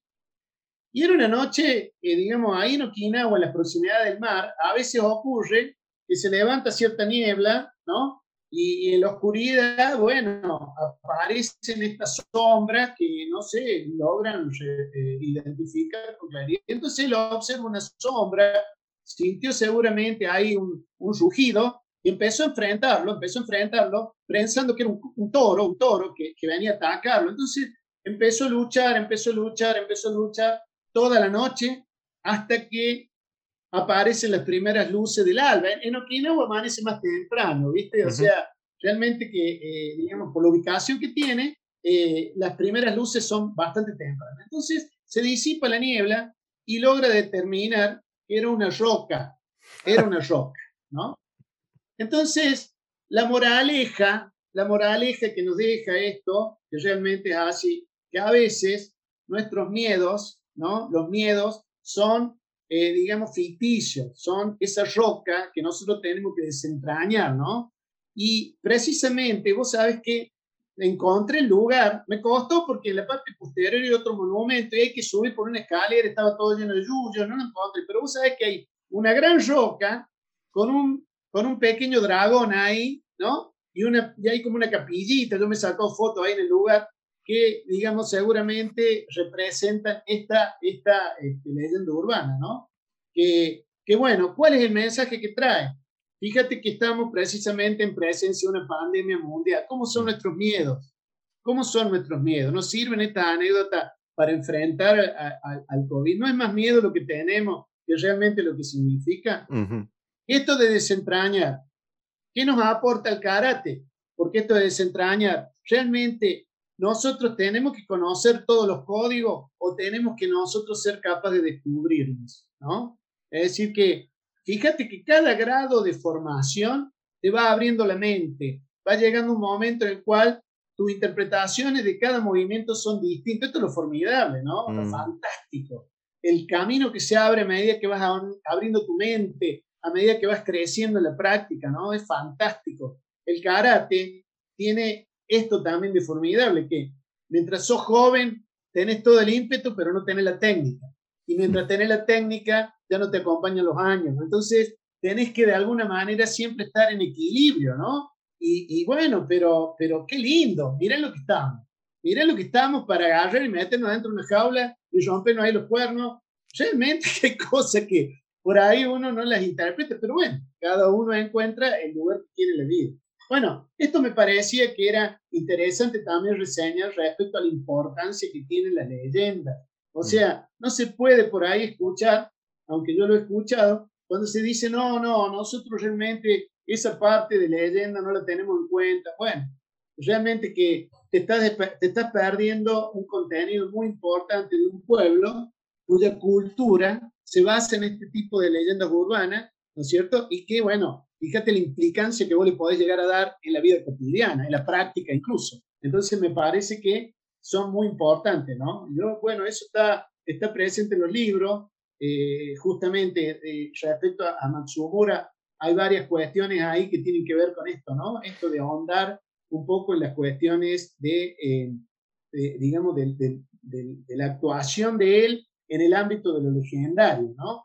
Así que bueno, Debe este ser casi, debe ser imposible comprender el, actuar de una persona más de la estatura de, Matsumura Sokon, como ah, sin, sin, sin, verlo en su contexto sociocultural e histórico, porque eh, no tienen sentido lo que uno hace sin, fuera de ese contexto. ¿no? Lo que hace, permite la comprensión de lo que se hace es justamente a través de ese, de ese lente, de ese prisma. ¿no? Sin ese prisma, eh, no sé si eh, leíste alguna vez, había, hay un, este, un, un cuento de ciencia ficción muy viejo en la que los marcianos observan la Tierra y dicen, sí, la, especie dominante em, es una, son, son, cuerpos, tienen cuerpos de metal y, andan por, por, los caminos y tienen, y tienen una subespecie que, que se encarga de, de, darles de comer. o sea,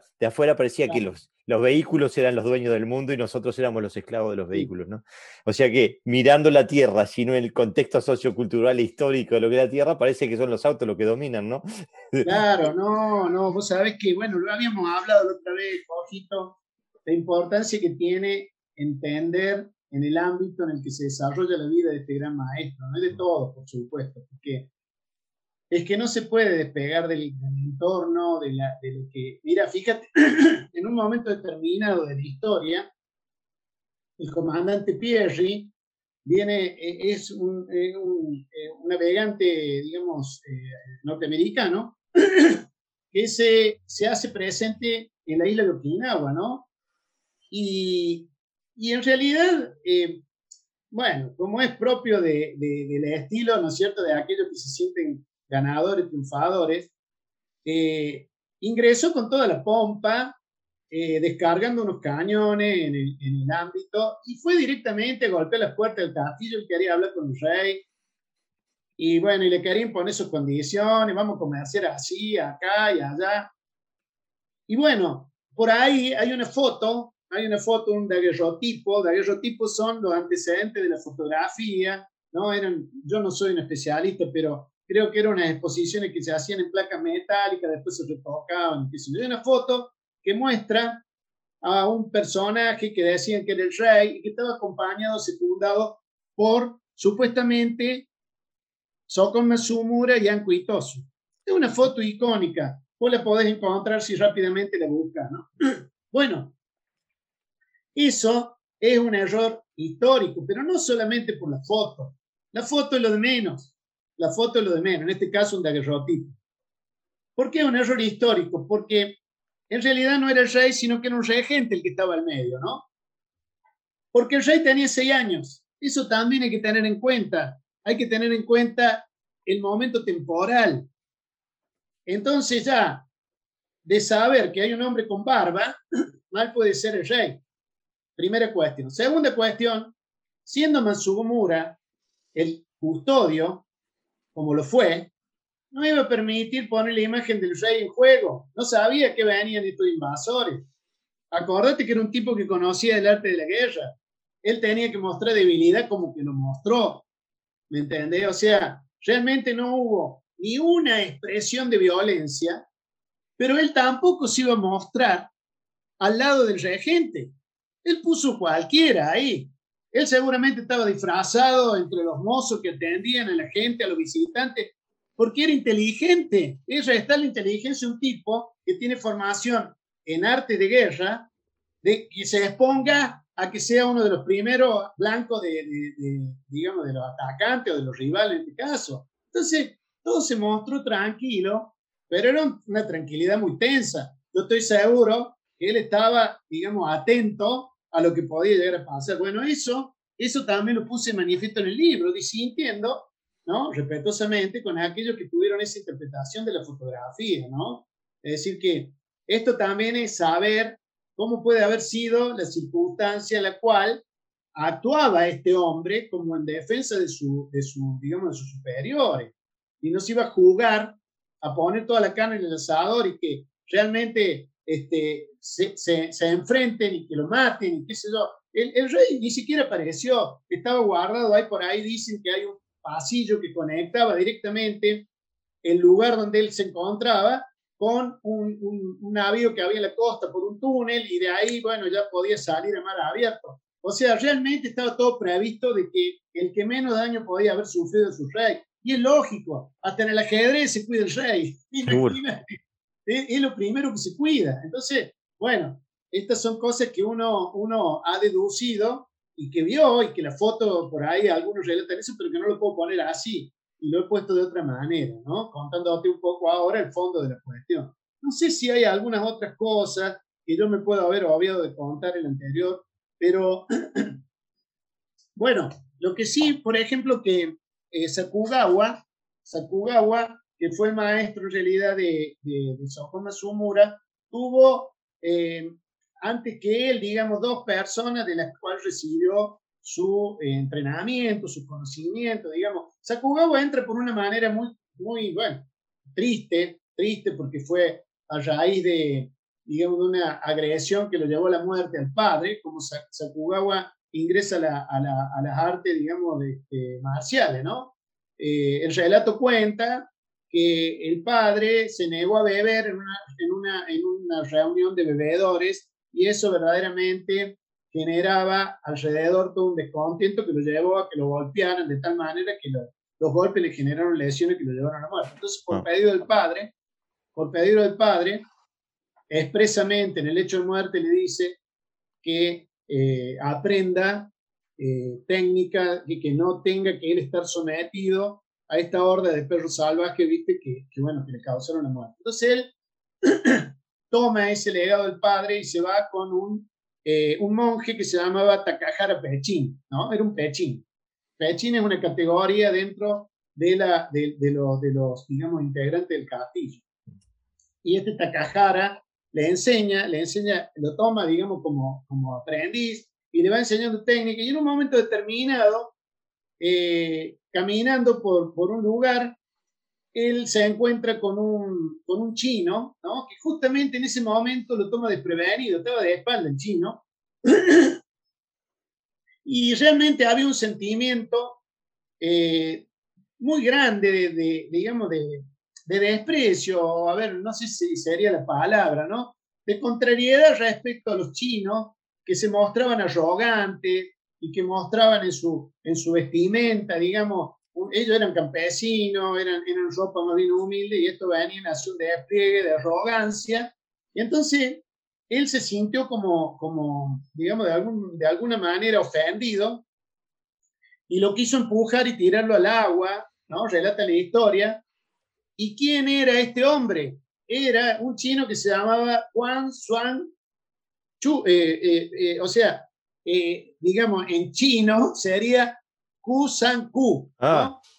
Ku-san-ku, que es el, el, el, kata que nosotros, que nosotros hacemos. Entonces, claro, lo esquiva, lo esquiva y, y bueno, y, bueno lo, lo, reta, ¿no? Como que era un hombre, este, este era un, apenas un adolescente, se sintió avergonzado, y bueno, y, y, le dice, bueno, pero vamos a hacer una cosa, yo voy a perdonar esto, esto que vos me hiciste, y te voy a enseñar buenos modales, si un día pasas por donde yo estoy, venite que te voy a enseñar, ¿no? Y él le cuenta a Takahara Peichin, y Takahara le dice, oh, pero has dado con una persona extraordinaria en el conocimiento, dice, anda y aprende todo lo que sepas, todo lo que sea de él, porque tiene muchas cosas que seguramente le van a hacer bien, no solamente a tu enseñanza, sino a toda Okinawa. Así que Kusan-ku fue otro de los maestros que tuvo, digamos, dentro de la de la cadena, ¿no? Porque estamos hablando de los maestros precursores, ¿no? Ya estamos hablando también de Chinto. Chinto no, Chinto fue un conocimiento directo que tuvo, ahí tuvo una anécdota ahí de cómo lo conoció. Chinto era un, Chinto era, un, era, un, comerciante, era un, navegante que tuvo la desgracia de eh, naufragar en las costas de Okinawa. Viste que en Okinawa está dentro de una, de, una de, de las líneas donde los tifones son verdaderamente tremendo y hay con cierta frecuencia, sobre todo en la, en la época de primavera. y son, bueno, ya sabemos los tifones, ahí nos agarró una vez un tifón, estamos en el Castillo Sur y son tremendos, ¿no? Bueno, ellos ya están habituados, tienen, tienen ciertas protecciones, pero bueno, este, este hombre lo arrastró al, al navío, lo arrastró contra las piedras y lo rompió y bueno, este hombre se, se, se metió en una de las cuevas que había ahí en la costa que otra de las cosas que voy a hacer, si Dios quiere, en la próxima vez que viaje a Pinagua, porque esa, esa cueva existe. Esa cueva existe, he visto fotos, pero no la he visitado. quiero ir a visitar esa cueva histórica, ¿no?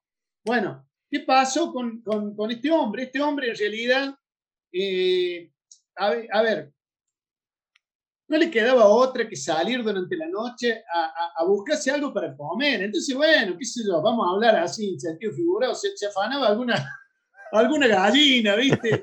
Por ahí, por ahí, claro, pero lo hacía más por un acto de supervivencia que porque fuera un ladrón, no era un ladrón, ¿viste? Entonces, pobre chino, ¿viste? Entonces, el chino, bueno, ¿qué pasa? Eh, lo primero que, se escucha ahí en, la comunidad que, había sido de alguna manera robada por este chino, que había un intruso que venía y que los robaba. Entonces, ¿qué hace el rey? ¿A quién lo manda? A Matsumura. Es decir, che, Matsumura, anda y atende este que está robando por allá. Y Matsumura, y esto es algo que, que yo lo entendía así, ¿no? Porque Matsumura era, eh, digamos, el maestro de Matsumura. Matsumura, ya lo sabemos, es de la línea de Tomari Te, ¿no? Junto con Oyodomari. Pero, digamos, este, Kosako Matsumura es contemporáneo a, a, Matsumura. Entonces, Soko Matsumura se va con el mejor, era uno de los mejores, y se va ¿A dónde? A la cueva del chino. ¿Y el chino qué hizo? El chino se escondió, se escondió allá adentro, ¿no? Y lo que hicieron motivar a que saliera, el hombre estaba atemorizado, dijo que no iba a salir. ¿Y qué le dijo? No fue Socon el que entró. A ver, pensemos, pensemos. Le dijo, che, anda y tráemelo ese chino allá adentro. ¿Quién era el jefe? ¿Quién era el jefe de la guardia? No era Socon, era, ¿me entendés? Era Socon, no era entonces, va, el soldado raso, no va el, oficial. Pero claro, entonces entra cosa como Tsumura y claro, se encontró sorprendido. Este hombre saltaba de piedra en piedra, ¿viste? En un pie se paraba y le metió una pata en la mandíbula que lo dejó mirando las estrellas. Pobre, pobre Matsumura, ¿viste? Que era un, un gran artista marcial. Entonces, ahí Soko Matsumura dice, pero che, este hombre, mira, me lo, me lo a mi pollo, ¿viste? Entonces digo, acá hay cosas que no las conozco y que las tengo que incorporar al conocimiento. Entonces habla con el chino, negocia con el rey para que, para que este goce de cierta, digamos, ventaja. O sea, le habrán llevado unos pollos porque no anden choreando más, la, cuestión es que la cuestión es que dice, enséñame, enséñame esta técnica. y bueno, pero pero mira el profesionalismo de, de Matsumura. No se mm. quedó con lo que le dijo el chino. Le dijo, ¿dónde se aprende esto? Y se fue especialmente a aprender a China. ¿eh?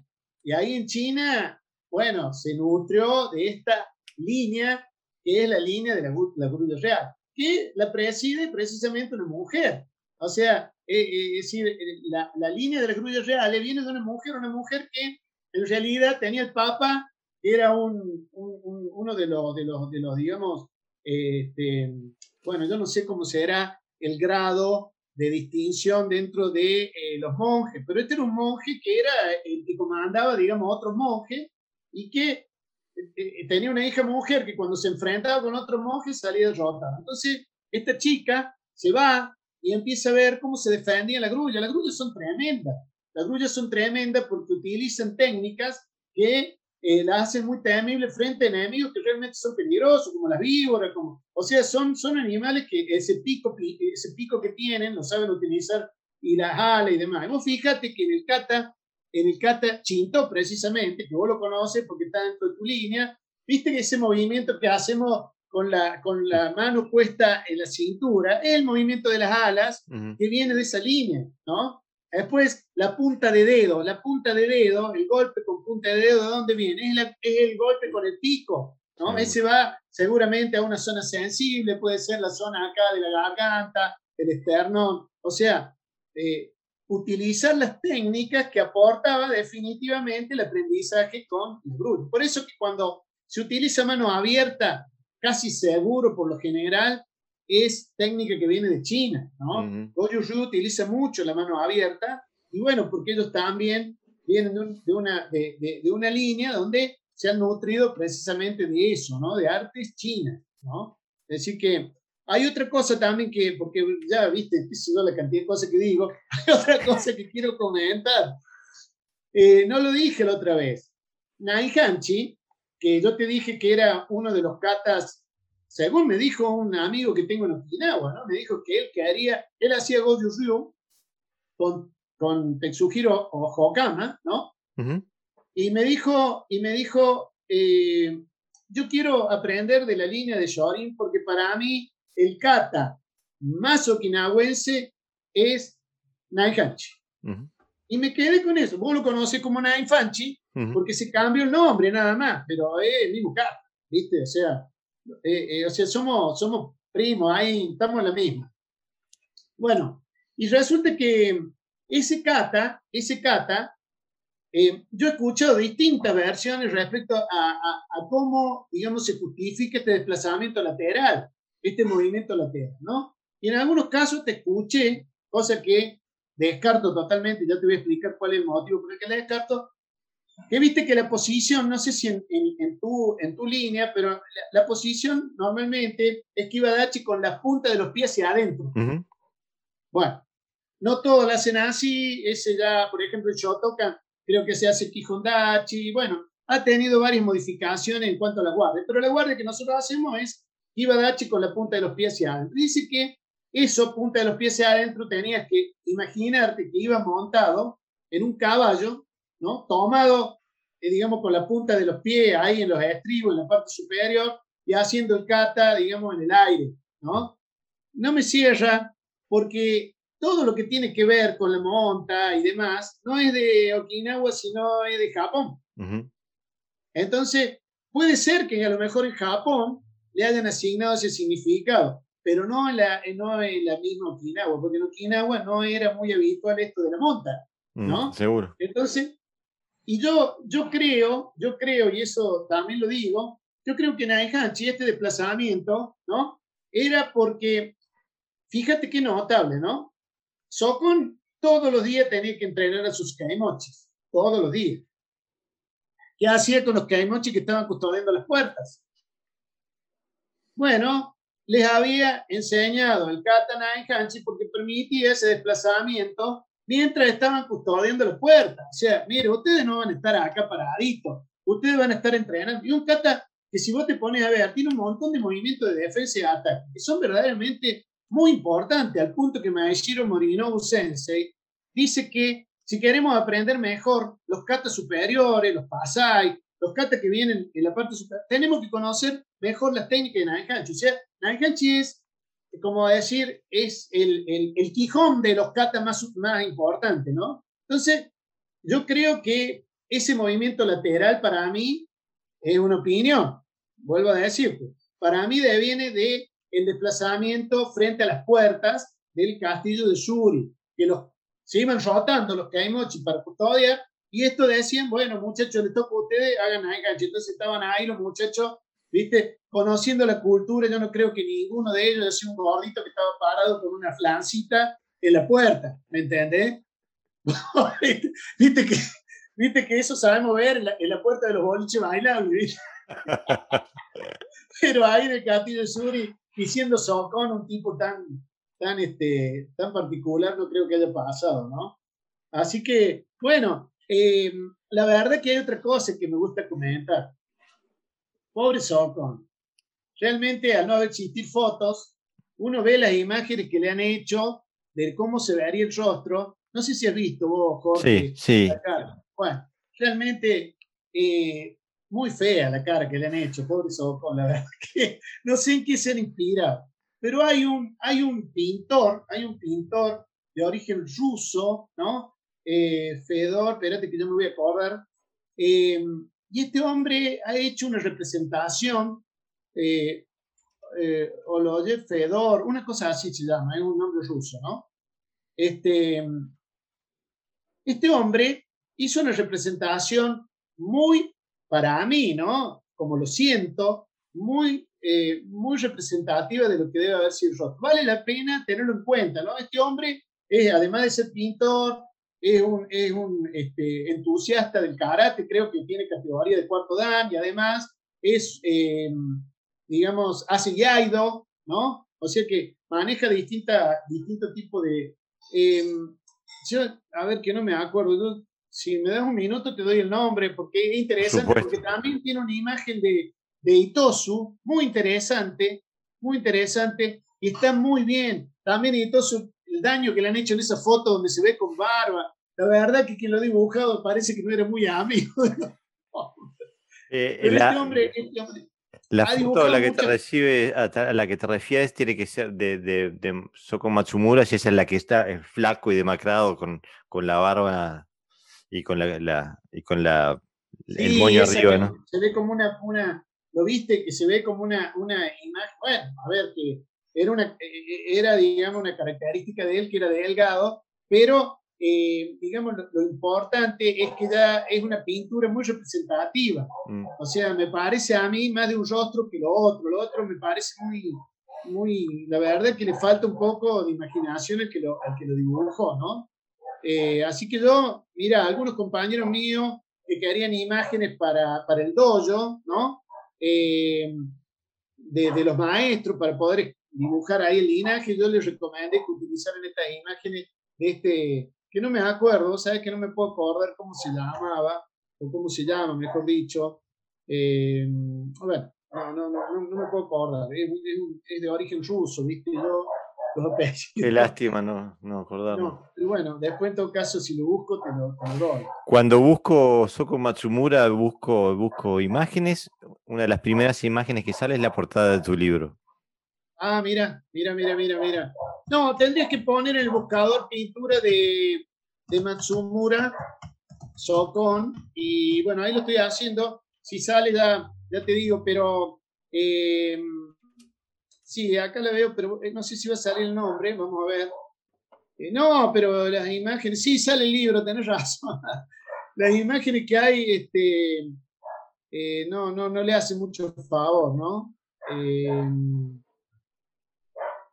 Sí, la tengo acá, pero. Ah, Feodor, Tamarsi. Exacto, ahí está. Feodor Tamarsi. Fantástica esta, pintura. Listo, listo, listo, Y hay una imagen muy linda mm. también que hace de, este, de Itosu, ¿no? De Itosu. De Itosu. Eh, está muy bueno eso. Así que recomiendo, recomiendo esa, esas pinturas, ¿no? También ha, hecho pinturas de otros maestros, ¿no? De, de por ejemplo, de, de, Aikido, ¿no? De Mosei Ueshiba, que también me parece fantástica. Tiene una pintura muy linda este hombre y es muy recomendable porque me parece que tradujo. ¿Sabe que tuve la intención de traer a vida esas pinturas en esta aplicación que hay en, en, en, una, en, en un portal que, que, digamos, uno puede de alguna manera animar imágenes de, de personas, ¿no?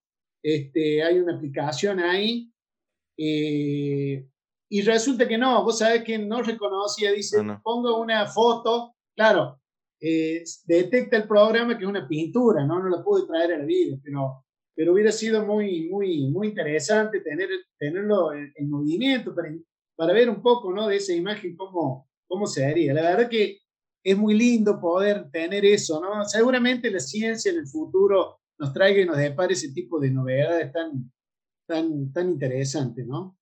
Pero bueno, yo creo que entre lo que hablamos la otra vez, lo que hablamos ahora. Si seguimos, matamos el libro. Más o menos, creo que hemos dicho las cosas, sí, hemos aportado, pero eh, creo que lo que nos quedaría es lo que hemos comprometido en palabras, ¿no? Que es leer una parte del libro de Yo soy Karate, la leyenda de Itosu O sea que el libro número dos el libro número dos es, de Itosu, es sobre Itosu. Sí, el libro número dos se llama Yo soy karate y también es una leyenda, la leyenda de Itosu ¿no? De él vamos a hablar seguramente la próxima semana. Exactamente. Pero eh, a mí me parece que una manera, un broche de oro, espero que sea de oro. Por supuesto. O si no, al menos de bronce. Pero este, le vamos a leer un, título y yo voy a elegir, ¿no es cierto? Ya que tengo esa posibilidad, voy a elegir qué título leerles y me parece que es muy importante. Hay muchas cositas lindas en este libro, creo, ¿no? Que lo diga yo, pero me parece muy importante eh, poner de manifiesta la hermosa relación de amistad que había entre eh, y Anko Asato, ¿no? Que como sabemos, ambos fueron maestros de Kichi Funakoshi. Entonces, me parece que, dado que hay tanta heterogeneidad entre la gente que nos escucha, por ahí hay gente de Shotokan, hay gente de Shori, tomar esta referencia puede resultar interesante a todos. Entonces, ¿qué te parece, Jorgito? Por favor. Si, largo esta. ¿eh? Por favor, sí. Por favor. Bueno, vamos entonces con Asato Anko. ¿eh? Inmediatamente después de que se fue borrando la imagen de su primer sensei, comenzó a revelarse tras la espesa niebla la presencia de otra persona que también marcó significativamente su vida. Era su gran amigo Asato Anko.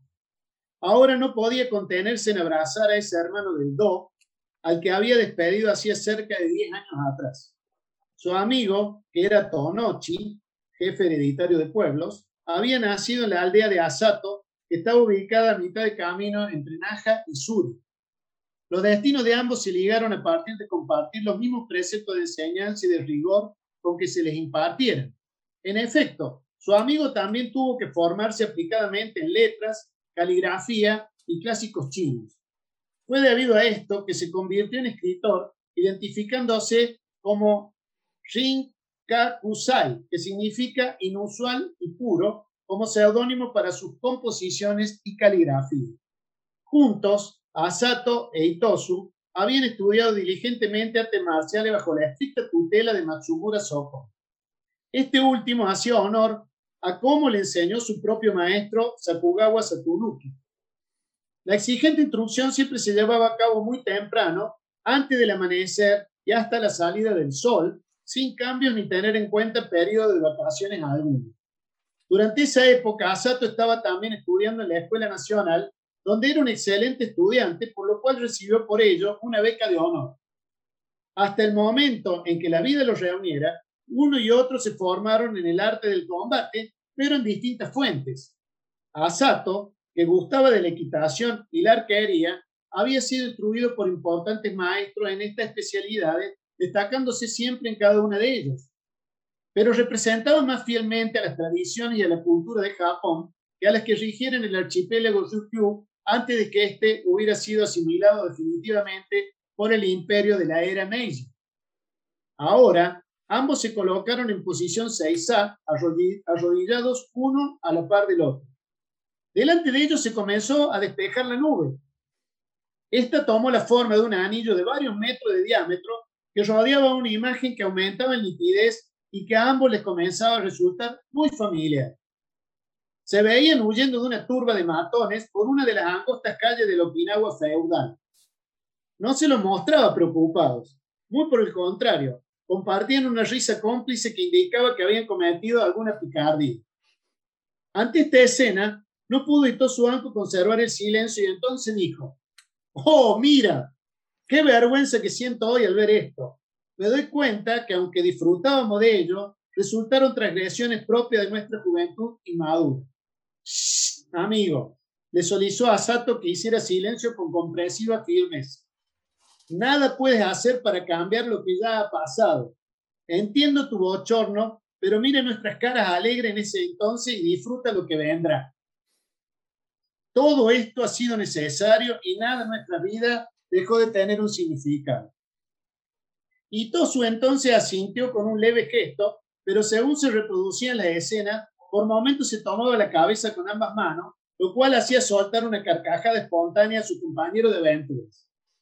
Eran dos ancianos maduros que se miraban siendo jóvenes y cada uno viviendo ello de distinto modo. Con pudor lo hacía Itosu y con humor casi irreverente lo hacía su querido amigo Asa. Mientras tanto, las imágenes mostraban que se metían rápidamente en una casa del poblado. Horas antes de que esto ocurriera, sus perseguidores los habían tomado como dos débiles niños de la sociedad. Pero lo que no sabían era qué clase de artistas marciales habían intentado agredir. Un antiguo refrán sostiene que a la gente de bajo rango le gusta copiar las acciones de aquellos que pertenecían a una clase superior. Durante estos tiempos había en aquella aldea de Asato un grupo de valientes jóvenes, pero con escaso o nulo sentido de la moral. A menudo disfrutaban alardeando y en ocasiones incluso se metían con transeúntes débiles o indefensos, propiciándoles una paliza.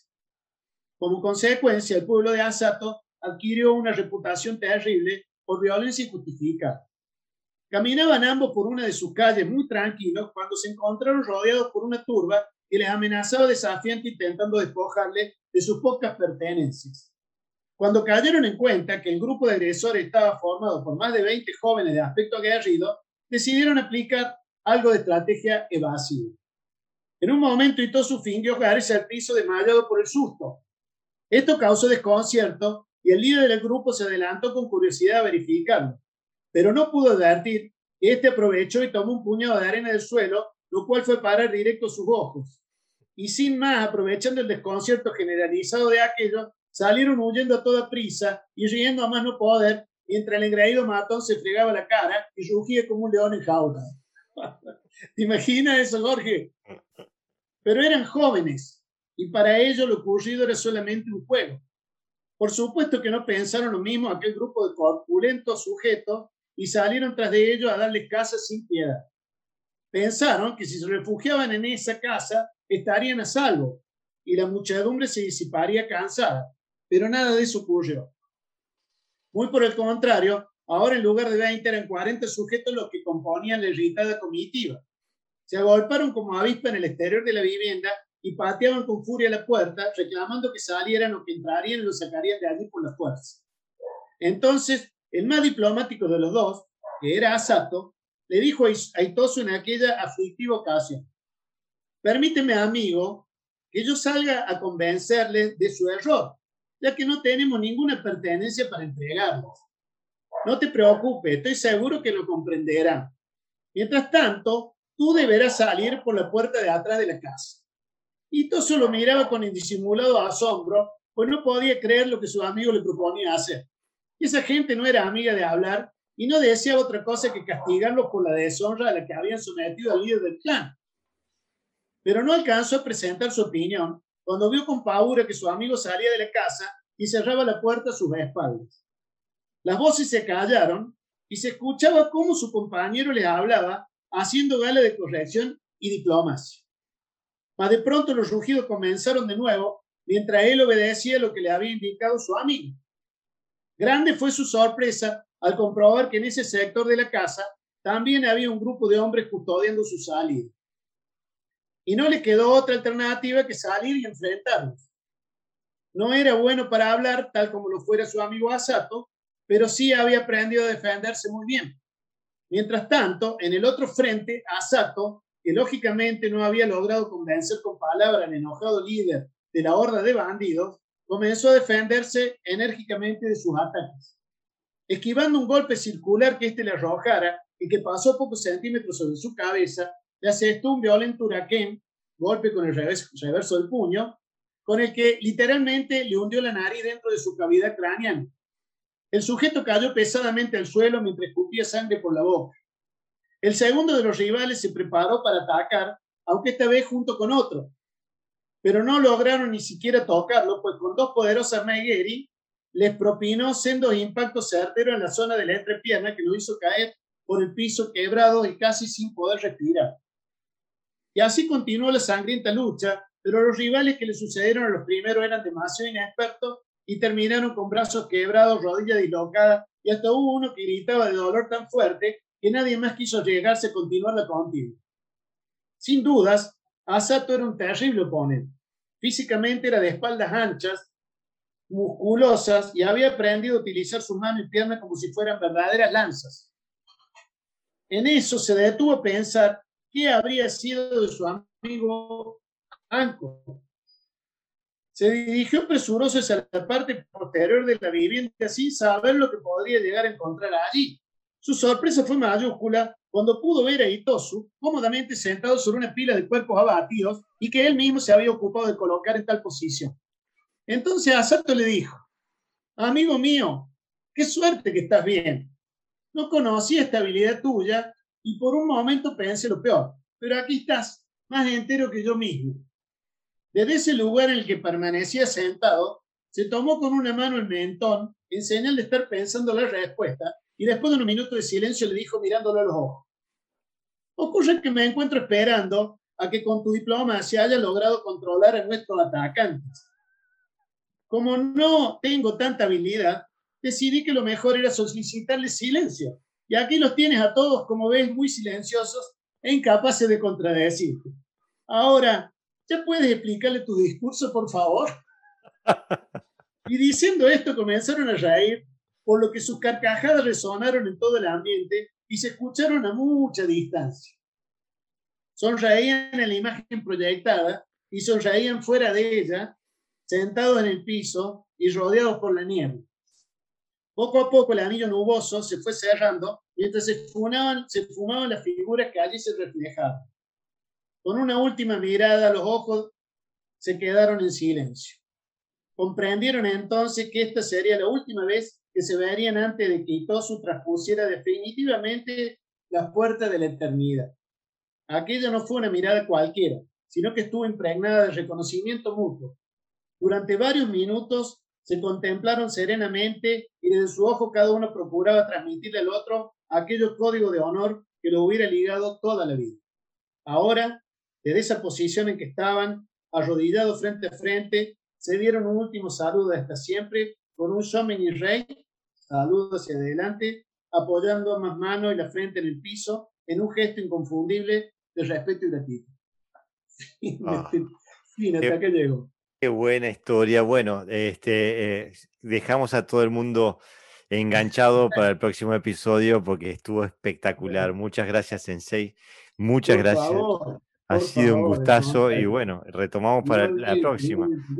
Siempre el gusto es mío, así que bueno, ojalá que podamos seguir en esta comunicación tan, tan linda, eh, Jorge.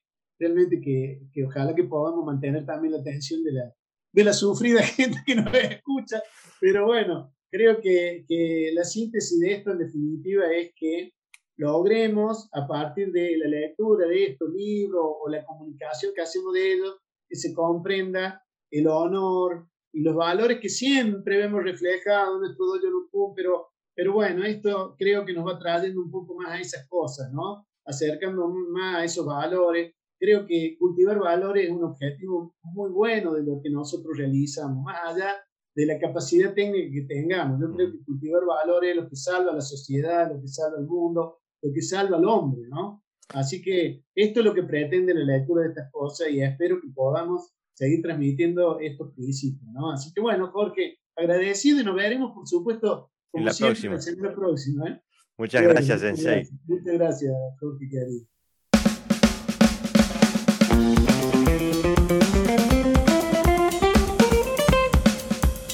¿Qué tal compañeros del Do, compañeros de camino? Espero que estén todos bien. Hoy traigo en este dojo apuntes un conflicto que se traslada hasta nuestros días, aunque puedan variar los nombres y los tiempos. El conflicto entre Funakoshi Sensei y Motou Sensei. Todo parecido con la realidad de hoy en día no es ficción, es la realidad de hoy en día.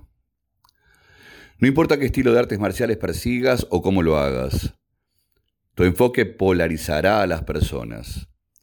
Algunos practicantes respetarán y admirarán tus esfuerzos, mientras que otros explicarán alegremente por qué nunca deberías usar un gi nuevamente. Las artes marciales afectan a las personas de una manera muy profunda y fundamental. Debido a eso, los puntos de vista divergentes sobre asuntos marciales pueden cambiar drásticamente para empeorar rápidamente.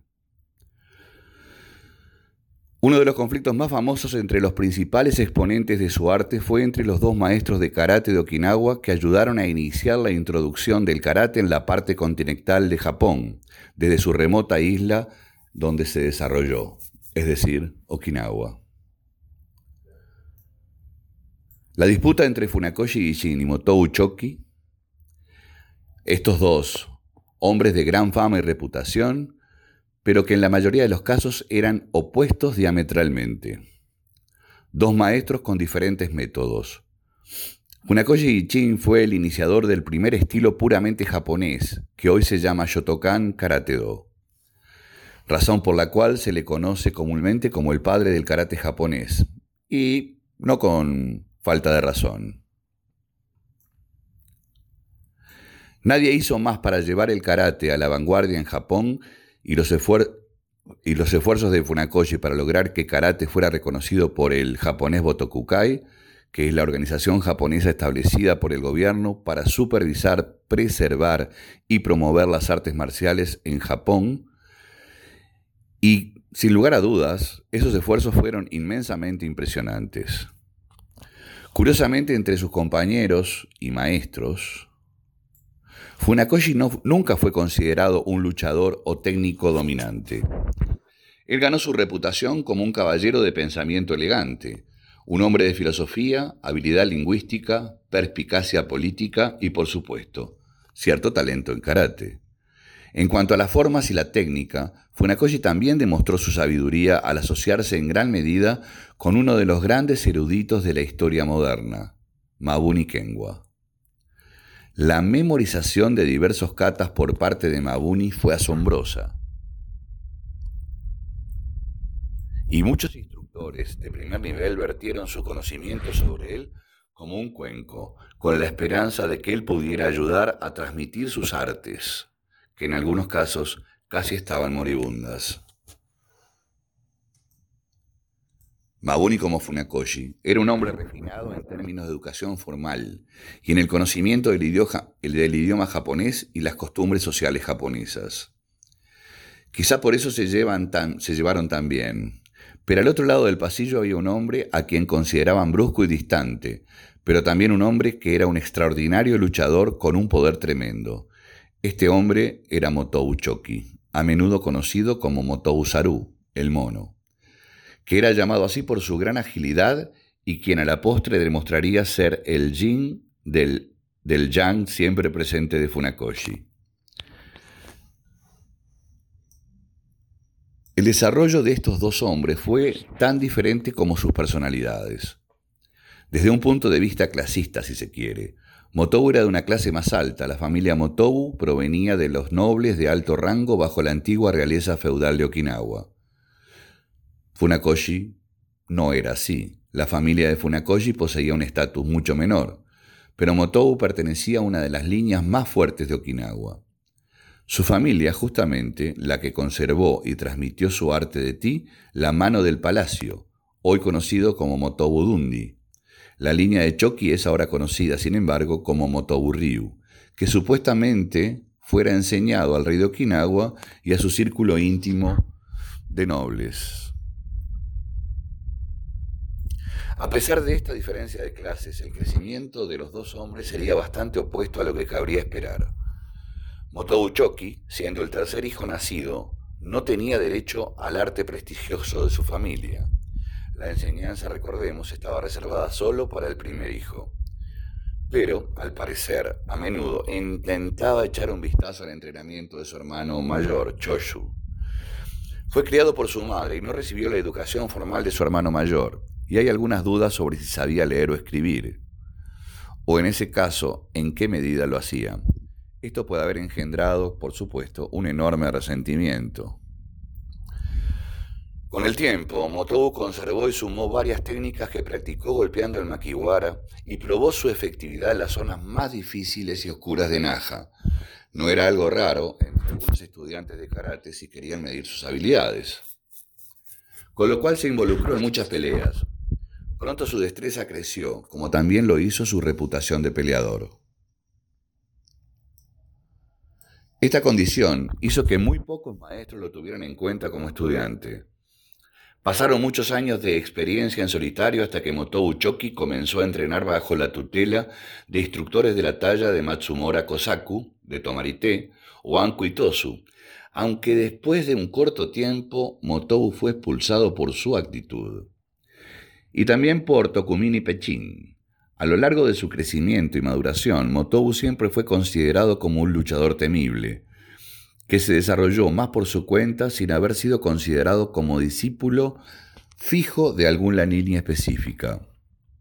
Aunque esto, como se puede apreciar, ya se sabe que no fue tan así. En el lado opuesto estaba Funakoshi. Funakoshi, aunque no poseía la notable distinción de clase que poseía Motobu, fue un niño brillante y agradable que se hizo amigo del hijo de Asato, de Asato Anko, que fue estudiante del legendario Bushi Matsumura. Era un hombre de prestigio y considerado como uno de los maestros de ti más destacados de su época. Incluso algunos lo acreditaron como el verdadero fundador del Shurite. Fue ex guardaespaldas del rey de Okinawa, diplomático y también asesor. A Asato le gustó la actitud que tenía el joven Gichin y de esta forma se convirtió en su primer maestro. Más tarde Funakoshi estudió con otro líder del karate de Okinawa, el ya conocido Itosu Anku, quien fue el introductor por primera vez del karate en el sistema escolar de Okinawa, como todos sabemos, y creó, entre comillas, a esto habría que hacer otro dojo apuntes al respecto, los katas pinan. Sin duda, y eso sí, fue un renovador que tendría una enorme influencia en el futuro de Funakoshi y en lo que posteriormente sería el karate japonés. Como estudiante, Funakoshi recibió una educación escolar clásica y finalmente se convirtió en maestro de escuela. Al igual que su instructor, Anko Itosu, Funakoshi estaba a favor de las reformas japonesas y rápidamente se convirtió en un referente absoluto para que los japoneses vieran en este arte del karate una identidad nacional, alejando así una trayectoria que hasta ese momento se apreciaba desde el punto de vista histórico bastante misteriosa. Lo que se aprecia acá no es un fenómeno nuevo. Me imagino que muchos lectores lo han experimentado. De hecho, este tipo de conflictos se remontan a los principios mismos del Ti. Uno de los primeros ejemplos está en palabras de Sokombushi Matsumura, el gran, maestro del karate hoy asociado al Yorin Ryu, que fuera guardaespaldas del rey de Okinawa, quien refiriéndose a la mano del palacio, el motobu de un día al cual, al cual hacíamos referencia al principio de esta nota, y que era supuestamente enseñado solo al rey, a los, nombres, a los nobles de la corte, y que incluía muchas técnicas similares al aikido, lo consideraba como ligero y sin forma, y por lo tanto bastante incompleto. Como ven, este pensamiento se contrapone con lo que se puede decir que un maestro hable sobre otro estilo o sobre otro maestro. Las diferencias entre Funakoshi y Motobu no eran solo teóricas o retóricas. Tenían posiciones tan encontradas que no se aceptaban el uno al otro. Motobo consideraba que Funakoshi era bastante suave y superficial en su comprensión del karate. Observaba los cambios que estaba haciendo Funakoshi y los criticaba constantemente, diciendo que se alejaban del verdadero espíritu del ti.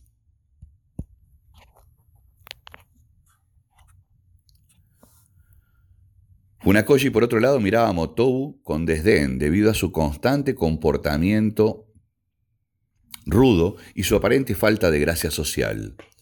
Funakoshi no creía que Motobu fuera un representante apropiado del karate.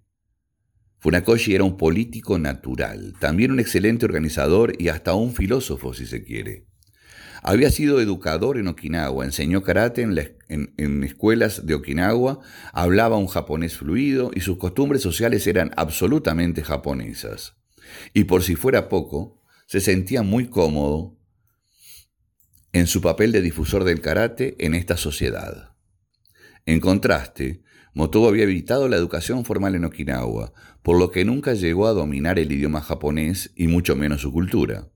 El karate de Motobu también fue en parte autodesarrollado entre la experiencia obtenida en clases personales por parte de importantes instructores como ya viéramos, y en parte debido a su calidad de desarrollador y experimentador de lo que aprendía. Algo que se acrecentaba y acreditaba en los callejones de los puertos de Naja. La personalidad de Motobu también era mucho más directa, franca y de opinión seca y cortante. Tampoco era para nada organizado, algo que se apreciaba en sus finanzas personales. A menudo dependía de otros para obtener ayuda, incluso apoyo para subsistir. Hubo algunas supuestas reuniones de práctica entre Motobu y Funakoshi. Hay incluso una en la que Motobu se animó a entrenar con Funakoshi e intentar completar técnicas con él. Una historia un tanto controvertida que hasta puede ser del todo inexacta, o bueno, o no, no lo sabemos realmente. Cuentan que a cada paso del entrenamiento Motou fácilmente tiraba a Funakoshi y frustraba todos sus esfuerzos.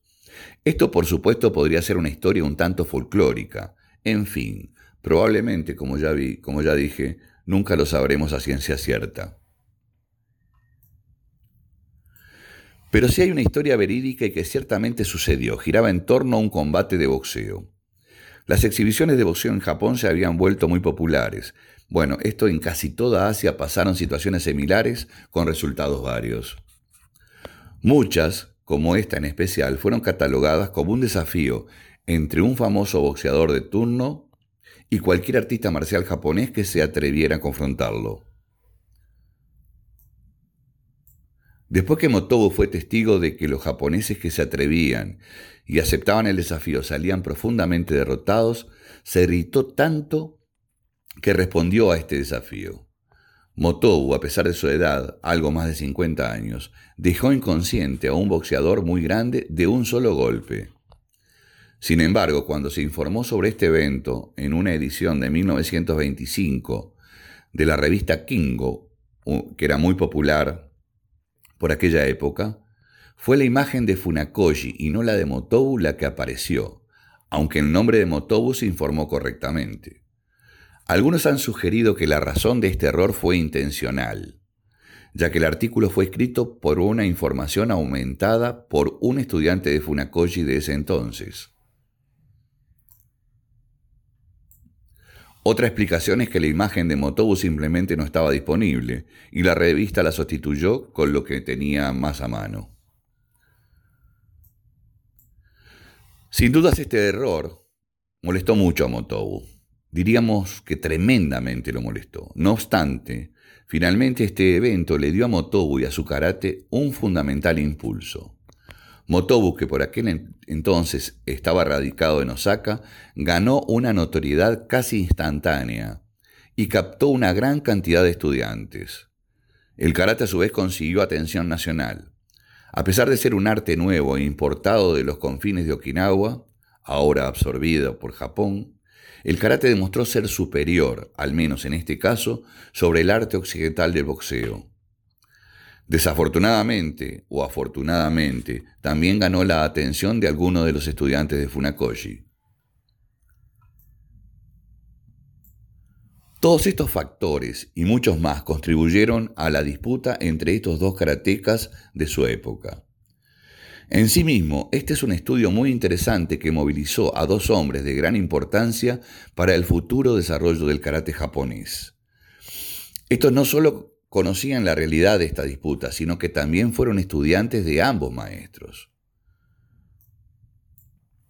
Konichi Yasuhiro y Otsuka Hironori, en los círculos de karate japonés, estos nombres son bien conocidos. Konishi Yasuhiro desarrollaría el Shindo Ryu y se convertiría en motor fundamental para la aceptación del karate dentro de las artes marciales japonesas tradicionales. Y Otsuka posteriormente fundaría y encabezaría el estilo de que hoy conocemos como Wado Ryu. Ambos hombres pasaron mucho tiempo estudiando con Funakoshi y ayudaron a la propagación de su karate en Japón. Otsuka también era un experto en Shindo Yoshin Ryu Yojitsu y fue uno de los primeros estudiantes japoneses de Funakoshi.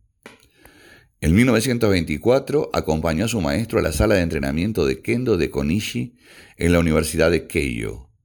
Konishi también era un experto en Jiu-Jitsu e instructor de kendo con una carta de presentación solicitando que se le permitiera comenzar a enseñar su arte en el dojo de Konishi.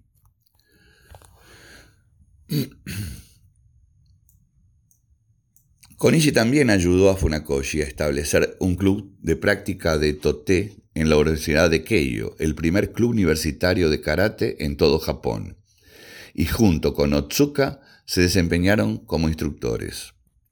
Konishi igualmente ayudó a Motou, también estudió con él y lo ayudó económicamente, mediante la organización de seminarios, sesiones de capacitación y la organización de la Sociedad de Apoyo a Choki Motobu, a través de la cual Motobu podía cobrar una cuota.